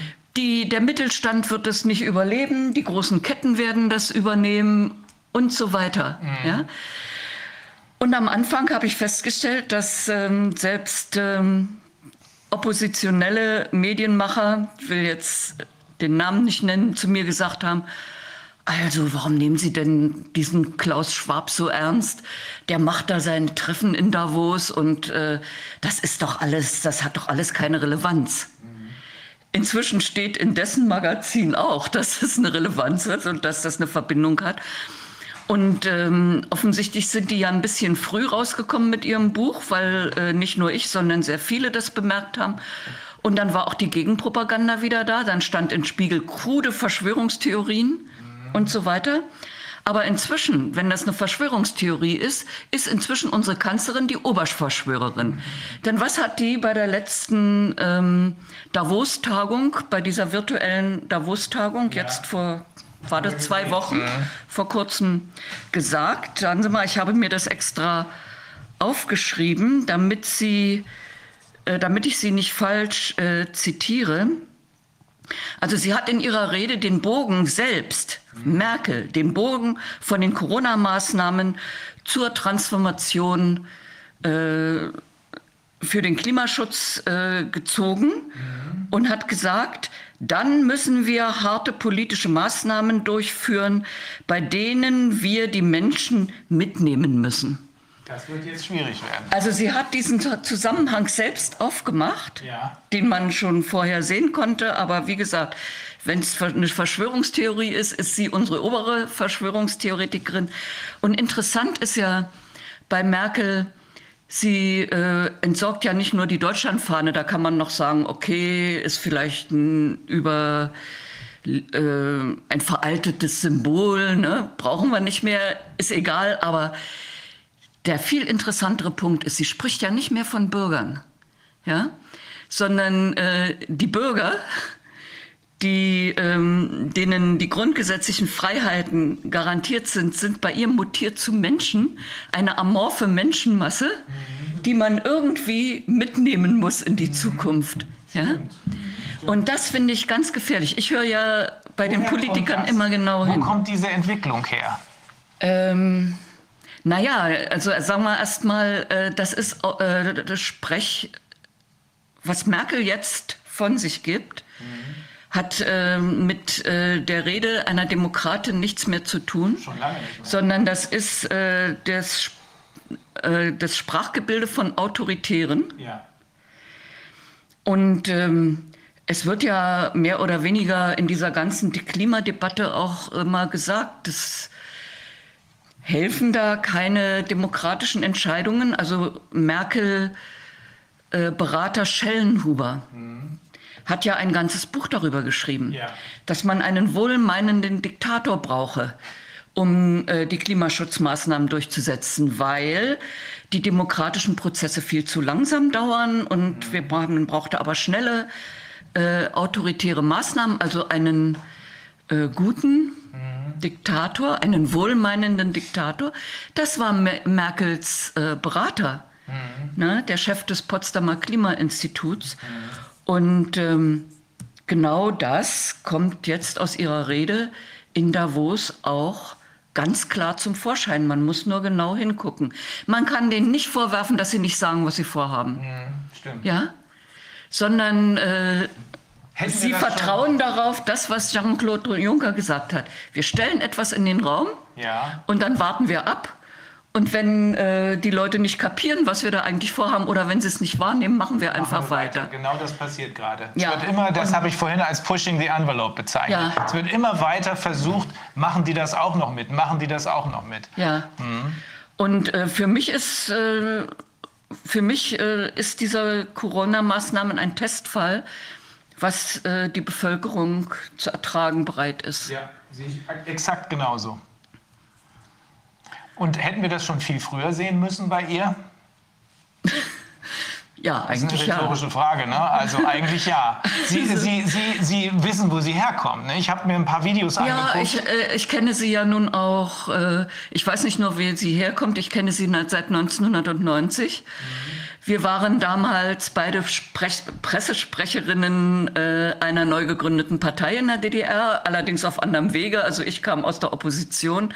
Sie ist im Herbst 1989 nach dem Mauerfall losgegangen, um Anschluss äh, an eine neu gegründete Partei zu finden, mhm. ist dann beim demokratischen Aufbruch gelandet, ist dann sofort als Pressesprecherin eingeladen, äh, ein, eingestellt worden. Also seit dieser Zeit, seit wir da im sogenannten Haus der Demokratie saßen, Anfang äh, 1990, kenne ich sie. Mhm. Ich kenne sie aus 16 Jahren Bundestagstätigkeit, zum Schluss sehr nah. Mhm. Ähm, auch äh, also in Privatgesprächen. Mhm. Und ich muss jetzt zu meiner also der Ehrlichkeit halber gestehen, dass ich sogar Merkel-Unterstützerin war. Und zwar zu Zeiten des Leipziger Parteitags, als sie sich als Reformerin äh, profiliert hat, damals, als es so schien, dass die äh, Reformschiene die Schiene zur Macht sei, ne, mhm. gegen Schröder. Also Macht ich, geht es. Ja, und äh, damals habe ich sie unterstützt als die ganze Boy-Gang, die jetzt, äh, die sie dann später als, hat. ja, nicht nur entsorgt hat. Nee, ich meine jetzt ihre, ihre Unterstützer, die damals, äh, als der Bundestag noch in Bonn war, diese Pizza-Connection mit den ja. Grünen hatte. Ja. Also Altmaier, Röttgen, mhm. äh, Puffhaller mhm. und so weiter. Äh, als die noch alle in den Büschen saßen, weil sie nicht wussten, ob Stoiber äh, der Bundeskanzlerkandidat äh, wird oder Merkel, habe ich sie schon unterstützt. Und ähm, aus Überzeugung, weil ich ihr damals abgenommen habe, dass sie wirklich Reformen will. Reformen will und dass sie das, was sie da sagt, auch wirklich so meint. Das glaube ich war jetzt nicht mehr. Sofort, als sie Kanzlerin wurde, ja. habe ich gemerkt, wie sehr ich mich getäuscht habe. Also ich kann nur ein Beispiel sagen. Sie hat damals im Bundestagswahlkampf also damals war die Diskussion, äh, das äh, gab es ja auch schon immer diese Vorgaben von der EU. Und da gab es von der EU eine Vorgabe, äh, dieses ähm, Verbandsklagerecht einzuführen. Ja. Äh, die Änderung war ja damals, dass die Verbände gar keine Mitglieder mehr brauchten, mhm. sondern selbst, also nach diesem neuen Verbandsklagerecht, äh, jede Klage machen konnten. Mhm. Ja? Und Merkel hat, äh, und die äh, SPD hat noch viel mehr gefordert. Und im Wahlkampf hat Merkel immer gesagt, mit ihr wird es nur die EU-Vorgabe ähm, geben, geben, ja, mhm. und nichts weiter. Mhm. Das war ihr großes Wahlversprechen. Ja. Dann äh, sofort in den Verhandlungen mit der SPD zur ersten großen Koalition hat sie das nicht nur aufgegeben, sondern hat der SPD sehr viel mehr zugestanden, als sie selber mhm. gewollt hat. Mhm. Ja? Und ähm, das ist das, was uns heute auch so plagt. Diese Umwelt, deutsche Umwelthilfe kann deshalb heute die ganze Gesellschaft kujonieren, weil es dieses Verbandsklagerecht gibt. Mhm. Und ich habe damals äh, sofort gemerkt, ähm, dass ich mich getäuscht habe in Merkel. Mhm. Und äh, das kann ich auch beweisen. Ich habe damals ein, Brief, äh, ein Buch geschrieben, Neustart heißt das, und da ist das Eingangskapitel. Das war kurz nach der Wahl, habe ich schon ähm, kurz nachdem äh, Merkel Kanzlerin wurde, herausgegeben. Und da habe ich schon geschrieben, dass Merkel eine Person ist, die offensichtlich keinerlei inneren Kompass hat und keinerlei Probleme, das äh, zu entsorgen, was sie nicht mehr für opportun hält oder mhm. hilfreich, um mit ihren Worten zu sagen, hilfreich hält. Mhm. Ja? Und man kann tatsächlich, wer die Probe aufs Exempel machen will, kann bei Merkel alles finden. Atomkraft ist gut und muss verlängert werden. Mhm. Wir müssen sofort aus der Atomkraft raus. Multikulti ist gescheitert, muss beendet werden. Multikulti ist unsere Zukunft. Mhm. Ja? Mhm. Wirklich, von allem kann man bei Merkel beides finden. Hat sie überhaupt keine Überzeugung? Geht es ihr nur um Macht? Also ich denke, dass äh, sowas wie Überzeugungen ihr fremd sind. Wenn sie überhaupt äh, einen Kompass hat, dann ist der grün bis links extremistisch. Mhm. Denn, also wem das jetzt zu äh, radikal ist, was ich sage, den erinnere ich daran, an die Grenzöffnung 2015. Mhm. Ähm, ich war ja muss ich vielleicht noch dazu sagen, also in der DDR äh, sehr in der Umweltbewegung aktiv. Ich habe die äh, Grüne Partei der DDR, da war ich, äh, für die war ich als Pressesprecherin, dann Spitzenkandidatin. Ich habe später die Grünen verlassen und bin in die CDU, äh, CDU eingetreten. Aber ich habe noch grüne Parteitage mitgemacht und ich erinnere mich an einen Parteitag Anfang der 90er Jahre als Claudia Roth dort eine flammende Rede gehalten hat über offene Grenzen, die Notwendigkeit offener Grenzen, keinerlei Grenzkontrolle. Joschka Fischer und seine, seine Leute, in deren Nähe ich saß, machten sich über Claudia Roth lustig und sagten, also was die Alte da erzählt, ist ja völlig bescheuert. Ja? Und äh, so, wer hat die offenen Grenzen aller Rot gemacht? Mhm. Merkel. Ja, ja. Genau nach diesem Strickmuster. Mhm. Ja? Sie war doch vorher, also sie kommt, wir wissen ja, dass sie eigentlich aus Hamburg kommt, da ist sie geboren, aber ihr Vater war offenbar ein schwer überzeugter Kommunist. Hieß er nicht Krasner oder so ähnlich? Ja, Kasner. Kasner. Und ist dann äh, in die DDR übergewechselt. Und ja. die ganzen Jahre über blieb er doch überzeugter Kommunist. Das kann ja nicht äh. spurlos an ihr vorbeigegangen sein, oder? Also er gehörte jedenfalls zum ähm, SED freundlichen Flügel äh, der evangelischen Kirche. Es gab einen Weißenseer Arbeitskreis, ja. wo sich diese Leute gesammelt haben. Mhm. Und ähm, er hatte enge Beziehungen zu Lothar de Maizière, den späteren Kurzzeitministerpräsidenten der DDR. Mhm. Und außerdem ähm, war der nicht auch bei der Stasi? Inoffizieller Mitarbeiter der Stasi, I.M. Czerny. Sagt man ihr doch auch nach. Ja, das ist nicht, äh, das ist nicht, äh, das ist nicht belegt. Äh, ihre Akten sind auch nicht zugänglich. Aha. Ja. Die Rosenstolz-Dateien, die sollen in den USA sein. Nein, die sind inzwischen in Deutschland. Ach ja, sind aber nicht zugänglich. Also, äh, das muss man vielleicht erklären. Diese, äh, diese sogenannten Rosenholz-Dateien sind, äh, die, sind die Akten der Spionage der Staatssicherheit, genannt Hauptverwaltung Aufklärung.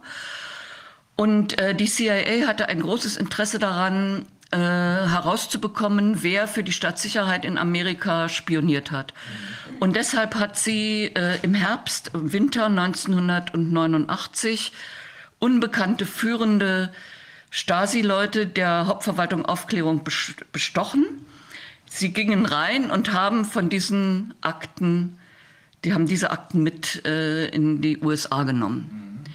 So, Dort gab es dann auch Prozesse, die haben äh, alle Stasi-Spione äh, in den USA sind vor Gericht gestellt worden. Wir haben, also jetzt meine ich jetzt äh, die Bürgerrechter der DDR, als Clinton äh, Präsident der USA war, haben an Clinton geschrieben und haben ihm gebeten, Kopien dieser Rosenholz-Dateien an Deutschland zurückzugeben, weil da sind alle inoffiziellen Mitarbeiter der Staatssicherheit im Westen drin.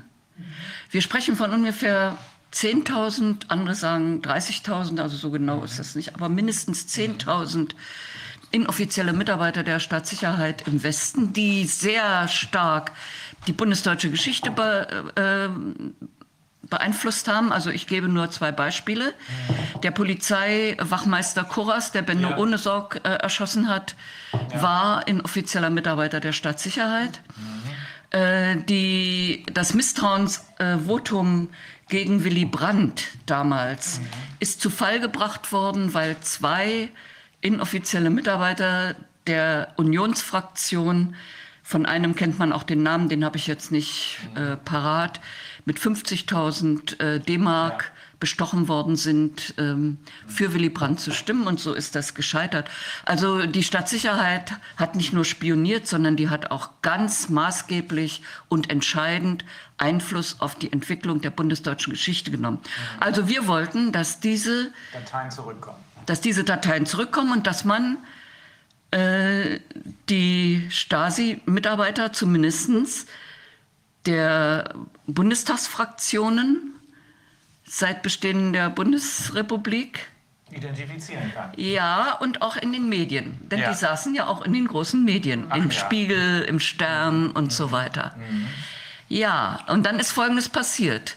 Der Clinton hat die Dateien zurückgeschickt, also nicht nur uns, sondern auch äh, den anderen äh, sozialistischen, ehemals sozialistischen Ländern. Damals war Otto Schily Innenminister. Mhm. Die Dateien sind angekommen, die sind weggeschlossen worden und da kommt niemand dran. Aber die gibt es. Weil, mhm. na, die gibt's. Mhm. Die gibt's, aber da kommt niemand dran. Mhm. Weil äh, die ja festgestellt haben oder wussten, dass in jeder Fraktion, in jeder Bundestagsperiode diese Leute saßen. Und da hatten alle was zu befürchten und da waren sich alle einig. Und ich erinnere daran, als äh, in dieser schwarz-gelben Interimsregierung hat die FDP tatsächlich einen Antrag gestellt, alle Bundestagsabgeordneten seit 1949, äh, seit 1948 auf ihre Stasi-Mitarbeit zu überprüfen. Der Antrag ist dann eingebracht worden im Bundestag, kam in die Ausschüsse und ist nie wieder aufgetaucht.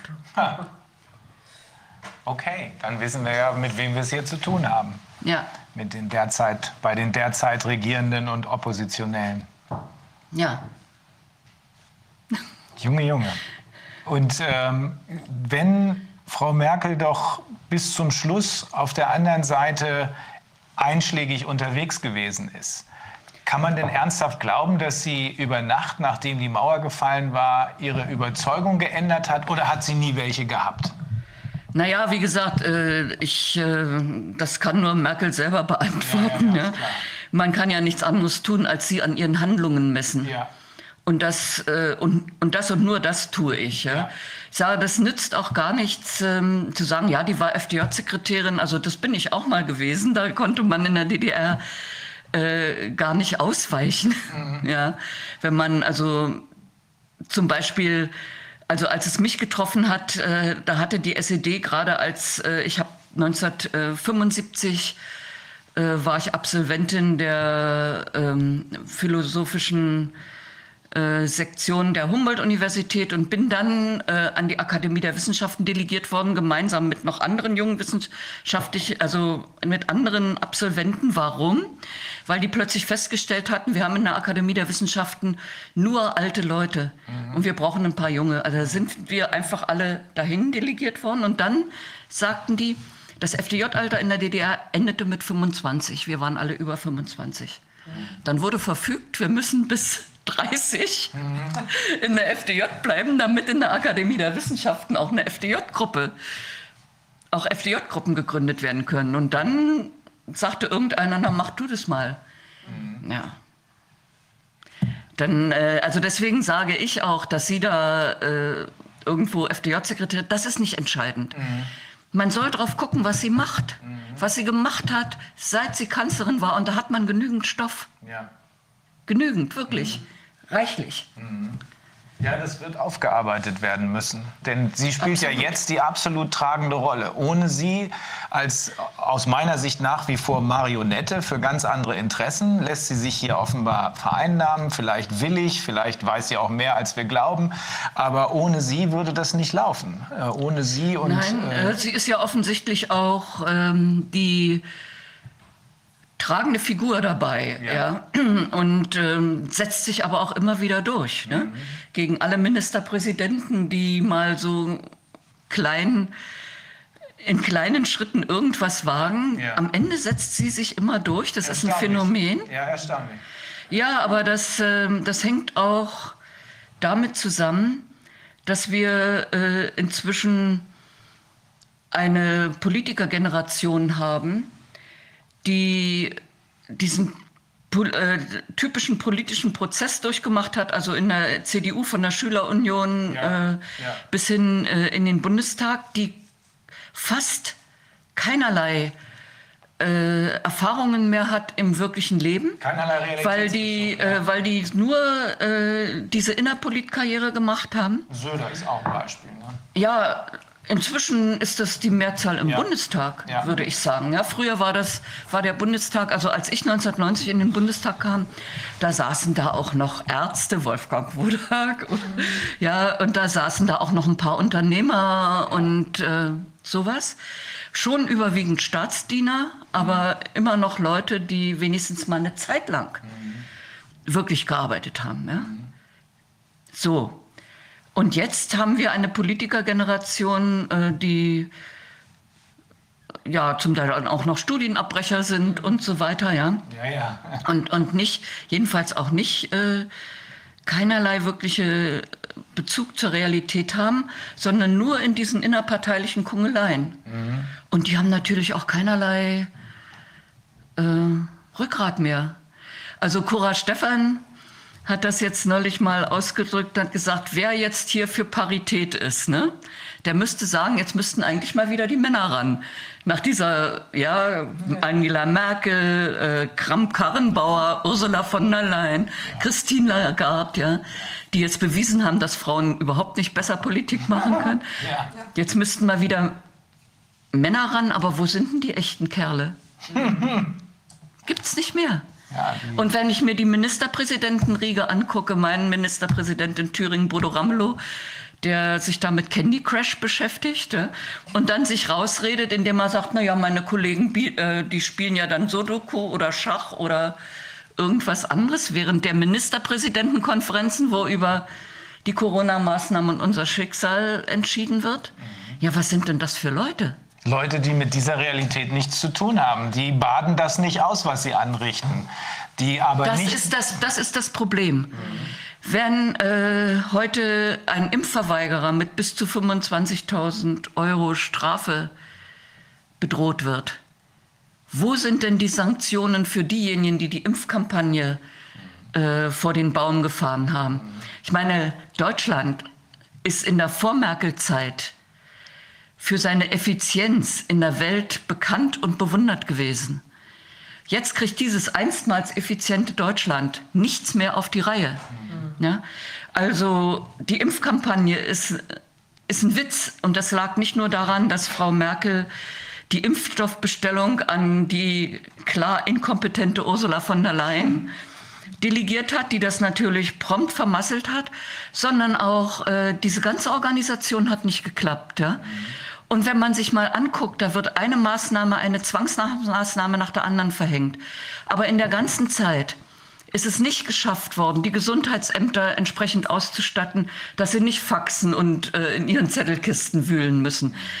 In Thüringen, ich bin mal wieder beim Beispiel Thüringen, ist jetzt äh, aktuell äh, festgestellt worden, also die hatten sich eigentlich vorgenommen, dass die Digitalisierung in diesem Jahr abgeschlossen sein sollte für alle Verwaltungen. Und jetzt ist klar geworden, vor 2030 werden wir das nicht schaffen. Na, ein Glück. Vor 2030. Ja? Also es, es funktioniert auch immer weniger. Mhm. Und Deutschland ist klar auf dem absteigenden Ast. Also nicht nur was die Impf das Impfen betrifft, sind wir auf Platz 25. Da sind wir eigentlich sehr froh drüber, in dieser Gruppe jedenfalls. Das kann man interpretieren, wie man will, aber ja, ja, ich verstehe. Das, äh, mhm. das, das zeigt doch was. Mhm. Ja? Ich glaube, man, man, wollte sich da einfach, das ist mein, mein Ergebnis, zu dem ich gekommen bin, einfach nicht zu weit äh, festlegen, weil man natürlich weiß, was man da den Leuten für eine Pansche andreht. Äh, und irgendwie hoffen, dass man, dass man auch ohne Impfen da irgendwie noch rauskommt, dass man am Ende nicht äh, als der Buhmann darstellt, der, der die Leute tot geimpft hat. Und ob, wenn der Israeli die Leute da äh, durchnehmen will und alle anderen, alle anderen sollen mal machen, wir gucken mal, wie gefährlich das wirklich ist. Und wenn wir ohne rauskommen aus der Pandemie, ist auch schön, dann können, können wir am Ende sagen, ja, äh, Impfen war ja gar nicht nötig. Äh, und äh, im Zweifelsfall holt man sich dann den Sputnik oder sonst irgendwas, wenn es wirklich notwendig wird, wenn die Leute da mit den Füßen scharren. Aber ich glaube, man hat die Zeichen der Zeit erkannt und festgestellt, dass die Leute in Deutschland sich in erheblichen Zahlen nicht impfen lassen werden. Naja, aber äh, dagegen spricht, also erstens, dass man jetzt versucht, dieses AstraZeneca noch äh, oh. irgendwie ja, loszuwerden. Söder pusht ja massiv. Er sieht, mhm. dass das extremste Nebenwirkungen hat und sagt, nee, wir können doch das nicht mitmachen. Am Ende sitzen wir auf tausenden nicht benutzten Impfdosen AstraZeneca. Wenn das ein Argument ist, wir bleiben sitzen auf, äh, auf Impfdosen, die aber bekannt höchst gefährlich sind, dann fragt man sich, warum sich seine Bevölkerung in Bayern das alles noch bieten lässt. Ne? Ja, aber das, das Gleiche ist ja mit diesen FFP2-Masken, ja. wo ja. es eine Arbeitsschutzverordnung gibt. Ja, ich habe das auf meinem Blog auch veröffentlicht, wo drin steht, die Leute, die diese Masken tragen, die übrigens für medizinische Zwecke nicht geeignet sind, das hat mir auch die Apothekerin gesagt, also ich gehöre ja schon zu der äh, Gruppe, die diese Berechtigungsscheine kriegte. Mhm. Und äh, um mal zu sehen, was passiert, bin ich mit dem Berechtigungsschein in die Apotheke gegangen und habe mir diese Masken geben lassen. Das Erste, was die Apothekerin zu mir sagte, aber die sind nicht für medizinische Zwecke. Mhm. Und da habe ich gesagt, keine Angst, ich weiß das. Mhm. Ja, ich weiß das, wie man damit. Aber der Söder verlangt von allen Bayern, ja, übrigens auch von den Kindern, ja, ja. auch den Grundschulkindern, dass diese Masken getragen werden. Er wird ja? bezahlen. Und äh, ja, aber was das für Auswirkungen ja. hat, besonders bei den Kindern. Und äh, in dieser Arbeitsschutzverordnung steht, die Leute müssen untersucht werden, bevor sie diese Masken anlegen, ob sie überhaupt äh, körperlich in der Lage sind, ja. diese ständigen Atemwiderstände äh, zu verkraften. Sie müssen eingewiesen werden den, äh, den Gebrauch der Masken und sie müssen kontrolliert werden, mhm. ob das äh, medizinische Auswirkungen hat. Ja, was, da sind zwei Verordnungen. Mhm. Das eine ist die Arbeitsschutzverordnung, die immer noch gilt. Mhm. Das andere ist die Verordnung, äh, dass, diese, äh, dass das Tragen dieser Masken Pflicht ist. Das schließt sich aus. Aber wo haben wir die Medien, die, äh, die das thematisieren? Das ist auch so ein, ein Punkt, wo die Leute das einfach nicht wissen. Denen wird eingehämmert, das ist der bessere Schutz. Ja, ja? Wir haben es eben gelernt, warum das so ist. Ja, es wird einfach nur noch über Maßnahmen gesprochen, aber nicht mehr darüber, ob es überhaupt ausreichende Ursachen und Grundlagen gibt. Ja, Dasselbe meine, gilt für die Masken. Das ist bis, das ist bis heute der Fall. Hat äh, die Regierung bis heute mal eine Lageanalyse gemacht? Hm. Nein, jedenfalls. Es gibt eine Lageanalyse. Nicht, dass ich wüsste. Es gibt eine Lageanalyse. Das ist das berühmte Fehlalarmpapier. Das hat ein naja, Mitarbeiter. Das ist, naja, das ist aber keine Lageanalyse. Das ist ja äh, das, was die. Das. Ja, genau, was, was äh, das Innenministerium von der Wissenschaft gefordert hat, mhm. dass sie mal ein Papier machen sollen. Äh, auf Grundlage dessen man, äh, wie haben Sie gesagt, notwendige und repressive Maßnahmen das ist das, äh, das, ist das Panikpapier. Aber ja, das Panikpapier, äh, von dem es noch eine weitere mhm. Version gibt, äh, so. die uns ein Whistleblower zur Verfügung gestellt hat, oder eine zweite Version, das werden wir veröffentlichen, ist noch schlimmer als die erste. Aber daneben gibt es das Fehlalarmpapier eines Mitarbeiters aus dem Bundesinnenministerium. Ach, den Stefan Kohn meinen Sie? Der hat das gemacht. Und ja, eigentlich das, was, also, Stefan Kohn, ja. Der, der ist aber dann so, ja, ja, da ist alles ist drin und der ist ja sofort gefeuert worden. Nee, der ist noch da. Und ja. der kämpft auch noch noch und er ist keineswegs Opfer, wie manche Leute glauben, sondern der kann sich schon wehren. Aber jemand hat es ja gelegt und dadurch ist es an die Öffentlichkeit gekommen. Und dadurch weiß man, dass das, worüber wir eben gesprochen haben, nämlich wo ist eigentlich die Grundlage für all das, sogar im Bundesinnenministerium erörtert wurde von einem Fachmann und der hat festgestellt, es gibt keine Grundlage für die Pandemie. Dafür gibt es umso mehr Evidenz dafür, dass die Maßnahmen uns alle erledigen werden. Steht da alles drin. Ein Teil des Innenministeriums ist ihm sogar gefolgt, hat Teile davon übernommen. Na, also dem werden wir noch nachgehen müssen. Aber Sie haben recht, es gibt keine Lageanalyse. Ja. Keine aktuelle. Und äh, in einem Jahr äh, hat äh, die Politik nichts unternommen, um wirklich die Risikogruppen zu schützen. Stattdessen ja. Äh, sind alle Bürger in Isolationshaft äh, Und die geschickt Risikogruppen worden. werden gerade getötet. Und äh, ich meine, da hat es ja Boris Palmer und äh, der Oberbürgermeister von Rostock, dessen Namen ich jetzt nicht parat habe, die haben es ja gezeigt, dass man es machen kann. Ja. Und dass es sehr effektiv ist. Aber in der Bundespolitik und der Landespolitik wird es nach wie vor nicht gemacht. Richtig. Ja? Richtig. Und es, es sind auch, äh, die Maßnahmen auf die Effektivität sind nie überprüft worden. Mhm. Ne? Nee. Also, dass die Lockdowns nichts bringen, sind offens ist offensichtlich, aber sie werden weiter durchgezogen. Ja. Und daran ja. erkennt man, dass es darum geht, um die völlige Kontrolle, damit wir nur ja nicht auf die Idee kommen, uns zu wehren und die Typen, die über dem, wir haben da so ein Bild vorhin gezeigt, die über dem Abgrund hängen, fallen zu lassen. Ja. Naja, ich glaube, dass äh, ein Grund, ein wesentlicher Grund, warum der Lockdown nicht aufhören soll, inzwischen ist, dass man fürchtet, dass das Ausmaß der wirtschaftlichen Zerstörungen, die man angerichtet hat, dann offensichtlich wird. Ja? Solange alles zu ist, weiß man ja nicht, wer wieder öffnet und wer nicht. Also mir haben Investmentbanker aus den USA vor ein paar Tagen erläutert, also Leute, die auch in, in Europa gearbeitet haben, ähm, die inzwischen äußerst kritisch sind. Die haben gesagt, die EZB ist völlig pleite, da geht gar nichts mehr. Die haben mit ihren Aufkäufen von äh, Anleihen, von, von äh, Länderanleihen, die völlig pleite sind, äh, uns allen keinen Gefallen getan. Dann haben sie versucht, die ähm, Wirtschaft künstlich doch noch wieder anzufeuern. Das ist ja alles nur noch künstlich, was hier mhm. läuft mit gedrucktem Geld, indem sie die Zinsen gesenkt haben. Und was hat das ausgerichtet, angerichtet. Inzwischen sind die Rentenkassen, die Rentenfonds völlig kaputt, mhm. weil die brauchen, um überhaupt ihre Rentenverpflichtungen bezahlen zu können, ich glaube, sieben bis acht Prozent Rendite pro Jahr. Davon sind wir meilenweit entfernt. Ja, ja. Also da geht nichts mehr. Und das ist der Grund, warum wir es jetzt sind, Sie und wir und wir alle, die das Ruder übernehmen müssen, damit das, was die uns geklaut haben, zurückkommt und wir wieder funktionieren können als Gesellschaft. Ja. Vor allen Dingen müssen wir klar machen, dass äh, die Grundrechte keine Verfügungsmasse ja. der Regierung sind. Ja, ja, und kein Schönwettergeschäft ist. Ja. Mhm. Ich würde mal gerne noch wissen, was meinen Sie denn, also inwieweit auch, sagen wir mal, Erpressung oder, oder Korruption eine Rolle spielt bei diesen Geschichten? Weil irgendwie habe ich trotzdem Schwierigkeiten, mir vorzustellen. Also selbst wenn wir jetzt sagen, das sind lauter Abgeordnete, die jetzt irgendwie in so einer Politblase sich da so bewegen die sind ja trotzdem auch nicht völlig aus der Realität. Also die werden ja auch irgendwie Freunde haben, die haben irgendwelche Hausmeister, die vorbeikommen oder die haben sonst was. Also Ab und zu sitzen sie im Taxi und die Taxifahrer können einem eigentlich ziemlich gut erklären, was los ist. Das müssen die doch mitkriegen. Also wie kann das sein, dass jemand, also zum Beispiel das so wenig sehen kann, dass man mit dieser ganzen Geschichte jetzt doch erhebliche Probleme macht und ob das nicht auch andere, weil wir hatten, ich hatte ja neulich auch ein Gespräch mit jemand, der in der Pharmaindustrie da tätig ist und der auch sagte, dass da eben ungeheuer viel äh, geschmiert wird. Also quasi auch diese, zum Beispiel dieses ja, ausufernde Testen. Ja. Ist ja gerade irgendein CDU-Politiker jetzt wegen Korruption. Ja, der Nüsslein. Nüsslein, genau. 600.000 Euro dafür, dass er irgendeine Firma, äh, eine Maskenfirma äh, vorgeschlagen hat. Mhm.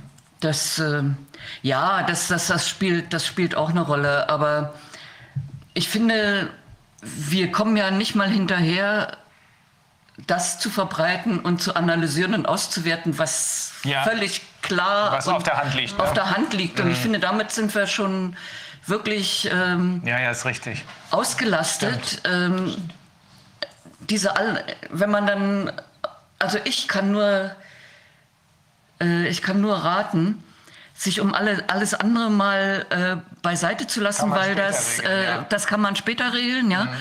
Und, äh, und man kriegt dann nur den Vorwurf, ja, Verschwörungstheorie, ja, ja ihr, ihr, ihr, ihr raunt da irgendwas, mhm. ja, ihr raunt. Mhm.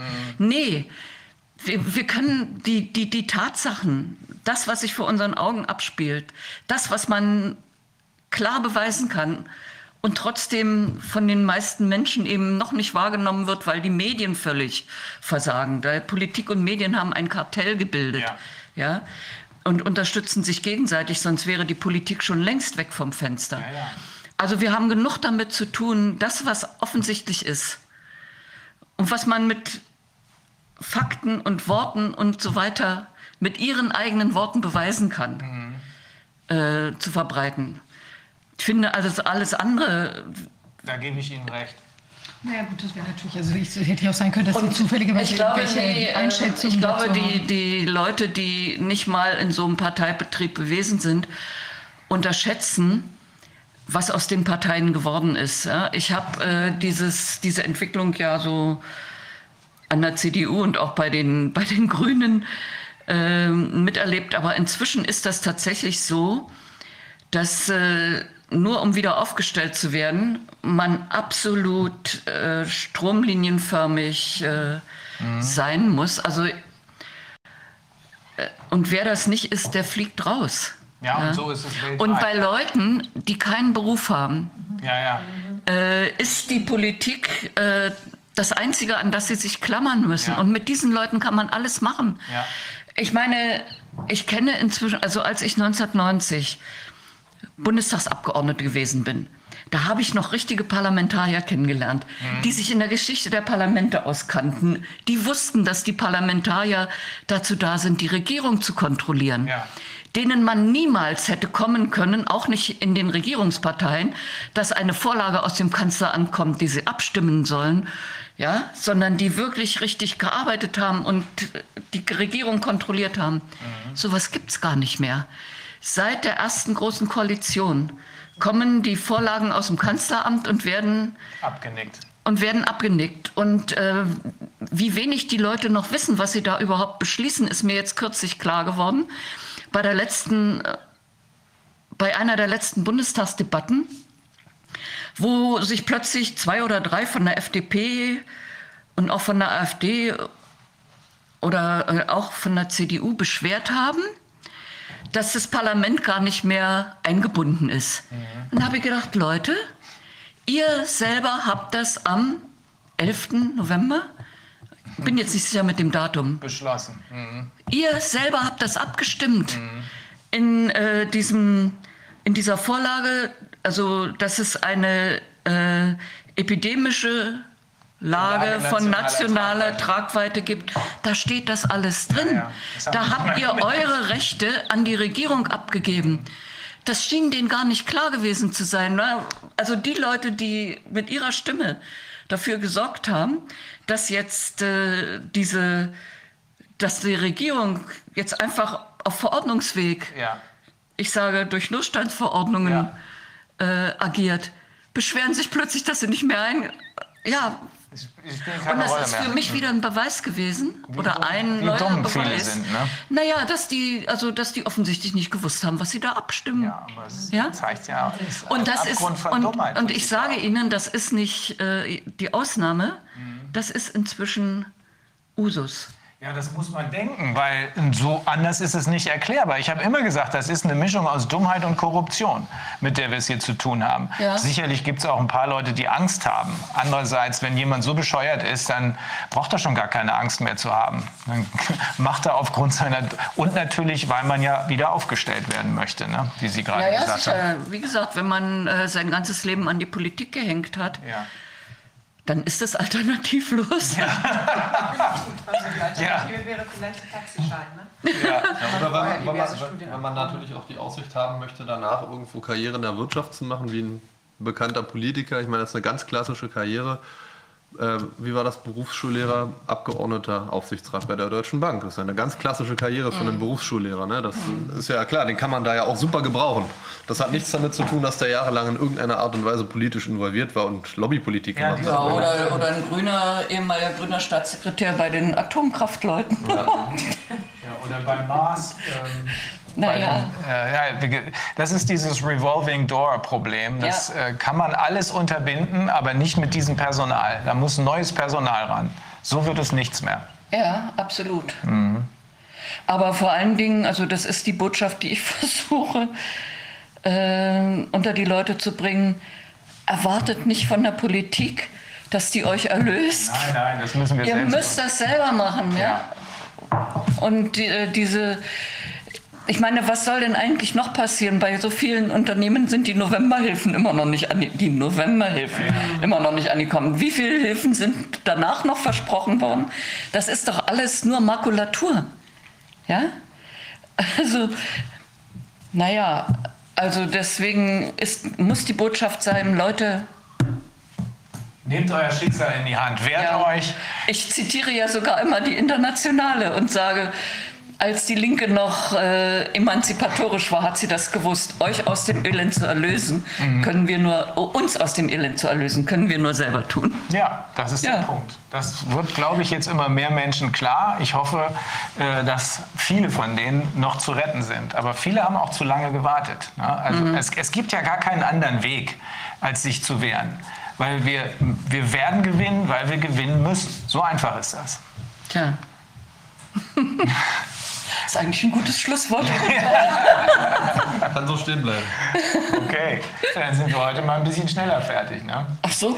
Auch nicht schlecht. Ja, wir, wir hatten jetzt äh, die letzte... Ich wollte das jetzt nicht abbrechen. Nein, also ich habe bis, hab bis um drei habe ich mir das Passt doch.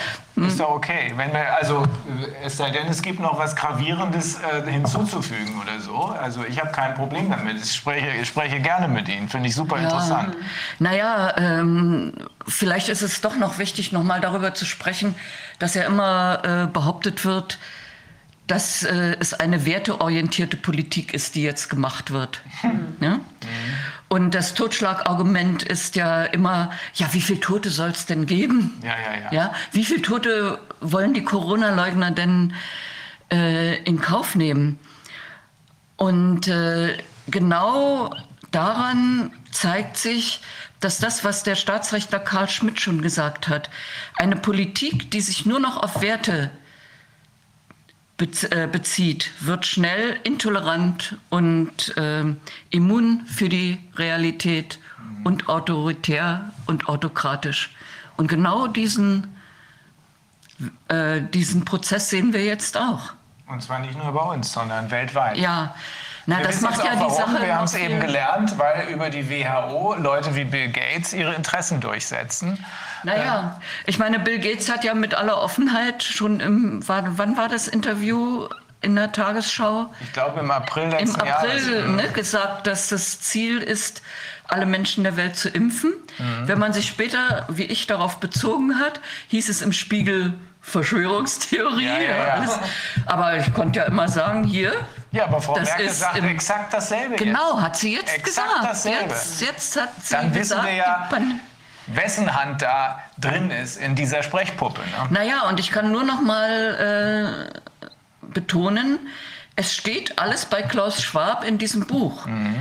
Die Ketten werden überleben und die Ketten werden das übernehmen und der Mittelstand wird es nicht schaffen. Ja.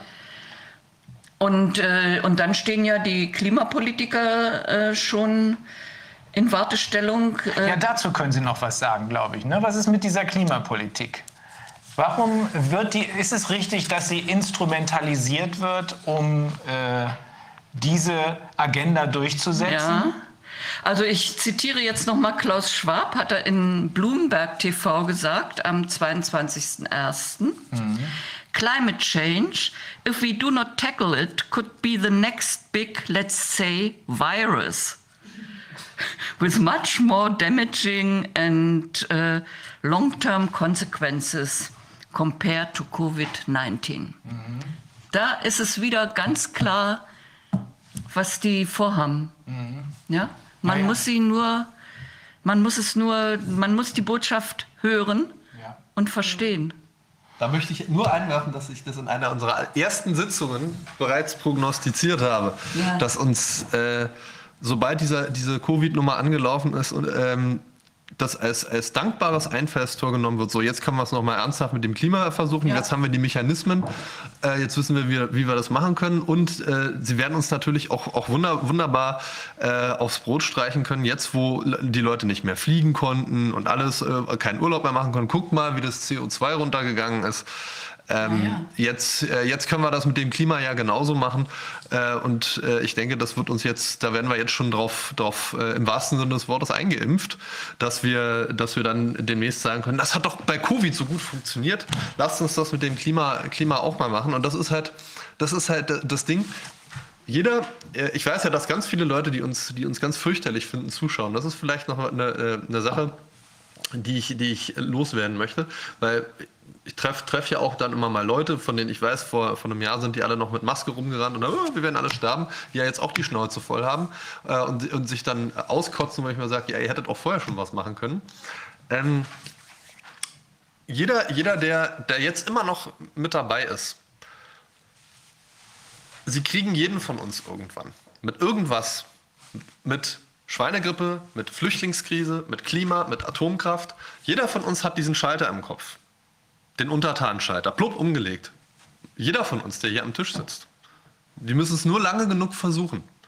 Nur lange genug versuchen. Irgendwann finden sie bei uns den, den Punkt, vor dem wir alle, vor dem wir alle Angst haben. Jeder hat, hat irgendwas in sich drin, wovor er Angst hat. Und den, den Punkt findet man bei jedem Menschen irgendwo. Den muss man nur einmal draufdrücken und schon sagt er, oh, oh, ich unterwerfe mich. Und Nee, Nein, nein, nein, nein, nein. Ich, ich sage das, ich sag das ohne jeglich, jeglichen Vorwurf, aber je- jeder, jeder Mensch hat vor irgendwas Angst. Und wenn, wenn man denjenigen, die am, äh, ähm, darüber über uns alle bestimmen können, nur genug Zeit lassen würde, äh, und wenn es die Angst vor der Regierung selber ist, wenn die sagen, wenn du nicht mitmachst, kommen wir zu dir nach Hause und entführen deinen Hund oder schlagen deine Kinder tot. formulieren, Justus. Ich würde sagen, es ist wichtig, dass wir jetzt dazwischenhauen, äh, damit es nicht noch weitere Hebel geben wird, Ja. die benutzt werden, um uns in die Knie zu zwingen. Ja, weil- Äh, Der Schaden ist groß genug, sodass jeder verstehen müsste, jetzt schon, jetzt schon, äh, dass es Zeit ist. Und deswegen, Frau Lengsfeld hat recht. Wir müssen uns jetzt alle kümmern, aber wir müssen keine Angst vor irgendwas haben. Da kommen wir wieder zurück zu, zu Franklin äh, Roosevelt. Es gibt nichts zu befürchten außer die Angst. Was- was Nothing meine, to fear but irgendwann- fear irgendwann itself. sind nicht mehr genügend Leute, in Anführungszeichen, auf der anderen Seite übrig, ähm, sodass man die, die wenigen, die noch übrig sind, de- denen muss man keine Angst mehr machen. Die muss man einfach nur ins Gefängnis stecken. Ja, ja, ich weiß, Das was ist- so. das Das, ist ist, ein wichtiger Punkt. Deswegen sind wir uns alle darüber einig, jetzt ist die Zeit. Und jetzt ist auch eine gute Zeit, weil immer mehr Menschen begreifen, was los ist. Auch wenn sie vielleicht immer noch so ein bisschen das Narrativ glauben und denken, dass die Impfung eine Impfung ist. Sie ist keine Impfung, das wissen wir inzwischen definitiv. Äh, aber sie werden, sie sind, sie haben die Schnauze voll und sie sehen die Widersprüche immer deutlicher und sie sehen ihre Existenzen den Bach runtergehen. Und darum müssen wir jetzt zuschlagen und die Unternehmer müssen es tun, weil das ist das Rückgrat dieser Gesellschaft, Ja, das wirtschaftliche Rückgrat. Also nach, nach meiner Ansicht ist das so, alles was jetzt passiert, das wollten diese Klimalobbyisten auch schon immer. Ja, ja also äh, keine individuelle Mobilität, äh, nicht in der Welt äh, rumreisen und, und so weiter.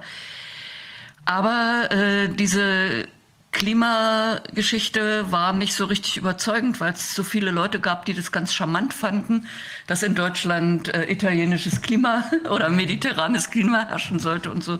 Das war nicht der richtige Hebel und mit dem Virus haben sie jetzt einen Hebel. Ja. Und äh, die weitergehende, das weitergehende Szenario liegt auch schon auf dem Tisch und das ist die sogenannte äh, Agenda 2030. Ja. Die sagt, ähm, 2030 haben die Leute alle kein Eigentum mehr. Die borgen sich das, was sie brauchen und, äh, und sind dann alle glücklich. Aber gut, dass Sie es ansprechen. Ja, das wissen wir. Und Klaus Schwab propagiert das auch. Aber ja. die nächste Frage, die sich für einen normalen Menschen daran anschließt, lautet doch so. Wenn wir alle kein Eigentum haben, wer hat es denn dann? Die Typen, die uns genau das hier als schmackhaft verkaufen wollen. Der Staat, also, der aber nicht mehr dem Staat gehört, also uns, sondern, den sondern Bill Gates und Co. Ja, es ja, gibt ja. ja andere außer ihm, aber sein Name ist, weil er eben dumm genug ist, in die Öffentlichkeit mit seinen dreisten Forderungen zu treten, sein Name äh, tritt hervor. Aber es sind ja noch ein paar andere. Aber natürlich wird das Eigentum nicht weg sein. Es ist ja auch so, dass bei Diebstahl das, was weg ist, nicht wirklich weg ist, sondern es hat nur jemand anders. Ja, ja. Und äh, es ist ja, ich meine, das ist ja das kommunistische Experiment. Exakt. Exakt, ja. Also den Leuten das Eigentum zu nehmen. Ja. Äh, mit der Behauptung, wenn wir das äh, Eigentum dann, wenn alle keiner, äh, keiner mehr was hat, haben wir das Paradies. Ja, Und ja, es ja. war das, es war die Hölle. Ja. ja. Es war das, äh, es war das Gegenteil der Fall. Und Eigentum befreit die Menschen, macht sie unabhängig.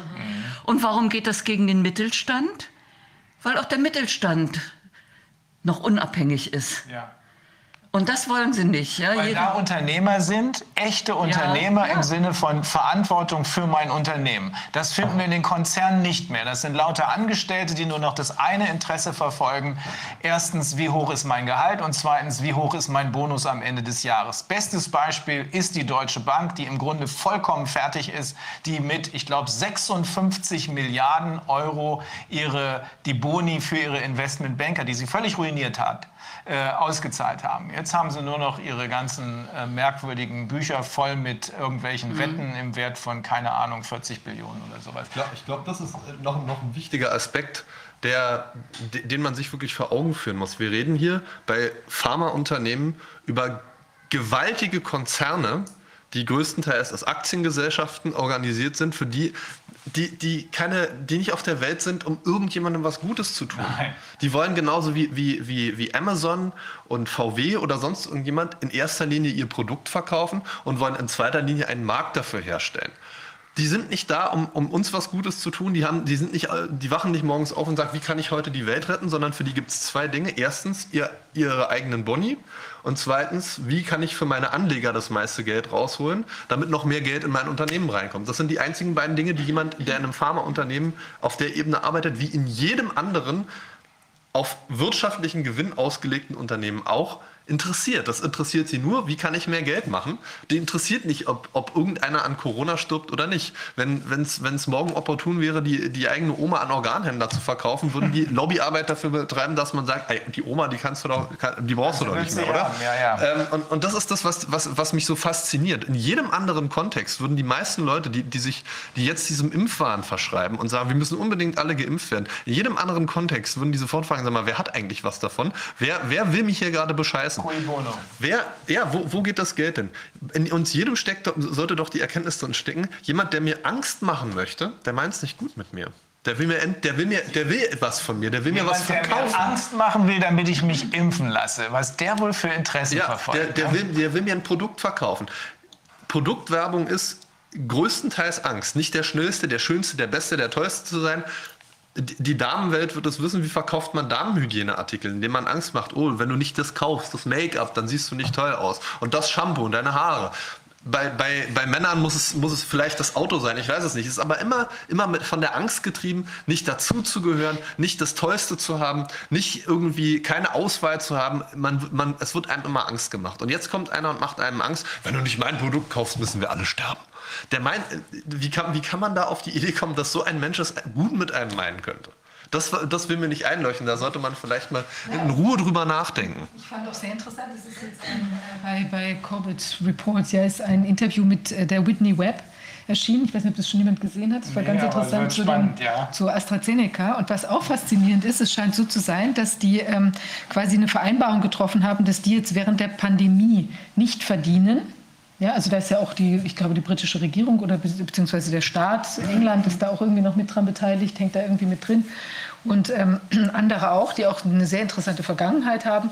Und jedenfalls faszinierend ist, dass die erstmal nicht verdienen dürfen, aber sobald die Pandemie beendet ist, also die mag ja auch nur kurzfristig beendet erklärt worden sein und dann wieder aufflammt, dann können sie das verkaufen und mhm. können daran ganz munter wieder verdienen. Also es ist alles, äh, also selbst dieses scheinbar humanitäre in Anführungszeichen von der, der kostenlose oder weiß ich nicht, kostentragenden äh, Abgabe dieses, dieses äh, Impfstoffs, ja, der ja noch dazu ganz fürchterlich schad, schadbehaftet zu sein scheint, äh, ist auch eigentlich wieder nur ein Trick, um sich dann im Weiteren, um sich einen, einen Markteintritt zu verschaffen. Ja? Also es, es ist es Irrsinn. Kommt mir, es kommt mir bis heute halt wirklich keiner erklären und diese, diese Denklogik, die, die muss man sich mal wirklich mal erschließen. Einerseits sagen wir, der gesamte Mittelstand wird sehenden Auges ruiniert und dann wird dann auch noch gesagt, na, das ist halt Betriebsrisiko, das ist halt wirtschaftliches Risiko, das hat man eben zu tragen und das ist eben das Opfer, das wir alle erbringen müssen. Aber den Impfstoff, den kauft man zu Marktkonditionen ein. Wenn ich, wenn, wenn ich wirklich die Denke hätte, wir befinden uns in der schlimmsten Pandemie seit Menschen gedenken, ähm, und dieser Impfstoff ist der Heilsbringer, der uns alle erlösen wird, als Rechtsstaat habe ich die Möglichkeit, in Deutschland zum Beispiel, den Impfstoffhersteller schlicht und ergreifend zu enteignen. Zu dem gehe ich doch nicht hin und, und verhandle mit dem. Ich sage, hör mal, wir haben Pandemie, wir brauchen deinen Impfstoff, den du entwickelt hast. Vielen Dank, dass du das gemacht hast. Hier, wir entschädigen dich für die Herstellungs- und Entwicklungskosten. Du kriegst nicht einen Cent Gewinn. Wir machen deinen Laden zu, beschlagnahmen den Kram, beschlagnahmen deine, deine Herstellungseinrichtung und verteilen es unter unserer Bevölkerung. Das würde ein Staat machen, der es wirklich ernst meint. Ein Staat, der der es nicht ernst meint, der kauft, der, der, der kauft den Impfstoff ein, weil er sagt, ja, wir brauchen den ja und wir können ja nicht einfach enteignen, enteignet aber faktisch durch die Betriebsschließung den gesamten restlichen Mittelstand. Naja, aber das ist eine sehr äh, Geschichte. Gewaglich, weil sind, ähm, er, er ist gute Staaten ja. Nein, nein, also der, der, Glaube an gute Staaten aber, führt aber, nicht weiter. Ich weiß, ich weiß, ich sehe es auch so. Äh, wir haben aber einen passenden Punkt erreicht jetzt. Wir haben es, glaube ich, alles durchdiskutiert. Diese Impfung ist das, worüber jetzt die, die rote Linie, über die viele Menschen eben nicht mehr gehen werden. Deswegen haben wir hier am Ende am Ende nochmal das Video, was die Amerikaner inzwischen fertiggestellt haben, wo unser Interview mit dem Whistleblower drin ist, aber dieses Mal unterlegt mit den Bildern, die der andere Whistleblower aus dem Berliner Heim gefilmt hat, sodass man verstehen kann, dass das, was dort der Whistleblower erzählt hat, tatsächlich so geschehen ist. Denn das Heim hat ja versucht, Teile dessen, was uns die Whistleblower erzählt haben und die das Heim begleitenden Mainstream-Medien hat ja versucht, das als Lügengeschichte darzustellen. In diesem Video, was wir jetzt gleich spielen werden, äh, ist alles drin, was belegt, dass es genauso passiert ist, wie es uns dieser Whistleblower erzählt hat. Wir haben inzwischen mit anderen Whistleblowern gesprochen, werden mit weiteren sprechen. Aber das hier spricht so deutliche Bände mit englischen Untertiteln, das wird weltweit zu sehen sein, dass sie, glaube ich, sich nicht mehr so ohne weiteres davon überzeugen lassen werden, dass die Impfung tatsächlich der einzige Weg zur Herdenimmunität ist. Die Kamera ist der Zeuge, der niemals lügt. Genau. Ja, in diesem Sinne haben wir hier heute auch äh, vor Zeugen sozusagen wieder eine weitere Sitzung hinter uns gebracht. Und ähm, ja, ich würde sagen, wir sind am Ende angelangt. Wir sind am Ende angelangt. Also wir sprechen gleich noch, aber äh, auch vor den Zuschauern nochmal herzlichen Dank. Das war, ja. war mir eine besondere Ehre und eine Freude. Äh, gucken sich das Video trotzdem an, weil ich glaube, das ist beeindruckend und äh, dann haben Sie die richtige, ähm, die richtige mentale Stärke um das zu tun, was wir hier auch, was Frau Lengsfeld eben gesagt hat, nämlich Action, selbst in Aktion zu gehen, wenn Sie Unternehmer sind, wehren Sie sich mit Hilfe von Anwälten. Es gibt ein paar da draußen, die wissen genau, wie es geht. Okay. Genau, ich wollte, ich sage noch ganz kurz, ähm, ja, vielen Dank auch nochmal an Oval Media, die uns hier ja auch ähm, sozusagen beim Filmen unterstützen. Und ähm, wir freuen uns, sowohl Oval Media als auch wir freuen uns über ähm, Spenden, weil wir haben große Dinge vor hinter den Kulissen oh ja. und können da äh, Unterstützung gebrauchen. Und ansonsten, ja, jetzt, was kann man sagen, nicht gerade viel Freude, aber viel Erkenntnisgewinn durch das Video. Und wir sehen uns dann in der nächsten Woche wieder. Bis dahin. Bis dahin. Tschüss. Tschüss. Also, Sie arbeiten in einem Heim für ältere Menschen und darunter gibt es eine Abteilung, eine Etage, wo nur Demente untergebracht sind. Ist das so richtig? Das ist richtig. Und das sind 36 Personen. Ende Dezember des vergangenen Jahres waren es 36 Personen. Ähm, davon wurden 31 geimpft, drei aus unbekannten Gründen oder aus gesundheitlichen Gründen, nehme ich mal an, nicht und äh, zwei sind auf normale Art und Weise altersbedingt gestorben. Genau. Bei den drei haben die Angehörigen es abgelehnt. Ah ja, die sind nicht geimpft worden. Leben die noch? Die leben noch und die Angehörigen haben verweigert die Impfung. Sehr gut. Und die haben auch sonst keine Probleme, die über das hinausgegangen sind, was sie schon vorher an Problemen hatten. Richtig. Jetzt haben wir 31 Personen, die geimpft wurden. Wie viele davon sind gestorben nach der Impfung? Sieben. Und äh, eine achte Person, da gehen Sie davon aus, dass sie so schwer beschädigt ist durch die Impfung, dass sie es nicht schaffen wird und auch sterben wird. Ja, definitiv. Sie gehen davon aus, dass das in den nächsten zwei, drei Tagen passiert. Wir gehen davon ungefähr seit drei Tagen aus. Also die Person ist schon in der Finalpflege, bekommt schon Morphium. Und wir gehen davon aus, dass sie bald sterben wird, ja. Ähm, wie ist es, äh, hat es nach der zweiten Impfung noch weitergehende Schäden gegeben oder und betrifft die zweite Impfung natürlich auch nur diese 31, nur in Anführungsstrichen, beziehungsweise die, die noch leben? Oder sind weitere Personen geimpft worden? es betrifft, also es geht aktuell vielen schlecht. Die Symptome sind diesmal anders als bei der ersten Impfung. Es betrifft auch mehr. Also die Nebenwirkungen nach der zweiten Impfung sind bei denjenigen, die zum zweiten Mal geimpft worden sind. Es ist niemand in Anführungsstrichen zum zweiten Mal geimpft worden, der nicht vorher auch eine erste Impfung bekommen hat, richtig? Richtig. Okay, aber die Symptome schwerwiegender. Genau. Es sind 21, die die zweite Impfung bekommen haben. 21, ja, äh, kein Wunder. Wenn äh, sieben schon äh, tot sind genau. und einer fast tot ist, dann bleibt ja nicht mehr so viel übrig, was man zum zweiten Mal impfen kann. In dieser zweiten Impfung, was sind da für Symptome aufgetreten? Wesensveränderung, ähm, starke Müdigkeit, Schlappheit, Ödembildungen, gerade in den Extremitäten in den Beinen, Juckreiz, und Sie hatten auch von einer Schnappatmung erzählt? Genau, das ist aber jetzt erst aufgetreten vor ungefähr zwei Tagen äh, bei zwei Bewohnern, die plötzlich Schnappatmung hatten. Da konnten wir den Puls nicht wirklich feststellen, also das Geras, Sauerstoffsättigung wieder nicht. Und der Blutdruck war ziemlich runter. Das hatten die so zwei, dreimal am Tag gehabt. Alles erst nach der Impfung. Vorher hat es das nicht gegeben? Nein. Mhm. Äh, ist Ihnen bekannt, dass die Impfdosen, die hier verabreicht wurden, das Dreifache dessen sind, was eigentlich erforderlich gewesen wäre? Nee, ne?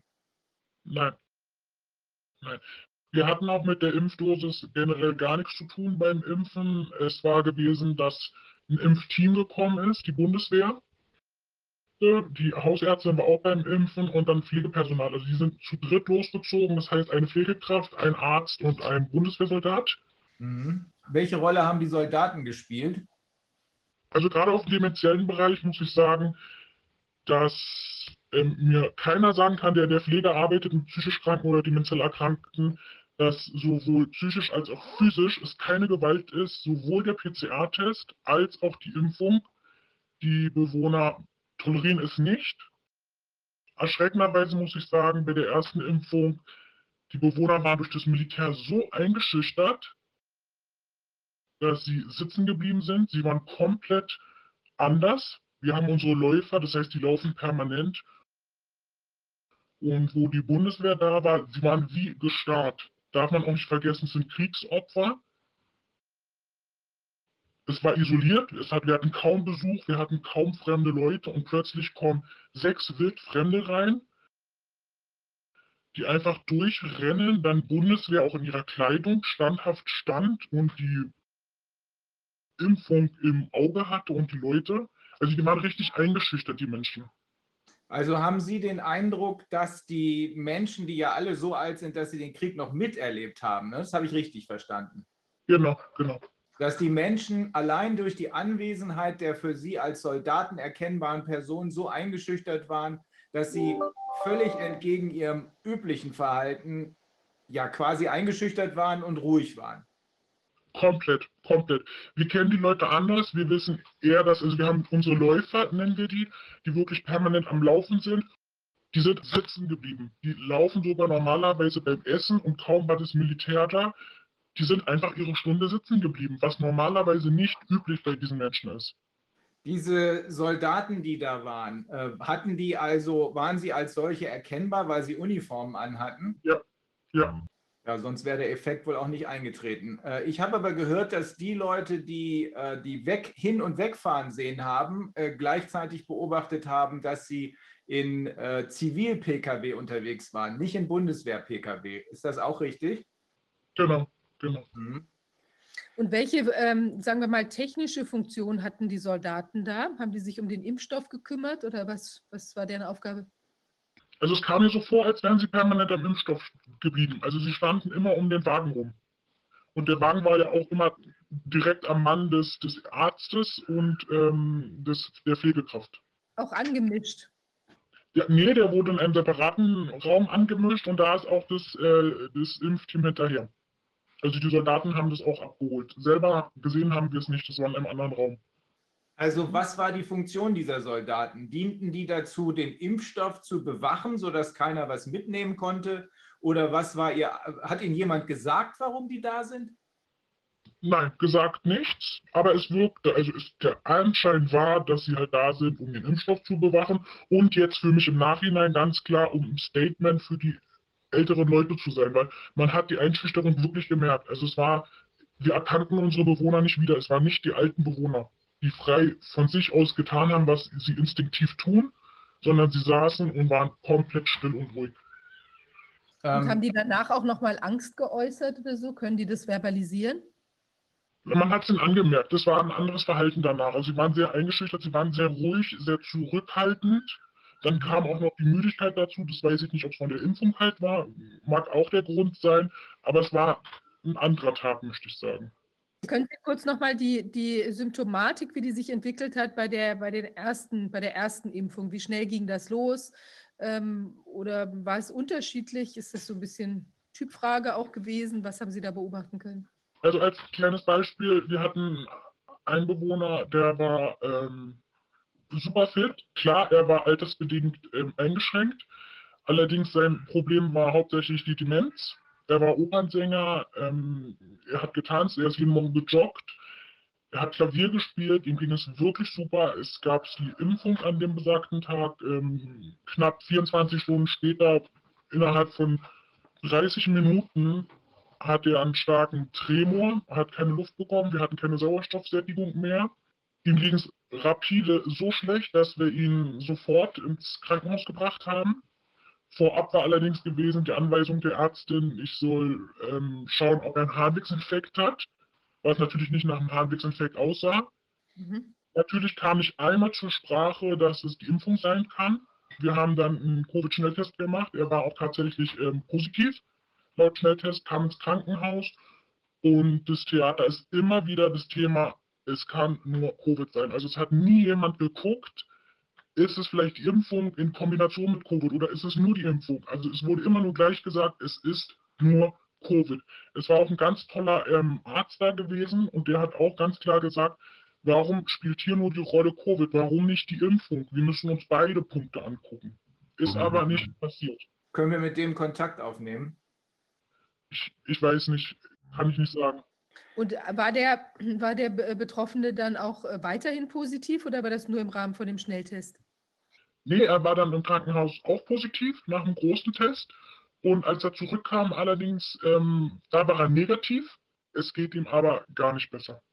Der, der war physisch bis dahin in Anführungsstrichen fit, konnte laufen, konnte joggen, konnte Klavier spielen. Hat er auch noch singen können oder? Äh er war Opernsänger, der hat, er hat super gesungen.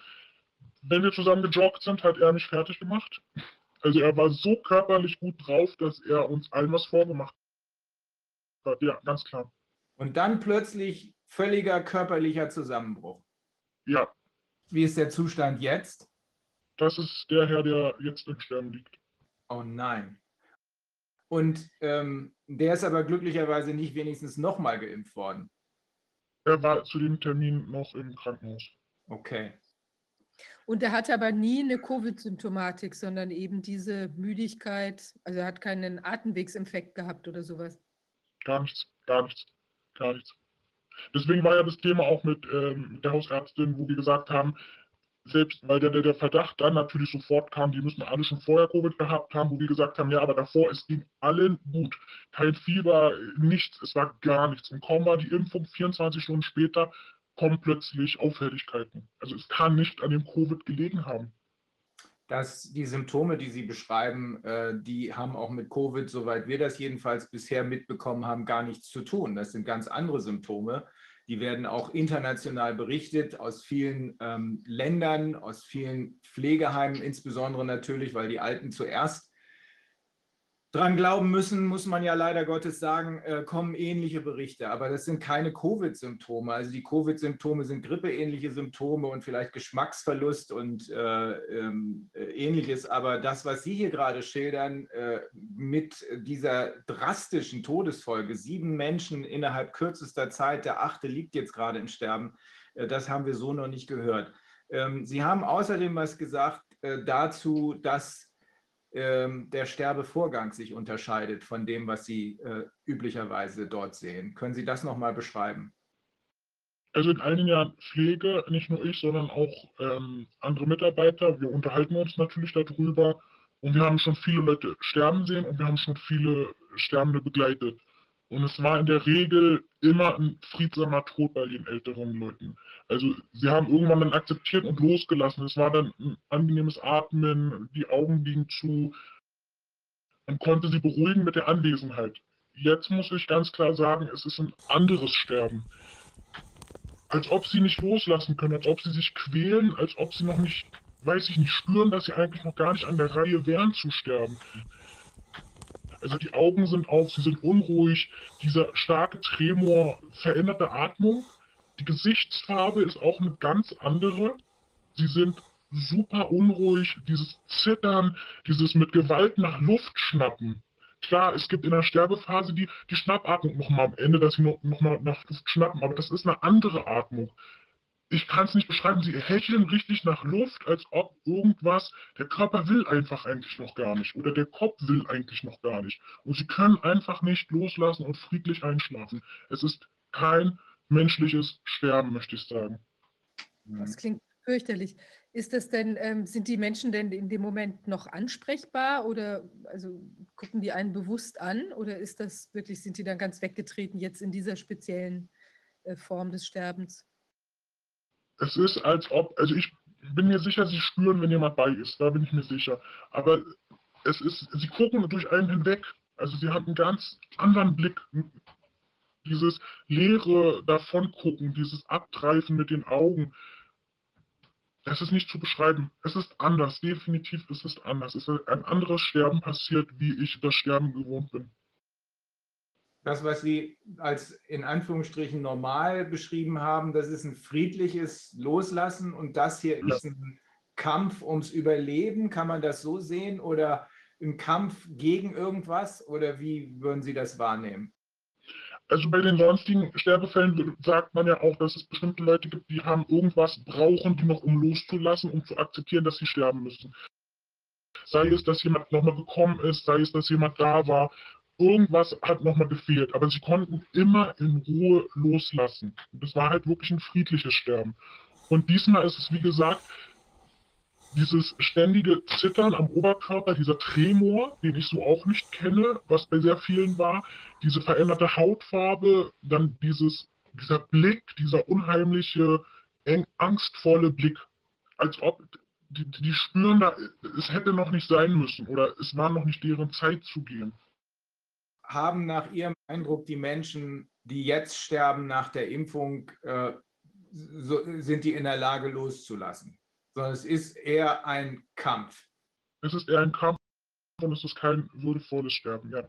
Aber jetzt muss ich noch mal fragen, ähm, die Dementen, die sind ja normalerweise sonst auch ansprechbar gewesen. Und wenn jetzt ein Dementer unter normalen Umständen spricht, äh, stirbt, dann wäre das ja auch möglich, dass der vielleicht noch mal irgendwie ein paar Worte sagt, vielleicht in den allerletzten Minuten oder Stunden vielleicht nicht mehr, so dass es nicht mehr möchte. Aber äh, hier scheint ja gar keine wesensmäßige Verbindung mehr zu bestehen. Und vielleicht schon seit längerer Zeit, oder habe ich das falsch verstanden? Doch, wir haben welche, wo die stark wesensverändert sind, das ist auch so, genau. Die wirklich schon vorher, Stunden vorher, da kommt gar nichts mehr. Bei vielen Sterbenden hat man noch die, die sagen dann Mama oder, oder Gott, dass sie sich daran nochmal halten. Und jetzt, ja, es ist mehr die komplette Stille, als würde nichts mehr kommen. Mhm. Da reagiert halt der Körper anders. Was ist nach der zweiten Impfung äh, passiert? Äh, befürchten Sie da auch noch Schlimmes? Wie sind im Moment, äh, wie ist im Moment der, die Lage und wovon gehen Sie aus? Es ist anders wie beim ersten Mal. Ähm, jetzt, wie gesagt, vor seit ungefähr zwei, drei Tagen kommen wieder ein bisschen schlimmere Symptome. Ich, ich kann es nicht sagen. Ich, ich kann da keine keine Prognose abgeben. Ich hoffe es von Herzen nicht, aber es sieht nicht danach aus. Es geht vielen weiterhin schlecht. Wie vielen Menschen geht es schlecht? Ähm, wir haben unterschiedliche ähm, Symptome. Wir haben, was stark auffällig ist, ist diese Müdigkeit, diese Schlappheit, diese Wesensveränderung, schlechterer Gangbild aufgrund vielleicht der Müdigkeit oder Muskulatur, die zurückgeht. Irgendwie dieses schlecht motivieren können zu etwas. Komm, laufen, komm, essen. Es ist halt permanent dieses Schlafen. Also im Grunde sind es elf, wo ich sagen würde, denen geht es nicht so gut. Elf? Ja. 31 Geimpften sind sieben tot, fast acht tot und elf. Weiteren geht es schlecht. Genau. Mann, oh Mann. Und äh, schwankt da der Verlauf bei diesen elf, die betroffen sind? Also ist das mal an einem Tag besser, schlechter? Hat man so das Gefühl, es geht wieder ein bisschen aufwärts und dann geht es wieder runter oder ist es eigentlich permanent seit der Impfung? Also bei der ersten ist es ein bisschen anders, da ging es denen so ein bisschen besser nach ein paar Tagen. Und jetzt bei der zweiten würde ich sagen, es ist konstant, dass es halt schlecht bleibt. Also es ist nicht so extrem schlecht, es ist halt wie gesagt Müdigkeit, Schlappheit, Abwesenheit, Wesensveränderung, aber es ist schon eher konstant, dass es denen schlecht geht. Und jetzt kommen halt neue Sachen dazu, die Ödeme, der Tremor, der, der Hautausschlag. Und nochmal zu dieser veränderten Hautfarbe. Wie ist die denn? Ist die irgendwie gelblicher oder fahler oder. oder es ist so gelbgrau. Das haben die jetzt auch schon, manche von denen, die jetzt betroffen sind? Ähm, die eine hatte es, ja. ja. Was sagen die Angehörigen dazu? Ist schwer. Ich schwanke zwischen nicht akzeptieren können. Also eine hat mir ganz klar gesagt, also sie hat mich gefragt, ob sie schuld daran ist. Und dann habe ich sie gefragt, wie sie das meint, und dann meinte sie, ich habe der Impfung zugestimmt. Also der eine oder andere kommt schon auf die Idee, dass das vielleicht doch was mit der Impfung zu tun hat. Äh, bei Ihnen ist es ja anders. Sie sehen ja das Gesamtbild. Die einzelnen Betroffenen können ja nicht wissen, was sonst noch passiert. Die sehen nur, ich habe zugestimmt und das bringt jetzt möglicherweise meinen Angehörigen um. Aber wenn die, also bei Ihnen ist es anders. Sie sehen aus Ihrer Betrachtung des Gesamtbildes, sagen Sie, es drängt sich quasi auf, so entnehme ich das Ihren Worten, dass das was mit der Impfung zu tun hat, denn vorher war nichts. Genau, es ist nicht normal und es kann kein Zufall in der Pflege sein. Das wäre schon ein Zufall, den ich noch nie erlebt habe und genauso wie meine Kollegen noch nie erlebt haben. Und ich möchte auch noch mal sagen, nicht nur das Ganze, die Pflege ist sowieso schon hart genug. Wir wissen das. Wir haben Pflegepersonalmangel, wir, haben, wir sind vollkommen Mal abgesehen von der Bezahlung, wir arbeiten einfach zu viel, wir sind am Limit. Das ist aber schon seit zig Jahren so. Und jetzt durch die, in Anführungsstrichen, Pandemie, plötzlich gibt es Leute, die helfen können, so wie die Bundeswehr. Wo war die Bundeswehr vorher? Mhm. Unsere alten Leute, die brauchen Beschäftigung, die brauchen Betreuung. Warum kam da nie jemand auf die Idee, uns zu helfen? Warum hat uns da nie jemand unterstützt? Jetzt plötzlich gibt es Hilfen. Warum kann man das ganze Geld nicht investieren in, wir haben den MRSA-Keim, daran sterben so viele Menschen. Das ist ein Krankenhauskeim, da könnte man mit Investitionen die Krankheit mindern oder verhindern. Krebskranke Leute werden nicht mehr behandelt. Warum? Ich, ich verstehe es einfach nicht. Es wird jetzt plötzlich investiert Geld, Masken, gerade unsere demenziell Erkrankten, unsere psychisch Kranken. Mir kann kein Pflegepersonal sagen, dass die nicht mit Gewalt, mit physischer und psychischer Gewalt, sowohl den PCR-Test, das ist eine Gewalt, die wir anwenden müssen, um diesen durchzusetzen, als auch diese Impfung. Das ist Gewalt, körperliche und psychische Gewalt die wir da anwenden, um das zu machen. Und das unterstützt die Regierung. Die Menschen brauchen eins im Alter. Freude am Leben, die brauchen die Angehörigen, die brauchen uns als Team. Wir Mitarbeiter müssen Spaß haben mit denen. Nur so kommen wir an die Leute ran. Was haben wir jetzt? Wir sind unterbesetzt, wir haben Masken, wir haben keine Zeit mehr, wir halten uns an Richtlinien, es ist nur noch satt, sauber. Warum macht sich darüber keine Gedanken? Es gab mal einen jungen Pfleger, der hat gerade gesagt im Interview, dass er gesehen hat auf Intensivstationen, wie Angst die Leute haben vorm Sterben. Ich möchte Ihnen sagen, die Angst, die jetzt herrscht, natürlich ist die Angst in den Leuten, die Covid haben, eine große Angst.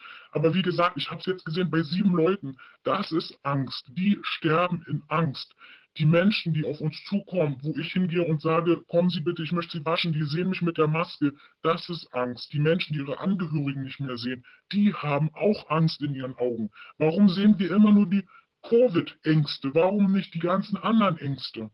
Keine Besuche, keine Zuwendung, keine Zuneigung. Bitte haltet Abstand, ich darf nicht ran an euch. Was brauchen die alten Leute? Zuneigung, Körperkontakt, Zeit, Reden, das haben wir alles nicht mehr seit dieser in Anführungsstrichen Pandemie ich finde es so traurig, was wir gerade den Leuten antun. Nicht nur den Kranken, sondern auch den Kindern. Wir tun es allen Leuten an. Und das auf Gewalt, wirklich Gewalt. Ich habe die Bewohner nicht wiedererkannt. Sie sind Läufer, sie sind zufrieden. Wenn sie mal nicht sauber gemacht werden wollen, dann laufen sie an einem vorbei, wir lassen sie. Aber diesmal durch diese Anwesenheit von wildfremden Leuten, monatelang isoliert, monatelang kam kein Besuch und plötzlich kommen wildfremde Leute rein. Unsere Leute saßen, die sind sitzen geblieben, voller Angst, in den Augen, man hat es gesehen, es war Angst, was sie zurückgehalten hat. Und das ist nicht normal, was passiert. Und das passiert in jedem Heim. Das kann mir keiner sagen, dass das nicht so ist. Haben Sie Kollegen in anderen Heimen, die das Ähnliches, äh, die Ähnliches berichten? Ja. Hm. Und äh, bei Ihnen, die Kollegen ähm, in dem Heim, in dem Sie ähm, arbeiten, äh, empfinden Sie das auch so? Haben Sie auch mit denen gesprochen oder ist denen das egal? Es gibt solche und solche viele ignorieren es halt und sehen drüber hinweg, dann ist es halt so. Aber das haben wir immer, unsere schwarzen Schafe in der Pflege, wo man sagt, eigentlich sollten die vielleicht nicht zwingend in der Pflege arbeiten. Das haben wir überall. Es gibt aber auch natürlich die Kollegen, die sagen, das ist eine Frechheit, was hier passiert und es ist einfach nur traurig zu sehen, dass es so weitergeht. In anderen Heimen ist es auch so, nur der Druck in anderen Heimen ist nochmal stärkerer als bei uns. Klar, bei mir kommt es uns auch so vor, dass irgendwie ist es so ein Battle zwischen den Heimen geworden, habe ich das Gefühl. Wir haben so und so viele geimpft, so und so viele Kollegen haben sich impfen lassen, als wäre das so, so ein Lob an die Regierung oder die Heime rüsten sich damit. Es werden Mails umgeschickt. Wir haben 97 Prozent geimpft. Das ist was total Tolles. Und bei den anderen ist noch mal mehr der Druck. Ich merke auch den Druck, gerade bei uns Personal. Wir sollen uns impfen lassen. Wir sollen uns impfen lassen. Es wird immer wieder thematisiert und angesprochen. Reagieren die Kollegen darauf? Ähm, einige sind leider schon eingeknickt und haben sich auch impfen lassen. Nachdem, die, nachdem das passiert ist, was Sie gerade beschrieben haben, nachdem man also sehen kann, wenn man äh, in dem Heim arbeitet, was diese Impfung ganz offensichtlich auf den ersten Blick, also prima facie, angerichtet hat, haben sich da immer noch auch Kollegen impfen lassen oder haben sie gesagt, oh verdammt, ich glaube, ich lasse das besser? Wir waren davor wegen mehr, die Nein gesagt haben. Eine fand ich sehr traurig, die hat sich dann doch impfen lassen. Sie war von vornherein Nein. Hat dann aber, als ich sie gefragt habe, warum, du warst dir doch so sicher vorher oder du hattest so starke Bedenken. Und dann hat sie gesagt, ich wollte einfach nur meine Ruhe haben. Sie wurde ähm, privat angerufen und sie sagt, ich mache es einfach und dann habe ich endlich meine Ruhe.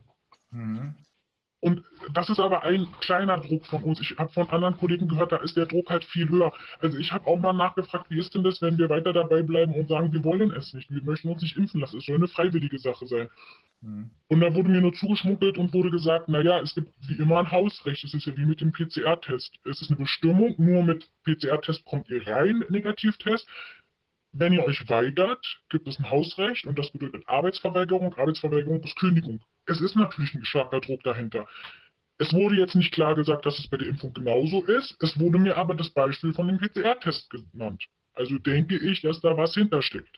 Wie war das eigentlich mit dem PCR-Test? Wenn die Leute getestet werden, Sie haben, glaube ich, uns mal gesagt, dass die Leute, die geimpft wurden, auch vorher schon mal getestet wurden und da waren sie alle negativ. Das ist richtig. Sonst wären sie ja nicht geimpft worden. Ich darf ja nicht in einen scheinbar, wir wissen ja inzwischen, dass dieser PCR-Test gar nichts über eine Infektion aussagt, aber ich darf jedenfalls nicht in eine Krankheit, in, in, in, in, in ein aktives Virusgeschehen reinimpfen.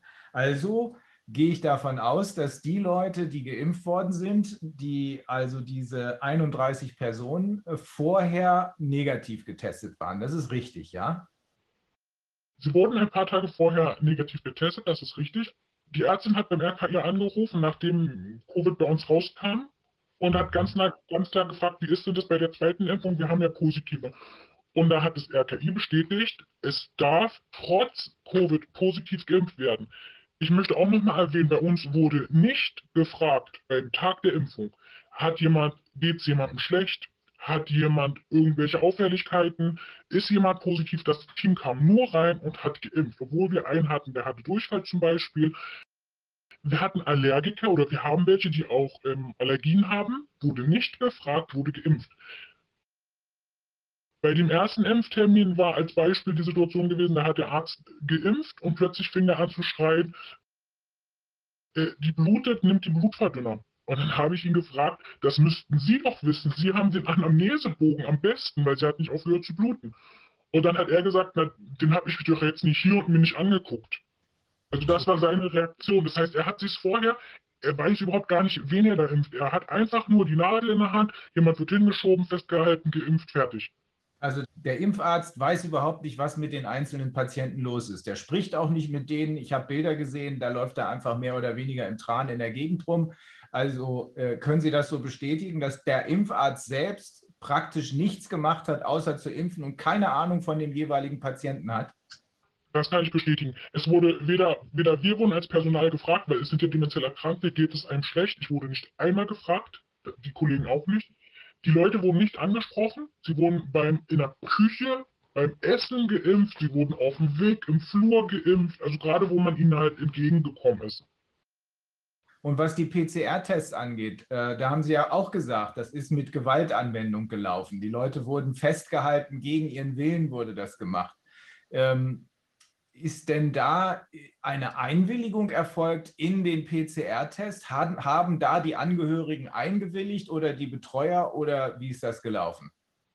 Die Angehörigen oder die Betreuer mussten einwilligen, genau also die, die äh, Bewohner selber, so wie Sie es jetzt geschildert haben, waren, waren die überwiegend oder zu einem Teil äh, damit nicht einverstanden und haben das als, äh, äh, ja, als ähm, Eingriff, als gewalttätigen Eingriff in ihre körperliche Integrität wahrgenommen? Überwiegend oder waren die meisten damit, hm, haben nichts gesagt?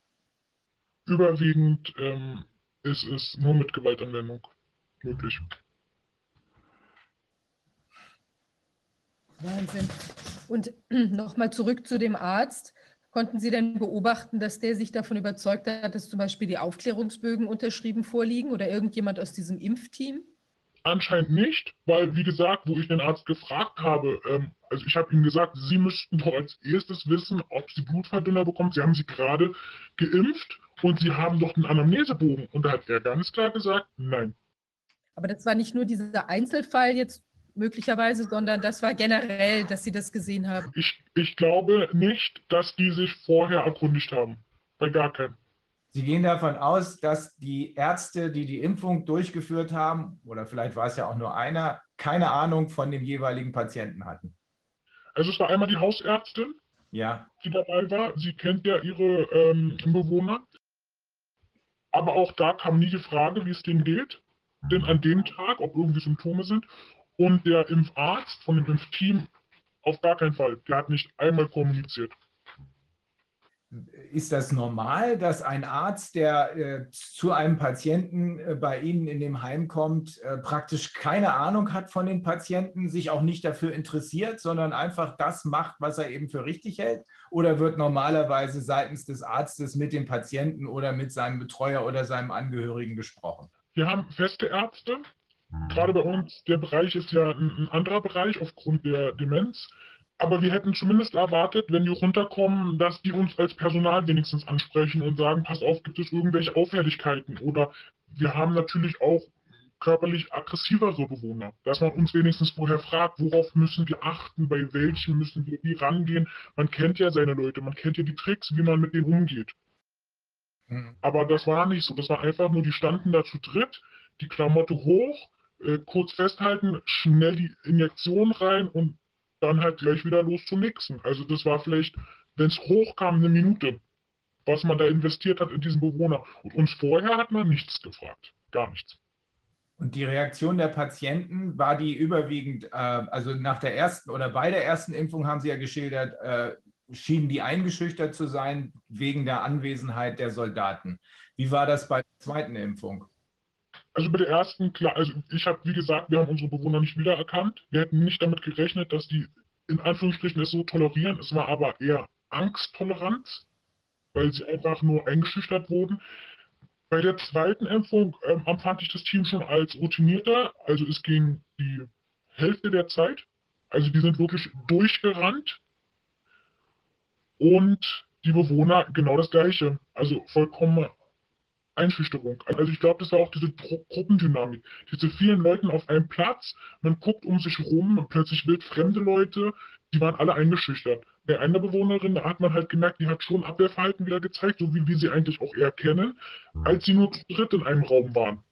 Also man merkte gleich, es ist, sie hatte plötzlich eine andere Situation. Klar, es kamen da zwei auf sie zu ins Bett, aber man hat gemerkt, es war doch wieder so ihre Umgebung. Also sie hat sich schon versucht zu wehren, aber es wurde natürlich überhaupt nicht toleriert. Mhm. Wahnsinn. Und war bei der zweiten Impfung, äh, äh, wie lief das dann? Da war das Militär auch wieder dabei und ist genau. gelaufen zu dem jeweiligen, der dann in der Küche oder sonst wo angetroffen wurde, zack, festgehalten oder? Genau, genau, genau. Es war halt alles diesmal aber, also als ob die wirklich da ihren Durchmarsch gemacht haben und also die waren halt komplett, ja, die wussten, wie es läuft durchrennen, hoch, rein, raus. Also es ging noch schneller, viel schneller. Und äh, also das heißt, die haben da eine halbe Stunde gebraucht für die 21 Leute, um die da zu spritzen oder welche? Ja, ich glaube, das war sogar unter einer halben Stunde sogar. Ja, das ist eine ziemlich gruselige Geschichte. Also das, was äh, da, äh, wo Sie vorhin ähm, offenbar auch ähm, selbst emotional äh, berührt waren und dann einen kleinen Monolog gehalten haben, das war schon ziemlich beeindruckend. Ähm, ehrlich gesagt ähm, glaube ich, dass das Menschen bewegen wird. Also es ist ja der absolute Wahnsinn, was wir gerade gehört haben. Also der ein, ein fürchterlicher Albtraum. Und vor allem, wenn man sich vorstellt, dass das ja in Berlin ganz sicher kein Einzelfall ist äh, sondern sich in ganz, ganz vielen äh, Heimen im Moment oder Behinderteneinrichtungen abspielt. Ja, wir haben ja auch ganz viele Erkenntnisse inzwischen, äh, dass das in anderen Heimen ganz genauso läuft. Äh, kriegen Zuschriften von Einzelpersonen, die genau so ein Schicksal schildern. Gerade gestern jetzt von einer Betreuerin, wo genau diese gleiche Sache passiert ist in Rheinland-Pfalz und ähm, an vielen anderen Stellen auch. Und auch in einem Behindertenheim, mit dem ich in Kontakt bin in Nordrhein-Westfalen, haben wir eine ganz ähnliche Situation, wo die zumindest jetzt auch schon beschreiben, kurz nach der Impfung, dass die Leute eine veränderte äh, Gesichtsfarbe haben, dass sie auch ungewöhnlich schlapp sind, überhaupt nicht mehr in die Hufe kommen. Und äh, wer weiß, was sich da in den nächsten Tagen noch abspielen wird. Also ich muss sagen, als ich eben das fertige Video gesehen habe, äh, das war schon kaum zu ertragen. Ähm, meine Frau hat es auch gesehen, die hat es echt kaum ausgehalten. Ähm, ich habe danach mit dem Ehemann der Betreuerin aus Rheinland-Pfalz gesprochen, weil wir ja jetzt, glaube ich, wirklich schnell handeln müssen, damit nicht noch mehr hiervon passiert. Aber wir müssen davon ausgehen, dass das, was wir gesehen haben, zumindest äh, bundesweit repräsentativ ist. Ich vermute aber nach allem, was wir über den Ausschuss in Erfahrung bringen, die ganzen Zuschriften, die wir haben, die Videos, die wir bekommen, dass das repräsentativ weltweit ist. Und das würde bedeuten, 25 Prozent sterben und äh, noch weitere 36 Prozent äh, haben schwere Nebenwirkungen und man weiß einfach nicht, ob sie es schaffen. Ähm, es ist in Worte nicht, man kann es in Worte nicht fassen, außer dass man sagen kann, es sieht hier aus wie ein Organi eine organisierte Massentötung. Ja, also im allerschlimmsten Fall ist es das, aber es kann auch sein, dass wir es hier jetzt einfach mit einer Ach Gott, dass die sich da in was verrannt haben und eben denken, die Impfung ist jetzt die Lösung. Aber was auf jeden Fall passieren muss, es muss ganz schnell untersucht werden. Und ich bin jetzt ein bisschen bestürzt, muss ich sagen, weil ich habe ja eine Strafanzeige gefertigt in der mhm. Angelegenheit, ja, weil die also die Informanten hier ja sozusagen jetzt nicht äh, erstmal selber in Erscheinung treten wollten. Deshalb habe ich eben quasi eine Strafanzeige geschrieben, jetzt schon am Freitag äh, bei der, zu der Staatsanwaltschaft und auch die Polizei informiert. Und wir haben jetzt heute, ich habe dann auch eine Presseanfrage für Journalisten bei der Polizei gestellt, ob sie da dran sind, ob sie das jetzt bearbeiten. Ich lese mal hier kurz vor, was die Polizei uns geschrieben hat. Äh, Polizei antwortet also, bislang hat die Polizei Berlin keine Ermittlungen im Zusammenhang mit den von Ihnen beschriebenen Todesfällen geführt. Derartige Ermittlungen werden immer dann eingeleitet, wenn ein Arzt bei der Ausstellung des Todesscheins eine nicht natürliche Todesursache bescheinigt. Auch die von Ihnen, Ihnen erwähnten beide, beiden Todesfälle sind der Polizei Berlin nicht bekannt. Insofern wurden auch hier keine Ermittlungen geführt bzw. der Leichnam der Verstorbenen sichergestellt. Die von Ihnen erstatteten Strafanzeigen liegen der Polizei Berlin vor und werden derzeit von einem Fachkommissariat der Kriminalpolizei bzw. von der Staatsanwaltschaft Berlin geprüft. Auskünfte hierzu erteilt die Pressestelle der Staatsanwaltschaft. Ja, da habe ich natürlich auch angefragt. Da bin ich gespannt, was da morgen als Information rauskommt. Aber wir haben hier schon die verrückte Situation, dass die Polizei jetzt erstmal nicht äh, sozusagen sofort in die Ermittlung einsteigt, weil wir haben ja hier immerhin ein Kapitalverbrechen sozusagen ja. angezeigt und wir haben eben, also eigentlich hat sie eine Amtsermittlungspflicht, ja, sie muss jetzt hier sofort tätig werden und wirklich gucken, was da äh, vorliegt, weil wir haben ja nun wirklich genug ähm, Anhaltspunkte für einen, also sozusagen für einen Erstverdacht, dass da irgendwas nicht ganz mit richtigen Dingen äh, zugehen könnte, äh, geliefert. Und eigentlich ist die Polizei da gehalten, sofort in die Ermittlung einzusteigen. Ich habe sowas noch nie gehört. Es ist einfach unfassbar. Ich habe ja eine kleine Weile bei der Staatsanwaltschaft gearbeitet, äh, bin dann gegangen, weil es mich angekotzt hat, wie wenig da getan wird, wenn es um auch schlimme Dinge geht. Hinter Fahrraddieben läuft man her. Man muss hier eins ganz klar sehen. Deine Strafanzeige ist erstattet worden, da waren erst zwei tot. Naja, nein, da waren, also da waren äh, sieben tot und ein weiterer im oh. Sterben. Jetzt ist aber tatsächlich, sind ja diese, bei dem, bei dem achten hat sich ja jetzt auch realisiert. Und auf jeden Fall ist ja ganz klar, wir hatten ja auch geschrieben, da ist nach der zweiten Impfung, geht es jetzt weiteren elf Personen von den 21 zusätzlich Geimpften auch schlecht. Und äh, da ist ja noch dazu, also nicht nur ähm, Gefahr im Verzug hier jetzt, ob man da vielleicht noch zum Beispiel, wenn man die Todesursache eingrenzen kann, bei den anderen jetzt, kann man vielleicht auch bei den jetzt noch ähm, Betroffenen, ja, die, die jetzt erste Anzeichen wieder zeigen, aber noch nicht äh, terminal sind sozusagen, kann man ja eventuell noch intervenieren. Und natürlich muss man sehr, sehr schnell herausfinden, was da Sache ist, weil dann muss man natürlich auch in anderen Heimen und überhaupt insgesamt in den ganzen Impfzentren und so weiter erstmal auf die Bremse treten und gucken, was ist denn hier los? Wahrscheinlich europaweit. Also eins ist jedenfalls ganz sicher.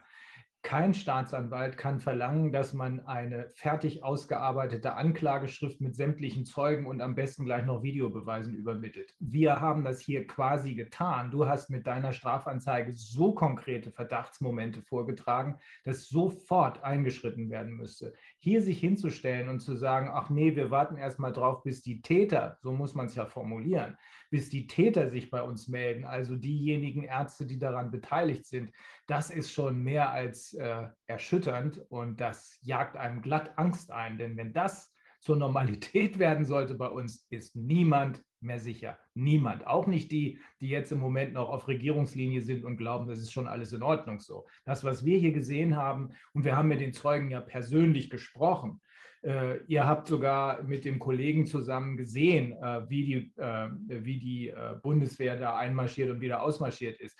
Also das, was wir hier gesehen haben, das ist so erschütternd, dass jeder Einzelne, auch die, die noch auf Regierungslinie sind, aufstehen muss. Wer dabei noch stehen, noch sitzen bleibt und nichts unternimmt, der macht sich mitschuldig an allem, was jetzt noch passiert. Absolut. Also es muss aufgeklärt werden, restlos sofort. Wir müssen Sicherheit haben, was da los ist. Und so wie es ausschaut, äh, ist hier wirklich ein ganz erhebliches Problem mit der Impfung. Ich kann nur hoffen, dass das äh, im Zusammenhang mit der Klage der Kollegin Dr. Holzeisen und ähm, dem, was hier unsere eigenen Leute dafür auch zusammengetragen haben. Das sind ja nicht irgendwelche Leute, sondern angesehene Wissenschaftler. Wir können nur hoffen, dass das auf EU-Ebene etwas auslöst. Wenn es das nicht tut, dann fragen wir uns, wofür ist die EU-Kommission überhaupt da? Wofür ist die EU überhaupt da? Äh, kommen wir nicht vielleicht besser mit regionalen Strukturen zurecht, wo diejenigen sich helfen, untereinander helfen, die äh, tatsächlich betroffen sind? Hier müsste in Berlin eigentlich sofort eine Alarmglocke losgehen. Dieses auf die Bremse treten ist ein gigantischer Skandal. Ich würde das als Strafvereitelung im Amt bezeichnen.